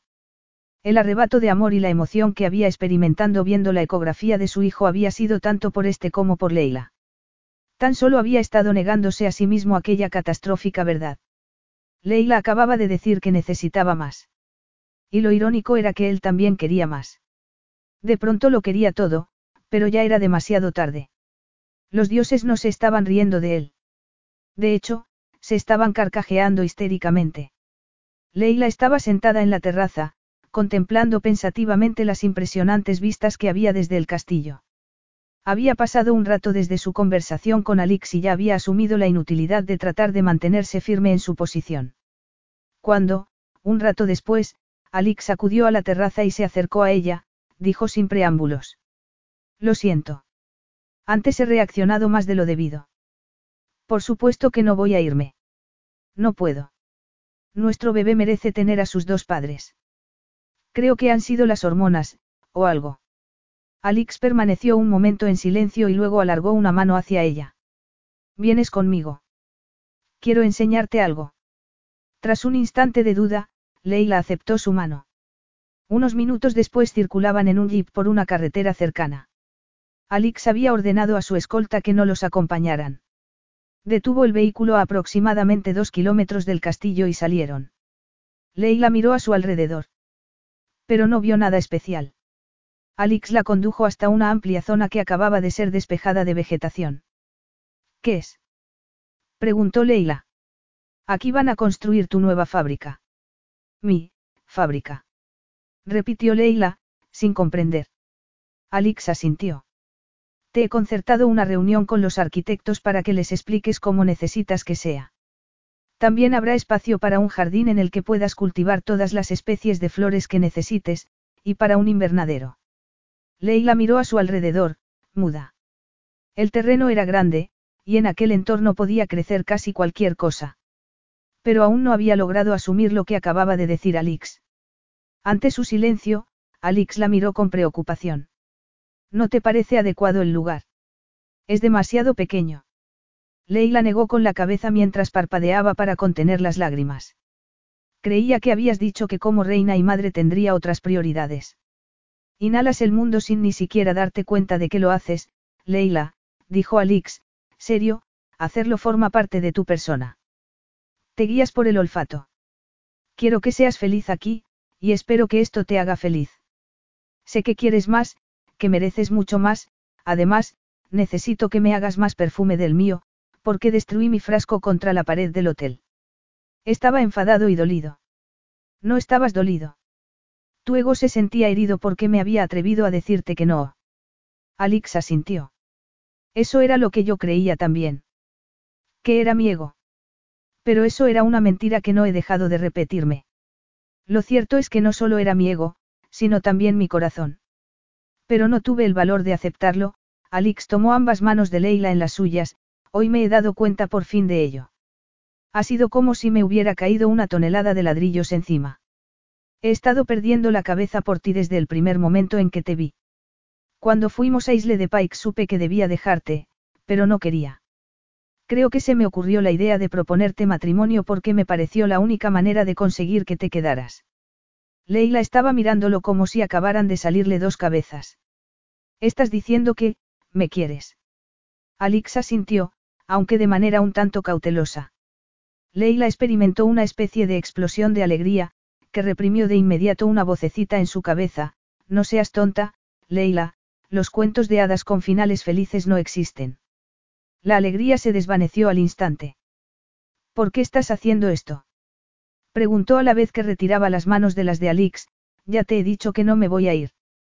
¿Qué estoy haciendo? Preguntó Alix, perplejo, decirte que te quiero, que estoy enamorado de ti. ¿Por qué es cierto? Leila sintió que las lágrimas volvían a sus ojos. No puedo creer que seas tan cruel, Alix. Haz el favor de no insultar mi inteligencia. Te digo que me quiero ir, que no quiero casarme contigo, y de pronto vienes a asegurarme que me amas. Por lo visto olvidas que escuché la conversación que mantuviste aquel día, si tengo que convencerla de que la quiero, lo haré. Alix se pasó una mano por el pelo con expresión de frustración. Leila se cruzó de brazos. ¿Pero por qué iba a hacer algo así? ¿Por qué simular? Te has dedicado a convencerme de que eres incapaz de amar y se supone que ahora debo creer que acabas de experimentar una especie de revelación divina. Faltan tres días para la boda, y sé lo importante que es esta boda para tu pueblo y para ti, pero nunca pensé que pudiera ser innecesariamente cruel. Aturdido como si acabaran de darle un martillazo, Alix abrió la boca para decir algo, pero Leila lo interrumpió de nuevo. No, Alix, por favor. Agradezco lo que tratas de hacer, y todo esto, dijo a la vez que señalaba el terreno, pero ya es suficiente. Tendría que serlo, se dijo. Al menos Alix no sabía que lo amaba. Aquella era su mezquina defensa. A continuación se volvió y se encaminó de vuelta al jeep, esforzándose por no llorar. No vio lo pálido que se puso Alix mientras observaba cómo se alejaba. Y tampoco vio la expresión de intensa determinación que a continuación revelaron sus rasgos. Hicieron el trayecto de regreso en silencio y, cuando regresaron al castillo, Alix tomó a Leila de la mano y la condujo a toda prisa por un pasillo. Debemos terminar esta conversación, fue todo lo que dijo a modo de explicación. Cuando se detuvo ante la puerta de la mam y Leila se dio cuenta de dónde estaban, se cruzó de brazos con expresión rebelde. No pienso entrar ahí. ¿Por qué? A fin de cuentas, el sexo es solo sexo, no. Antes de que Leila pudiera protestar, ya estaban dentro del hammam. Nunca habría pensado que eras una cobarde, dijo Alix sin preámbulos. No soy una cobarde, protestó Leila. Al ver que Alix daba un paso hacia ella miró la puerta preguntándose si tendría oportunidad de huir. ¿Y qué se supone que quieres decir con eso? Eres una cobarde, Leila Beruguese. Una cobarde emocional. Y lo sé porque yo también lo he sido. Eso es ridículo. Yo no soy una cobarde y tú eres un mentiroso. Alix arqueó una ceja. Te digo que te quiero y me llamas mentiroso. Leila decidió cambiar de táctica. ¿Por qué estás haciendo esto? Ya te he dicho que me conformo con quedarme. No tienes por qué dulcificar las cosas. Te conformas con quedarte, como si fueras una mártir. Espetó Alix, cuando te cases conmigo será porque lo desees tanto como yo. Porque tú también me quieres, pero eres demasiado cobarde como para admitirlo. ¿Por qué si no ibas a querer mantener las distancias conmigo aún estando casados? No te quiero, insistió Leila. Mentirosa, dijo Alix a la vez que daba un paso hacia ella. Si hubiera sido sincero conmigo mismo antes lo habría reconocido el día que estuvimos aquí, cuando dijiste que el sexo era solo sexo. Aquella fue la clave. El sexo siempre ha sido solo sexo para mí. Hasta que has llegado tú. Por eso no he vuelto a tocarte desde ese día. Temía que te dieras cuenta. Y creo que a ti te ha pasado lo mismo. Cielo santo, Leila. ¿De verdad quieres que tenga una amante? Pero tú no me quieres, no puedes, dijo Leila desesperada, tú mismo lo dijiste, añadió en tono acusador. Puedo, y te quiero, insistió Alix, tú me has enseñado que no merece la pena vivir sin rendirse completamente al amor, con sus riesgos incluidos. Sé lo terrible que es perder a alguien que quieres, pero no es posible pasarse la vida huyendo de ello. Yo también quiero más, y lo quiero contigo. Con nadie más. Leila negó con la cabeza mientras las lágrimas enturbiaban su visión. Alix tenía razón, era una cobarde. Le asustaba confiar, le aterrorizaba que no existieran sus sueños. El fantasma de su madre seguía insistiendo en que era así. Dilo, Leila, murmuró Alix a la vez que se acercaba un poco más. A Leila le aterrorizaba la posibilidad de que, al confesarle que lo quería, Alix se encerrara en sí mismo, satisfecho con el hecho de que su esposa de conveniencia se hubiera rendido completamente a él. En ese caso lo haremos así, dijo Alix a la vez que deslizaba una mano tras el cuello de Leila. Eres mía en cuerpo y alma y no pienso dejarte ningún sitio para esconderte. A continuación inclinó la cabeza y la besó. Leila se resistió al principio, pero enseguida supo que ya era demasiado tarde para resistirse. Y ella era débil. Y una cobarde. Sollozó su angustia contra la boca de Alix mientras sus lenguas se acariciaban, haciendo que el fuego que siempre los había consumido arreciara. En aquella ocasión no tuvieron tiempo de llegar a la cama. Leila sintió que Alix la tumbaba sobre la mesa de mármol más cercana. Sus movimientos no fueron suaves, ni mesurados. Hubo una urgencia casi salvaje en su unión. Parte de sus ropas volaron por los aires antes de que Alix se instalara entre sus piernas para acariciarla íntimamente con sus labios. Leila arqueó la espalda y lo sujetó por la cabeza mientras él penetraba profundamente con la lengua entre los pliegues de su sexo. Alix era su hombre y ella lo amaba.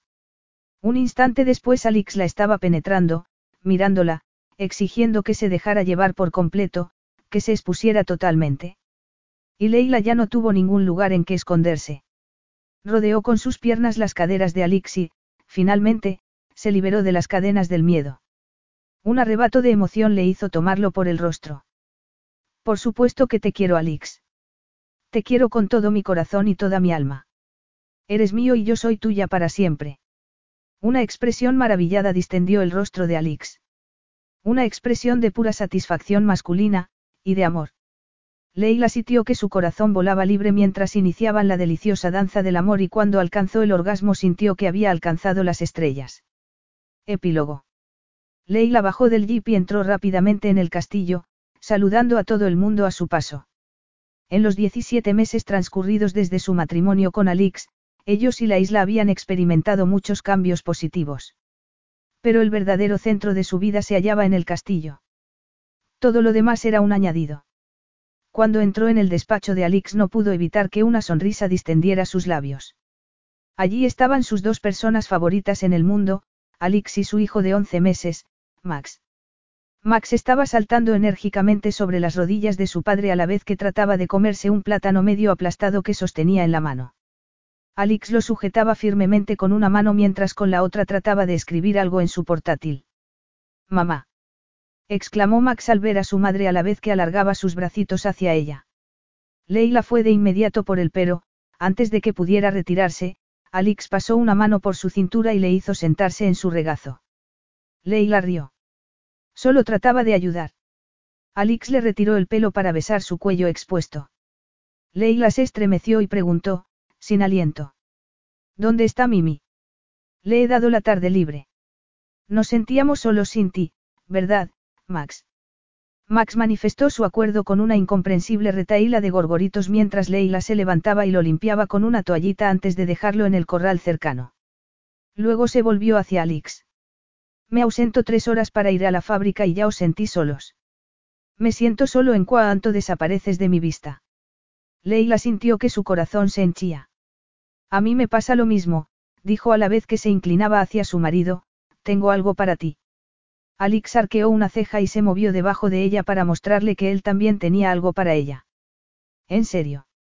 Leila asintió mientras sacaba de un bolsillo un frasquito de perfume con una etiqueta que decía, el sueño de Alix.